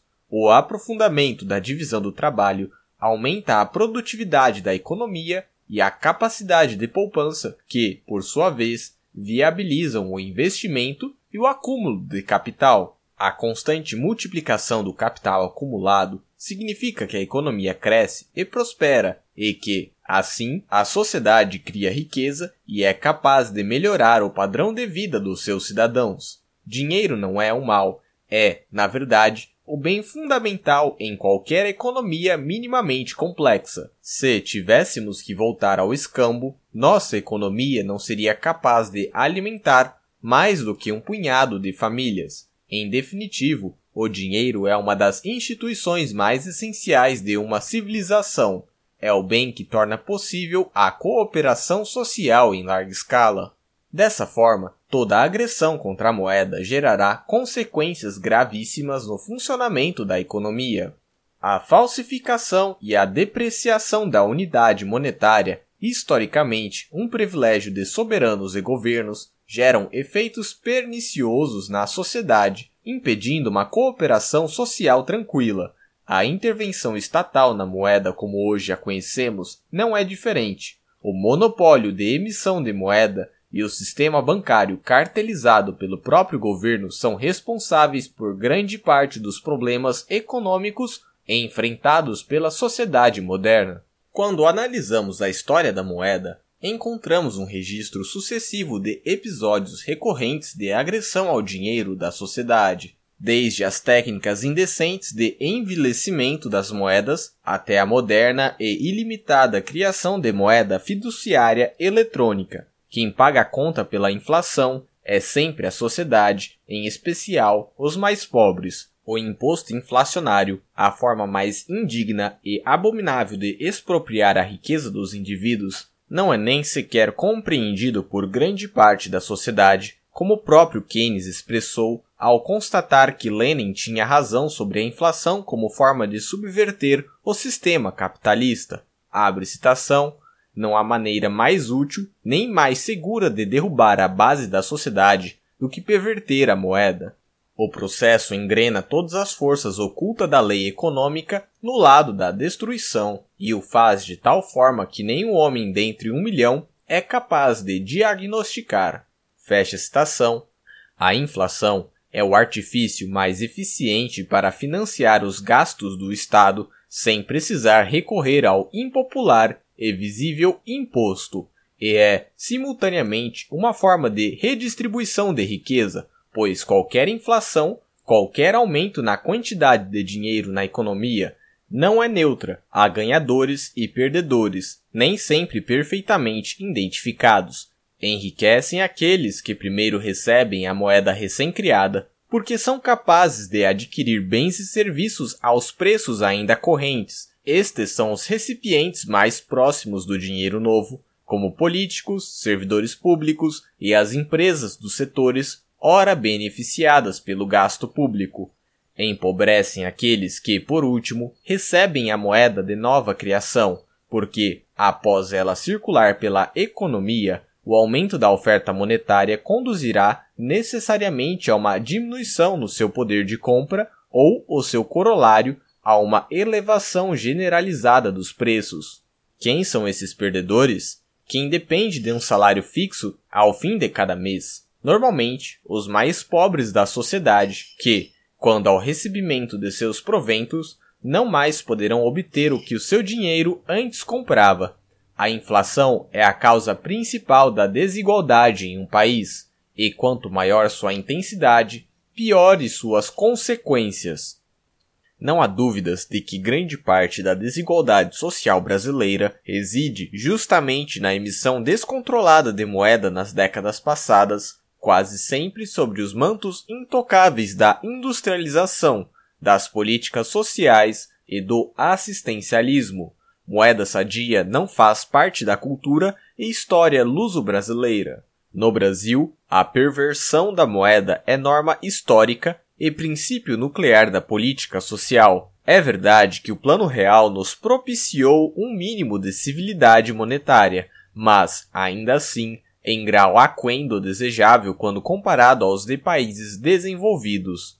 O caso brasileiro, singular e com poucos paralelos pelo mundo, é o que Mises denominava de inflação simples, em que a emissão de moeda ocorre essencialmente com o propósito de financiamento direto do Estado.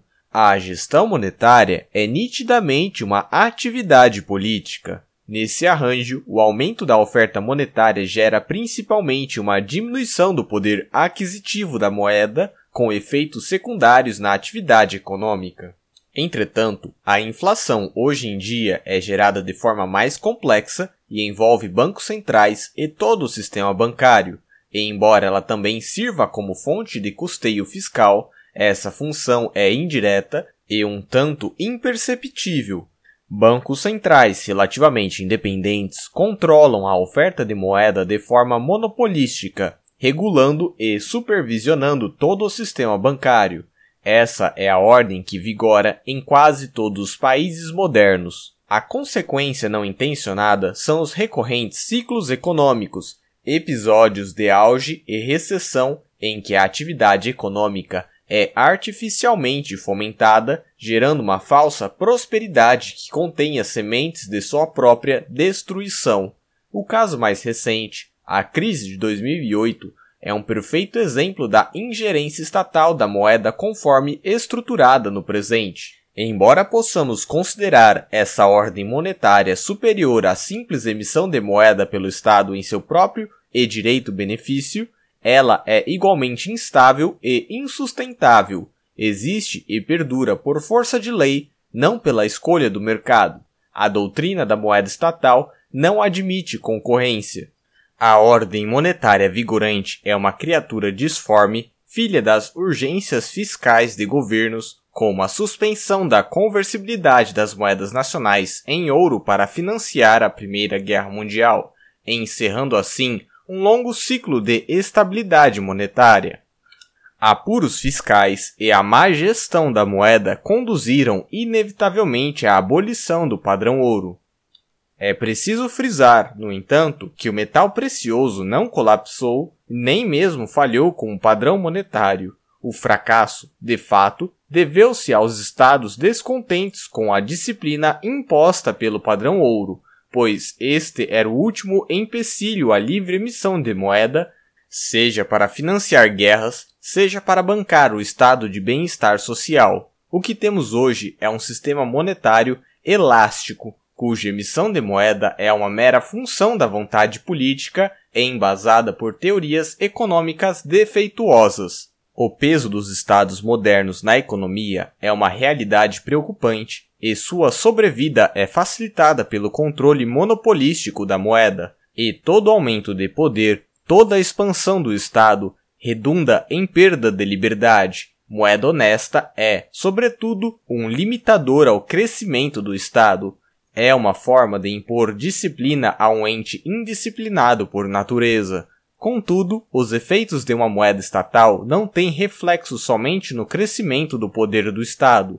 A inflação molda o comportamento dos indivíduos, provocando distúrbios na cooperação social, deixando marcas na cultura e na conduta humana em sociedade que seguem presentes por gerações, governo hipercentralizado, ciclos de auge e recessão, o jugo da dívida, a poupança é suplantada pelo crédito como motor de crescimento, a especulação financeira desenfreada, a desconfiança entre consumidores e produtores, e etc., são alguns traços do legado cultural e espiritual da inflação monetária.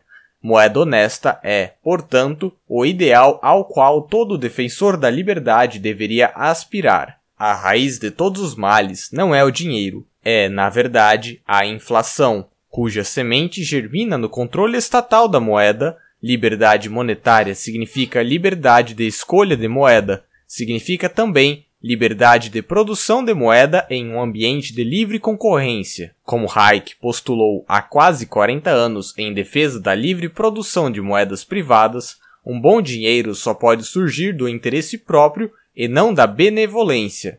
Sempre tivemos moeda ruim porque a empresa privada não teve permissão de nos fornecer uma melhor. 2. As propostas de reformas pelos liberais. Desde a tradição iniciada por Ludwig von Mises, todo economista da escola austríaca de economia buscou estudar como reformar o sistema monetário vigente. O princípio de moeda sadia guiou as doutrinas e políticas monetárias do século XIX, mas somente no século passado foi ele estendido, englobando os preceitos não somente de uma moeda sólida, mas também e, sobretudo, de uma moeda livre da ingerência estatal. Dentre os primeiros expoentes de propostas à reconstrução monetária estão os economistas liberais Ludwig von Mises, Rothbard, Hayek, Hans Selmhorst, Jesus Huerto de Sota e Philippe Bagos. Entretanto, e como a realidade inexorável atesta, nenhuma proposta teve sucesso, ou, mais bem dito, nenhuma foi sequer implantada. Embora todas defendam o princípio de moeda sólida como fim, as propostas pecam nos meios para atingir esse ideal. Igualmente, cada uma tem suas vantagens e desvantagens, pontos meritórios, medidas intervencionistas, arbitrariedades e etc. Mas todas convergem ao mesmo problema central. Para serem implantadas dependem da decisão política. Então, subordinados à promulgação e aplicação de leis, nem mesmo a ideia de reforma mais radical, a de button pushing de Philip Bagos, escapa desse ponto neválgico. Em suma, são todas politicamente inviáveis. Isso não significa que sejam politicamente impossíveis, meramente que, neste instante do tempo, alcançar esse objetivo pela via política é altamente improvável. E por que é altamente improvável? Primeiro, porque uma reforma monetária e bancária liberal afronta quem mais se beneficia do status quo, o governo e os bancos. Um governo legislará contra seu próprio interesse somente no instante em que a causa for pauta política capaz de decidir eleições. E como pode o ideal de liberdade monetária ser um tema comum e discutido pela sociedade a ponto de tornar-se uma questão política? Como convencer a maioria da população acerca da necessidade e dos benefícios de tal medida? Não há atalhos, a única via passa pela educação. Há, portanto, uma imensa tarefa educacional à nossa frente antes que possamos ter a esperança de nos libertarmos da mais grave ameaça, a paz social e a contínua prosperidade inerente às instituições monetárias atuais, conclui Hayek. Definitivamente concordamos com essa afirmação. É preciso educar a sociedade. Mas sejamos realistas. Quando podemos esperar a materialização dessa tarefa? A compreensão dos fenômenos monetários não é algo simples, não é algo que o cidadão médio seja capaz de absorver facilmente.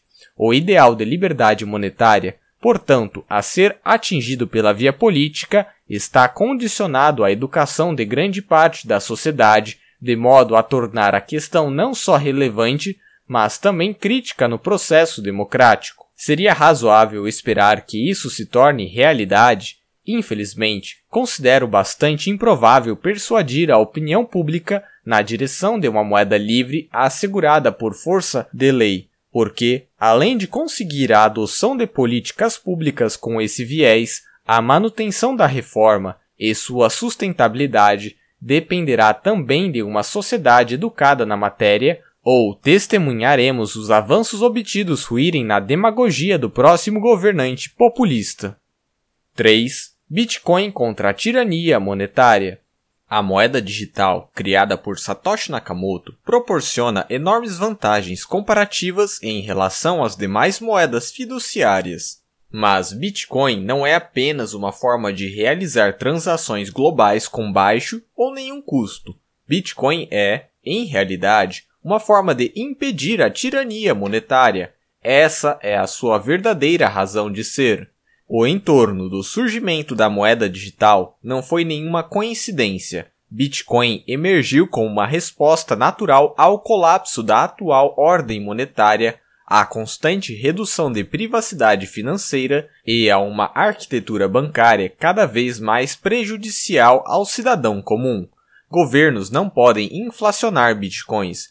Governos não podem apropriar-se da rede Bitcoin Governos tampouco podem corromper ou desvalorizar bitcoins, e também não podem proibir-nos de enviar bitcoins a um comerciante no Maranhão ou no Tibete. Imaginem um mundo sem inflação, sem bancos centrais desvalorizando seu dinheiro para financiar a esbórnia fiscal dos governantes, sem confisco de poupança, sem manipulação da taxa de juros, sem controle de capitais, sem banqueiros centrais deificados e capazes de dobrar a base monetária a esmo e a qualquer instante para salvar banqueiros ineptos que se apropriaram dos seus depósitos em aventuras privadas. A verdade é que o Bitcoin, ou o que vier a substituí-lo no futuro, impõe uma verdadeira concorrência contra o cartel dos banqueiros e a moeda dos governantes. Por isso, não esperamos nenhuma boa vontade dessa dupla simbiótica em relação ao Bitcoin.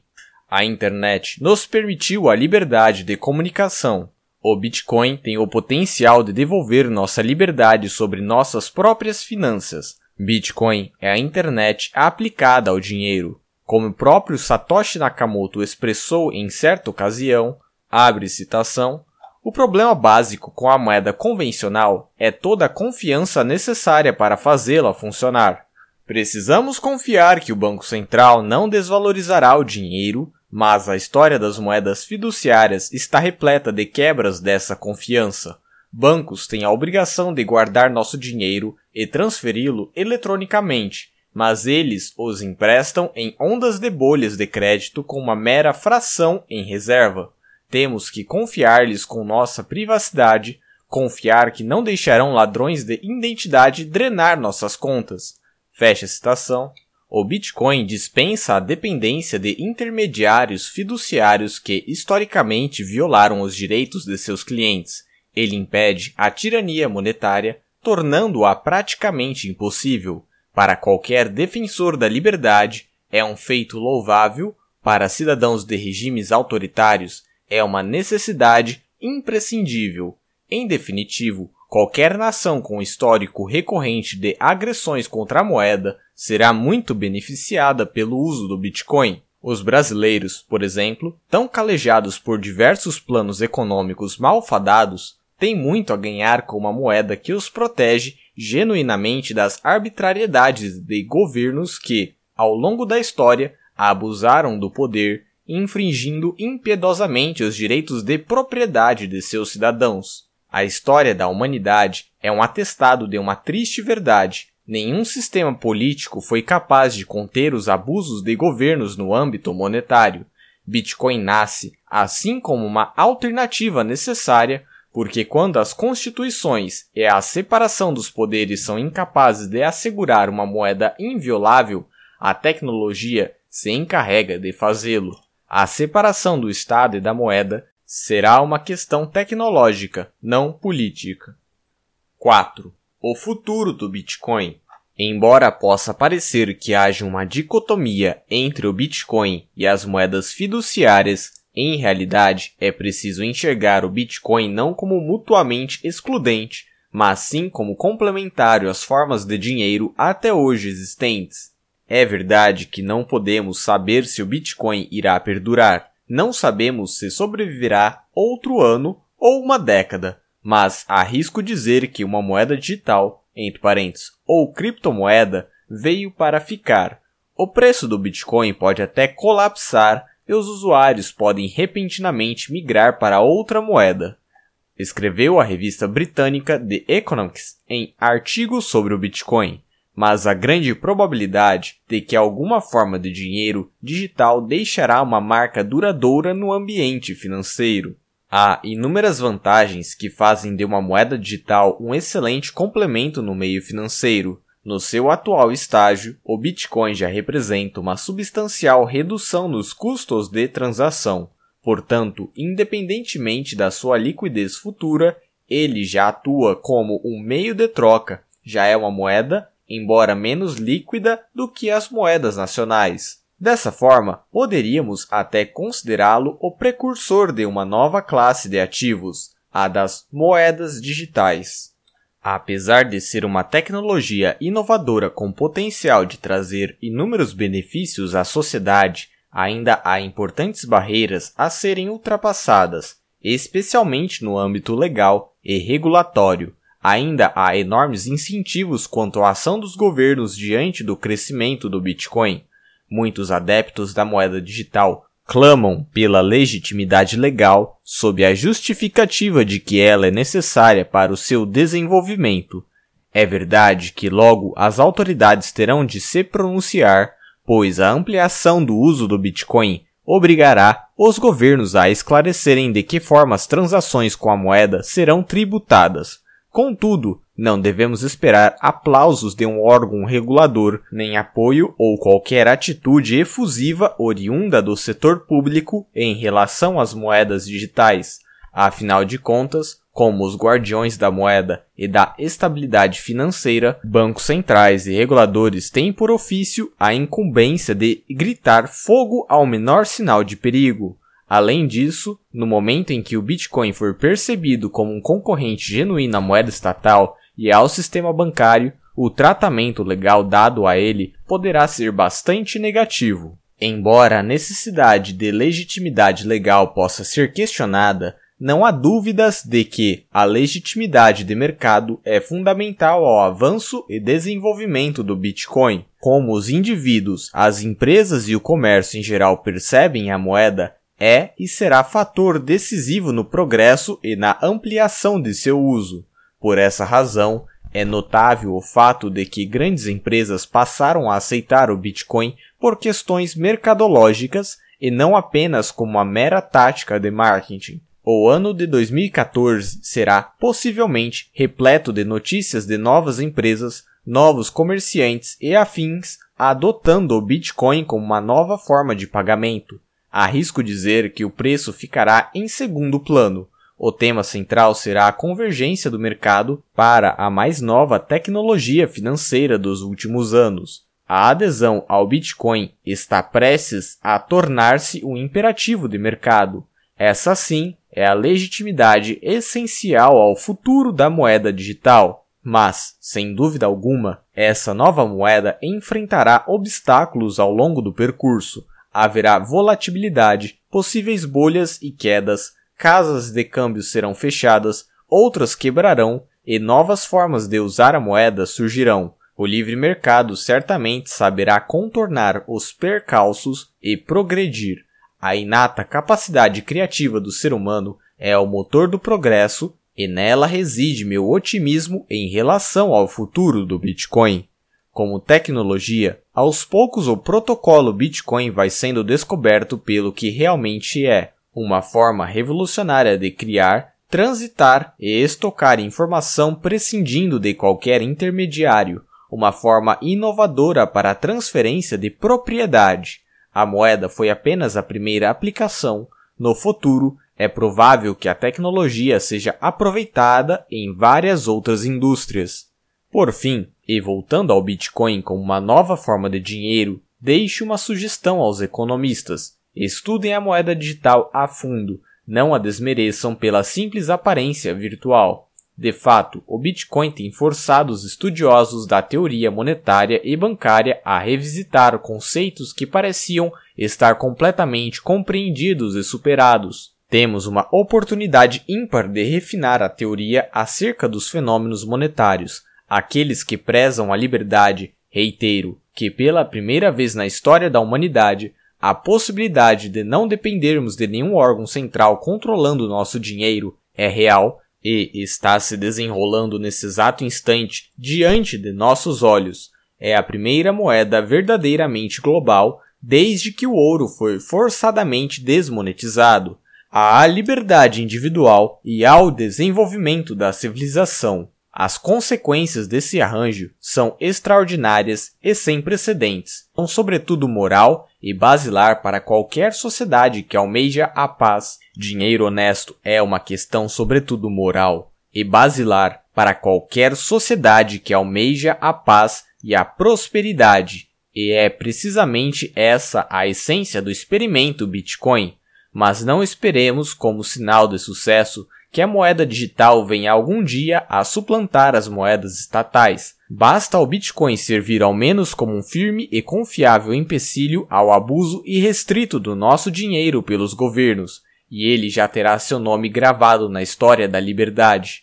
Em 2008, Satoshi Nakamoto supostamente teria dito que o Bitcoin é muito atrativo do ponto de vista libertário se conseguirmos explicá-lo adequadamente mas infelizmente sou melhor com código de programação do que com palavras. Espero que esta obra tenha ajudado a explicar um pouco melhor em palavras o significado revolucionário dos códigos do Bitcoin. Fim do livro. Apêndice 10 formas de explicar o que é o Bitcoin. Para aqueles que desejam uma rápida fonte de referência para explicar o que é o Bitcoin, este breve texto será de muita utilidade porque, à primeira vista, entender o que é o Bitcoin não é uma tarefa fácil. A tecnologia é tão inovadora, abarca tantos conceitos de distintos campos do conhecimento humano e, além disso, rompe inúmeros paradigmas que explicar o fenômeno pode ser uma missão ingrata. Acredito que iniciar qualquer explicação com criptografia, rede peer-to-peer, -peer, chave pública, mineração em computador, conselho distribuído, etc., é, em geral, um péssimo começo, mas depende muito do seu interlocutor, é claro. Explicar o que é o Bitcoin é um processo gradual e progressivo. Você não começa detalhando todas as nuances do protocolo e como a criptografia moderna é empregada em uma rede de computadores totalmente distribuída. Não, você deve iniciar do básico e preferencialmente deve procurar explicá-lo relacionando com a realidade de cada pessoa. Curiosamente, o Bitcoin reúne duas instituições que poucos sabem descrever e interpretar, mas muitos as usam diariamente: o dinheiro e a internet. É como Nassim Taleb afirma em seu livro Antifragile: o conhecimento não exclui o uso. Dito isso, e sendo o Bitcoin uma tecnologia nascente e inovadora, Muitos querem entendê-lo para poder usá-lo. Absolutamente compreensível. Assim, não nos esquivaremos da missão de desvendá-lo. O que se segue são meras sugestões para iniciar a explicação do Bitcoin, pois, além deste passo introdutório, acabaríamos enredados em detalhes desimportantes para muitos. Entre parênteses, neste caso, melhor ler todo o livro de uma vez. Feche parênteses. Considerando os possíveis e distintos interlocutores, elenquei abaixo alguns importantes aos quais recomendo as seguintes explicações quando você apresentar o Bitcoin. Ao cidadão comum, Bitcoin é uma forma de dinheiro, assim como real, dólar ou euro, com a diferença de ser puramente digital e não ser emitido por nenhum governo. O seu valor é determinado livremente pelos indivíduos no mercado. Para transações online, é a forma ideal de pagamento, pois é rápido, barato e seguro. É uma tecnologia inovadora. Para a geração Y, você lembra como a internet e o e-mail revolucionaram a comunicação? Antes, para enviar uma mensagem a uma pessoa do outro lado da Terra, era necessário fazer isso pelos correios, nada mais antiquado. Você dependia de um intermediário para fisicamente entregar uma mensagem. Pois é, retornar a essa realidade é inimaginável. O que o e-mail fez com a informação, o Bitcoin fará com o dinheiro. Com o Bitcoin você pode transferir fundos de A para B em qualquer parte do mundo sem jamais precisar confiar em um terceiro para essa simples tarefa. Ao banqueiro. Bitcoin é uma moeda e um sistema de pagamento em que o usuário, dono da moeda, custodia o seu próprio saldo. Isso quer dizer que o usuário é o seu próprio banco, pois ele é depositante e depositário ao mesmo tempo. Nesse sentido, os usuários podem efetuar transações entre si sem depender de um intermediário ou casa de liquidação, independentemente da localização geográfica de cada um. Similarmente, a moeda escritural de criação exclusiva do sistema bancário, o Bitcoin é uma moeda incorpórea. Ao banqueiro suíço, Bitcoin é como uma conta bancária suíça numerada que pode existir no seu próprio smartphone. Com ele, é possível fazer transações online com quase nenhum custo. É como se você tivesse um super cartão de débito bancário, ainda que não haja nenhum cartão físico e nem mesmo um banco por trás, e somente bitcoins podem circular nesse sistema. Ao banqueiro central. Bitcoin é uma moeda emitida de forma descentralizada seguindo as regras de uma política monetária não discricionária e altamente rígida. O objetivo principal da política monetária do Bitcoin é o crescimento da oferta de moeda, o qual é predeterminado e de conhecimento público. Além disso, o Bitcoin é, ao mesmo tempo, uma unidade monetária e um sistema de pagamentos e de liquidação. Dessa forma, os usuários transacionam entre si e diretamente sem depender de um terceiro fiduciário.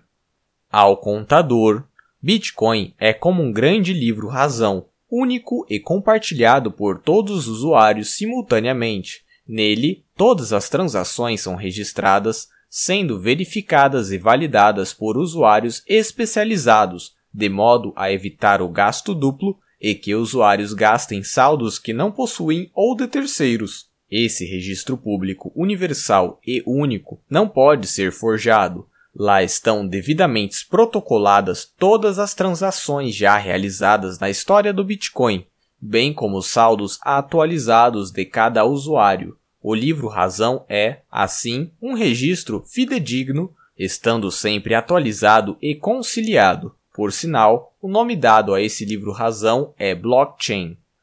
Ao economista, Bitcoin é uma moeda, um meio de troca, embora ainda pouco líquida quando comparada às demais moedas existentes no mundo. Em algumas regiões de opressão monetária, é cada vez mais usada como reserva de valor. Uma característica peculiar é a sua oferta limitada em 21 milhões de unidades, a qual crescerá paulatinamente a uma taxa decrescente até alcançar esse limite máximo. Embora intangível, o protocolo do Bitcoin garante, assim, uma escassez autêntica.